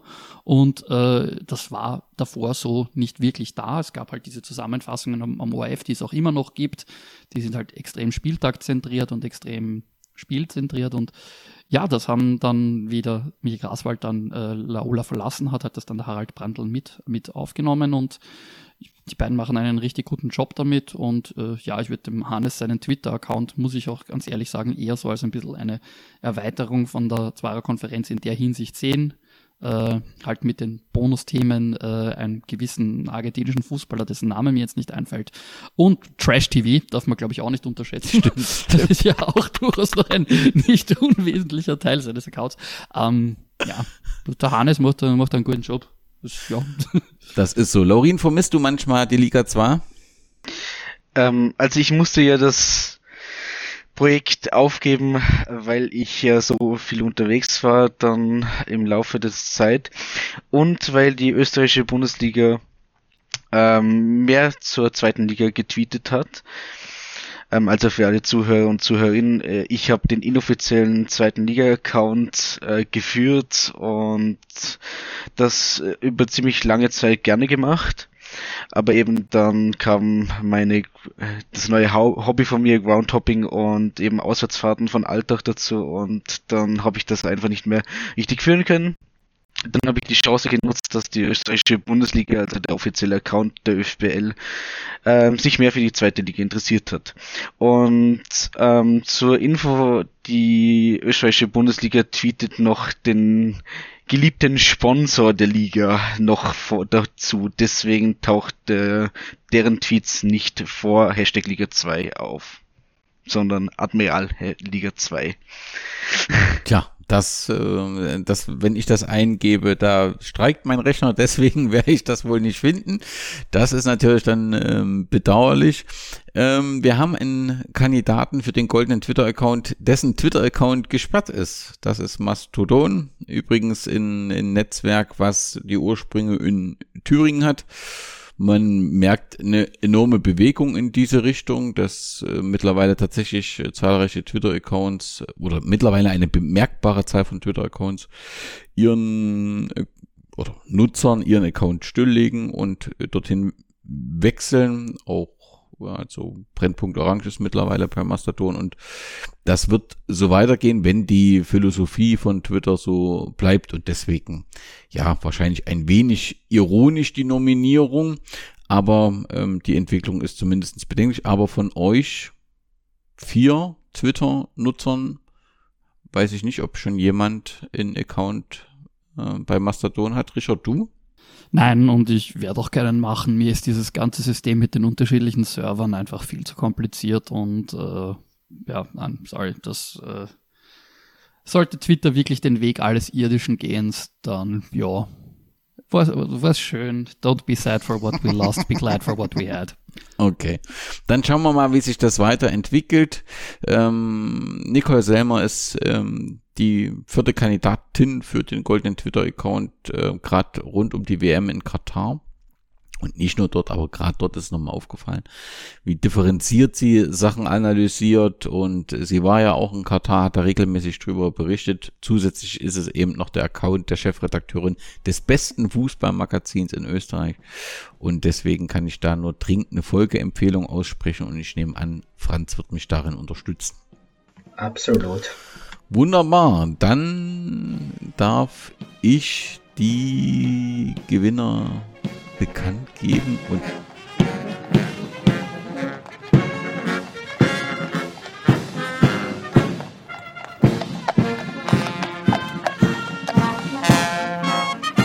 mit 42 Prozent ähm, gewinnt den goldenen Twitter-Account Nicole Selmer gefolgt ähm, von Johannes Christopheritsch und dem Luki.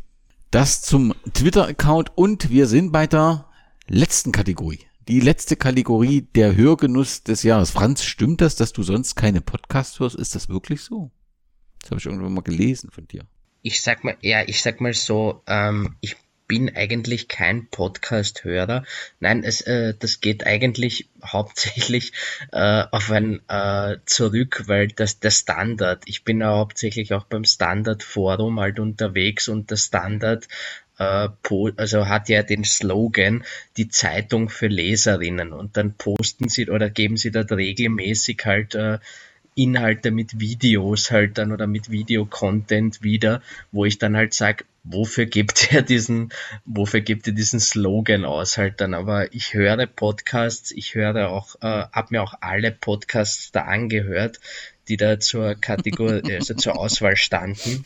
Ähm, Vorbildlich. Und als Vorbereitung halt auch nochmal und ja, also kann man also eine absolute Hörempfehlung für alle Kandidaten, die da zur Auswahl stehen. Das ist wunderbar. Wir haben Kandidat Nummer eins, den Palästerer Podcast, in dem Fall die Ausgabe zum Fall äh, Spielmanipulation. Wenn du dich erinnerst, Franz, haben wir in der letzten Ausgabe darüber diskutiert, da tauchten die ersten Berichte auf. In der Zwischenzeit hat der ÖFB, glaube ich, neun Akteure ähm, suspendiert und letztendlich sind die Verfahren, glaube ich, ja soweit abgeschlossen, oder? Ganz genau. Also es ist, ist es auch eben ähm, der derjenige, der da also in diesem Podcast gelandet ist, äh, ist der ehemalige äh, Neusiedl, also Neusiedl-Torhüter äh, Bartolomeo Kuru, äh, der ist auch verurteilt worden. Also der Pod, also generelle Hörempfehlung für diesen Podcast vom Ballestera ähm, ist halt zustande gekommen, weil er, äh, weil er der Verantwortliche beim Ballestera, glaube ich, äh, bei der Vienna äh, mit Kuro eben zusammengearbeitet hat. Äh, es war nur, also ich habe mir das angehört, es war sehr, sehr gut aufgearbeitet, nur für mich war es dann schwer zuzuhören, weil man natürlich sehr auf den Kuro und seine Sicht halt eingegangen ist. Äh, und ich mir dann so ein bisschen das Gefühl dann gehabt habe, wie wenn er zu sehr in diese Opferrolle gedrängt wurde. So auf die Art, ich hatte kein Geld, ich hatte keine andere Wahl. Und ähm, dass man aber übersieht, dass es so viele andere Spieler gibt, die sich redlich verhalten und dass jetzt er in dieser Rolle halt ist, ja, da, da finde ich mal ein bisschen zu sehr in diese Opferrolle, aber der Fall ist großartig aufbearbeitet worden. Es ist richtig, richtig gut äh, gekennzeichnet worden und eine generelle Hörempfehlung. Es sind drei Episodenteile genau, nebenbei. Genau, das sind drei Episodenteile. Der nächste Kandidat ist Black FM, also es ist ein Sturm-Podcast und rund um das Derby gab es ein Special, wo auch Wolfgang Kühnelt ähm, eingeladen wurde, der glaube ich auch das Buch über die Derbys mitgeschrieben äh, hat und äh, da ist wohl auch ein Teil, musste gelöscht werden, egal wie. Auf jeden Fall war das eine tolle Vorberichterstattung, die insgesamt auch so, ähm, ja, da ist sehr viel über die Derbys berichtet worden vorher. Das fand ich sehr gut. Geheimsache Katar vom ZDF ist der nächste Kandidat, den haben wir bereits vorgestellt. Die Nachspielzeit ist ein Fußball-Podcast des Kuriers. Die haben rund um diese Situation bei Rapid ähm, die Fans ähm, ja, befragt und haben die auch eingeladen, darüber zu diskutieren. Das war ähm, eine sehr gute, also aufbereitete Situation und vor allem, dass man halt Fans eingeladen hat für den Kurier, fand ich ähm, stark und deswegen ist das auch, ist dieser Podcast nominiert worden und natürlich die Zwarer Konferenz, ich glaube im April war's die 50. Episode Fifty Shades of Zwar, ja, wo die beiden, ja, also einfach die 50 Episoden rückblicken genommen haben und dann letztendlich ähm, auch, glaube ich, verschiedene Grüße ausgesprochen haben. War also auf jeden Fall eine besondere Episode, gehört sich auf jeden Fall anzuhören. Richard hat ja schon beschrieben, warum das etwas Besonderes ist und ein Podcast gehört noch empfohlen, die beste Liga der Welt. Die 129. Runde scheint Großereignis, Ablenkung. Dort ist nochmal so rückblickend auf die aktuelle Bundesliga-Saison beziehungsweise dieses Jahr geschaut worden. Und die beiden machen das eben auch ganz fantastisch. Das waren die. Naja, ein, ein Podcast fehlt da definitiv, aber du kannst dich ja natürlich nicht selber nominieren. Brennpunkt Orange. Äh, das ist ganz lieb von dir. Das ist ganz, ganz lieb von dir. Entschuldigung, mit Verlaub. Wie, wie oft haben wir jetzt schon in der Sendung äh, verwiesen auf Folgen von, von deinem Podcast? Also das ist ja auch nur gerechtfertigt. Ja, und vor allem, wenn man sich auch seinen letzten Podcast halt dann zu hohe Names halt dann anschaut, dann merkt man, wie akribisch du in eine Vorbereitung gehst zu einem Verein. Also großes, großes Lob auch von meiner Seite dahingehend. Das muss ich auch loben, besonders was den Podcast mit mir anging, wo du mich totgelöchert hast.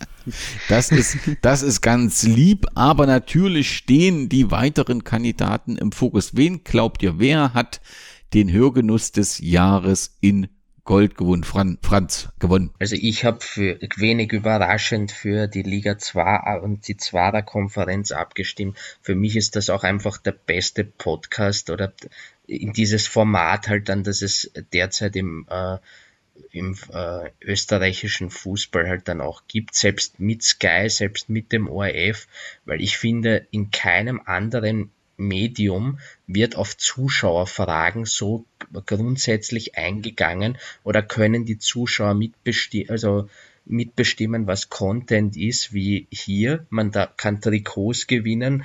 Äh, das ist halt auch nochmal so eine Sache. Und ähm, während der Spiele kann man ja auch Fragen an den Moderator oder an Expertinnen und Experten stellen. Also das gibt's in der Form eigentlich so im nicht im österreichischen Fernsehen. Ja, und dadurch entsteht so eine Art Community. Das haben, das hat, haben die beiden halt verstanden, wie das funktioniert, ne? Und das machen die richtig gut. Absolut. Und äh, die Sache ist die, wenn ich mir das halt so ich, wenn ich mir das halt manchmal so ansehe, es gibt ja auch Laola 1 im TV und äh, ich habe das ein paar Mal halt so laufen lassen, halt sonst wie. Und da waren halt ein paar Freunde, die halt gesagt haben, was schaust du dir da eigentlich an, weil da eben auch diese Amateurvereine der Bundesligisten oder weil das halt ein bisschen schon so nerdhaft ist, wenn man sich damit beschäftigt. Aber äh, alleine, dass es diese Plattform gibt in der Form, dass man selbst darauf zugreifen kann und sagen kann, ich möchte mich damit mehr auseinandersetzen. Das ist großartig. Äh, hat vielleicht Sky auch in der Form nicht geschafft, weil man sich jetzt dann sagt, man, ich habe ein, eine eigene Motivation, dass ich das mir das anschauen möchte äh, und dass es in der Form so geschaffen wurde, finde ich großartig. Ja, und dass die Moderatoren auch, äh, wir hatten ja vor uns einen, einen Sky-Moderator, die Moderatoren bei Ola 1 sind so, so nahbar ähm, in ihrer Art, aber eben auch dadurch, dass es einbinden. Und das finde ich gut. Und es gelingt ja auch, gibt ja auch bei den Spielen mal äh, Fragen, die nicht so passend sind. Und es gelingt trotzdem immer, dass die zu beantworten, beziehungsweise auch deutlich zu machen, in einer angenehmen Art und Weise, dass vielleicht die eine oder andere Frage nicht so passend war. Also die haben eine gute Art der Kommunikation oder eine einmalige Art der Kommunikation mit ihrer Community gefunden. Das ist schon sehr, sehr beeindruckend.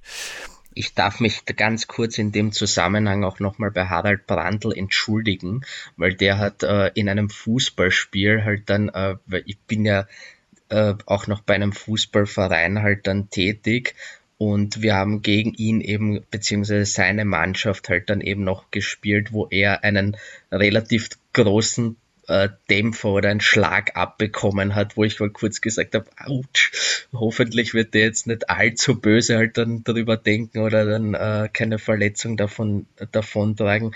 Er hat es leicht genommen, er hatte dann leider keine Zeit mehr für ein Bier, aber das mit dem Nahbar, das mit dem das mit dem Nahbar, äh, das mit dem Nahbar kann man dadurch nur unterstreichen. Ja. Laurin, dein Favorit? Auch die Zwarer-Konferenz. Ähm, weil ich, wenn ich mir das anschaue und vergleiche, ich kann mir normale Sky-Übertragungen äh, und auch im ORF kann ich mir einfach nicht mehr anschauen. Also so Fußballübertragungen sind für mich einfach, wenn jetzt nicht das Spiel extrem spannend ist, einfach ähm, langweilig. Von der Kom vom Kommentatorenstil. Und wie schon vorhin erwähnt, macht das Lola 1 in ihren Spielen einfach wunderbar. Und auch die Zweier-Konferenz, ähm, vor allem eben die äh, Special äh, äh, Episode ist einfach wunderbar. Und zu einer halben Amateurliga wie die Liga 2 es ist halt immerhin noch ist, so eine ausführliche Berichterstattung und so einen auch erfolgreichen Podcast zu gestalten. Ähm, und das war eine extreme Mühe reinstecken, finde ich schon einfach beeindruckend und deswegen hat die Zahlkonferenz meine Stimme. Ja, da ich nehme an, Julian, du schließt dich da an. Ja, also viel Auswahl, Auswahl habe ich da nicht, weil ich muss ehrlich sagen, bei Podcasts bin ich auch eher äh, bisschen nachlässig. Mhm. Also ich kenne eigentlich nur deinen und die Zwarer-Konferenz, beziehungsweise die, die ich halt schaue. Und ja, dementsprechend auch die Zwarer-Konferenz. Und der Richard? Ich würde die Stimme da definitiv an den Ballesterer Podcast zur, zur Regionalliga Ostspielmanipulationen geben. Das war äh, ein richtig, richtig gut gemachtes Feature und richtig, äh, ja, das wäre mein, meine Stimme. Dann wird euch das Ergebnis zum Hörgenuss des Jahres wenig überraschen.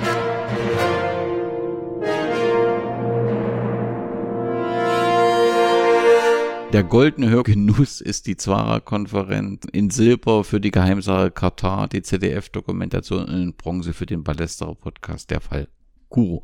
Damit sind alle der weltwichtigsten Preise äh, vergeben und ich danke euch, dass ihr so lange Zeit mitgemacht habt und ich freue mich auf 20 23 auf spannende Spiele, spannende Podcasts und viele Geschichten. Und wir werden uns spätestens zum Jahresende wiederhören in der Jahresendabrechnung. Euch einen guten Start ins Jahr 2023 und ganz herzlichen Dank. Gerne. Ebenso, ebenso. Einen schönen Rutsch. Cola Fun.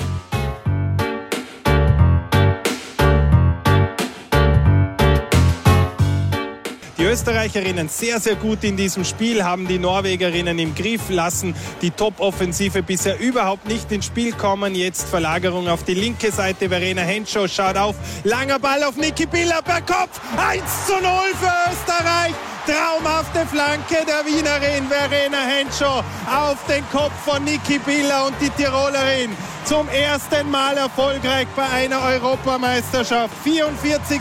Länderspieltor und im achten EM-Spiel klingelt es endlich. Da fällt viel, fällt viel von ihr ab wunderbar den Kopf hingehalten und dieser Brummschädel hat heute schon viel einstecken müssen. Ein hohes Bein der Norwegerinnen, aber das ist alles egal. Jetzt es 1 zu 0 für die Österreicherinnen und das Tor zum Viertelfinale ist richtig, richtig weit geöffnet.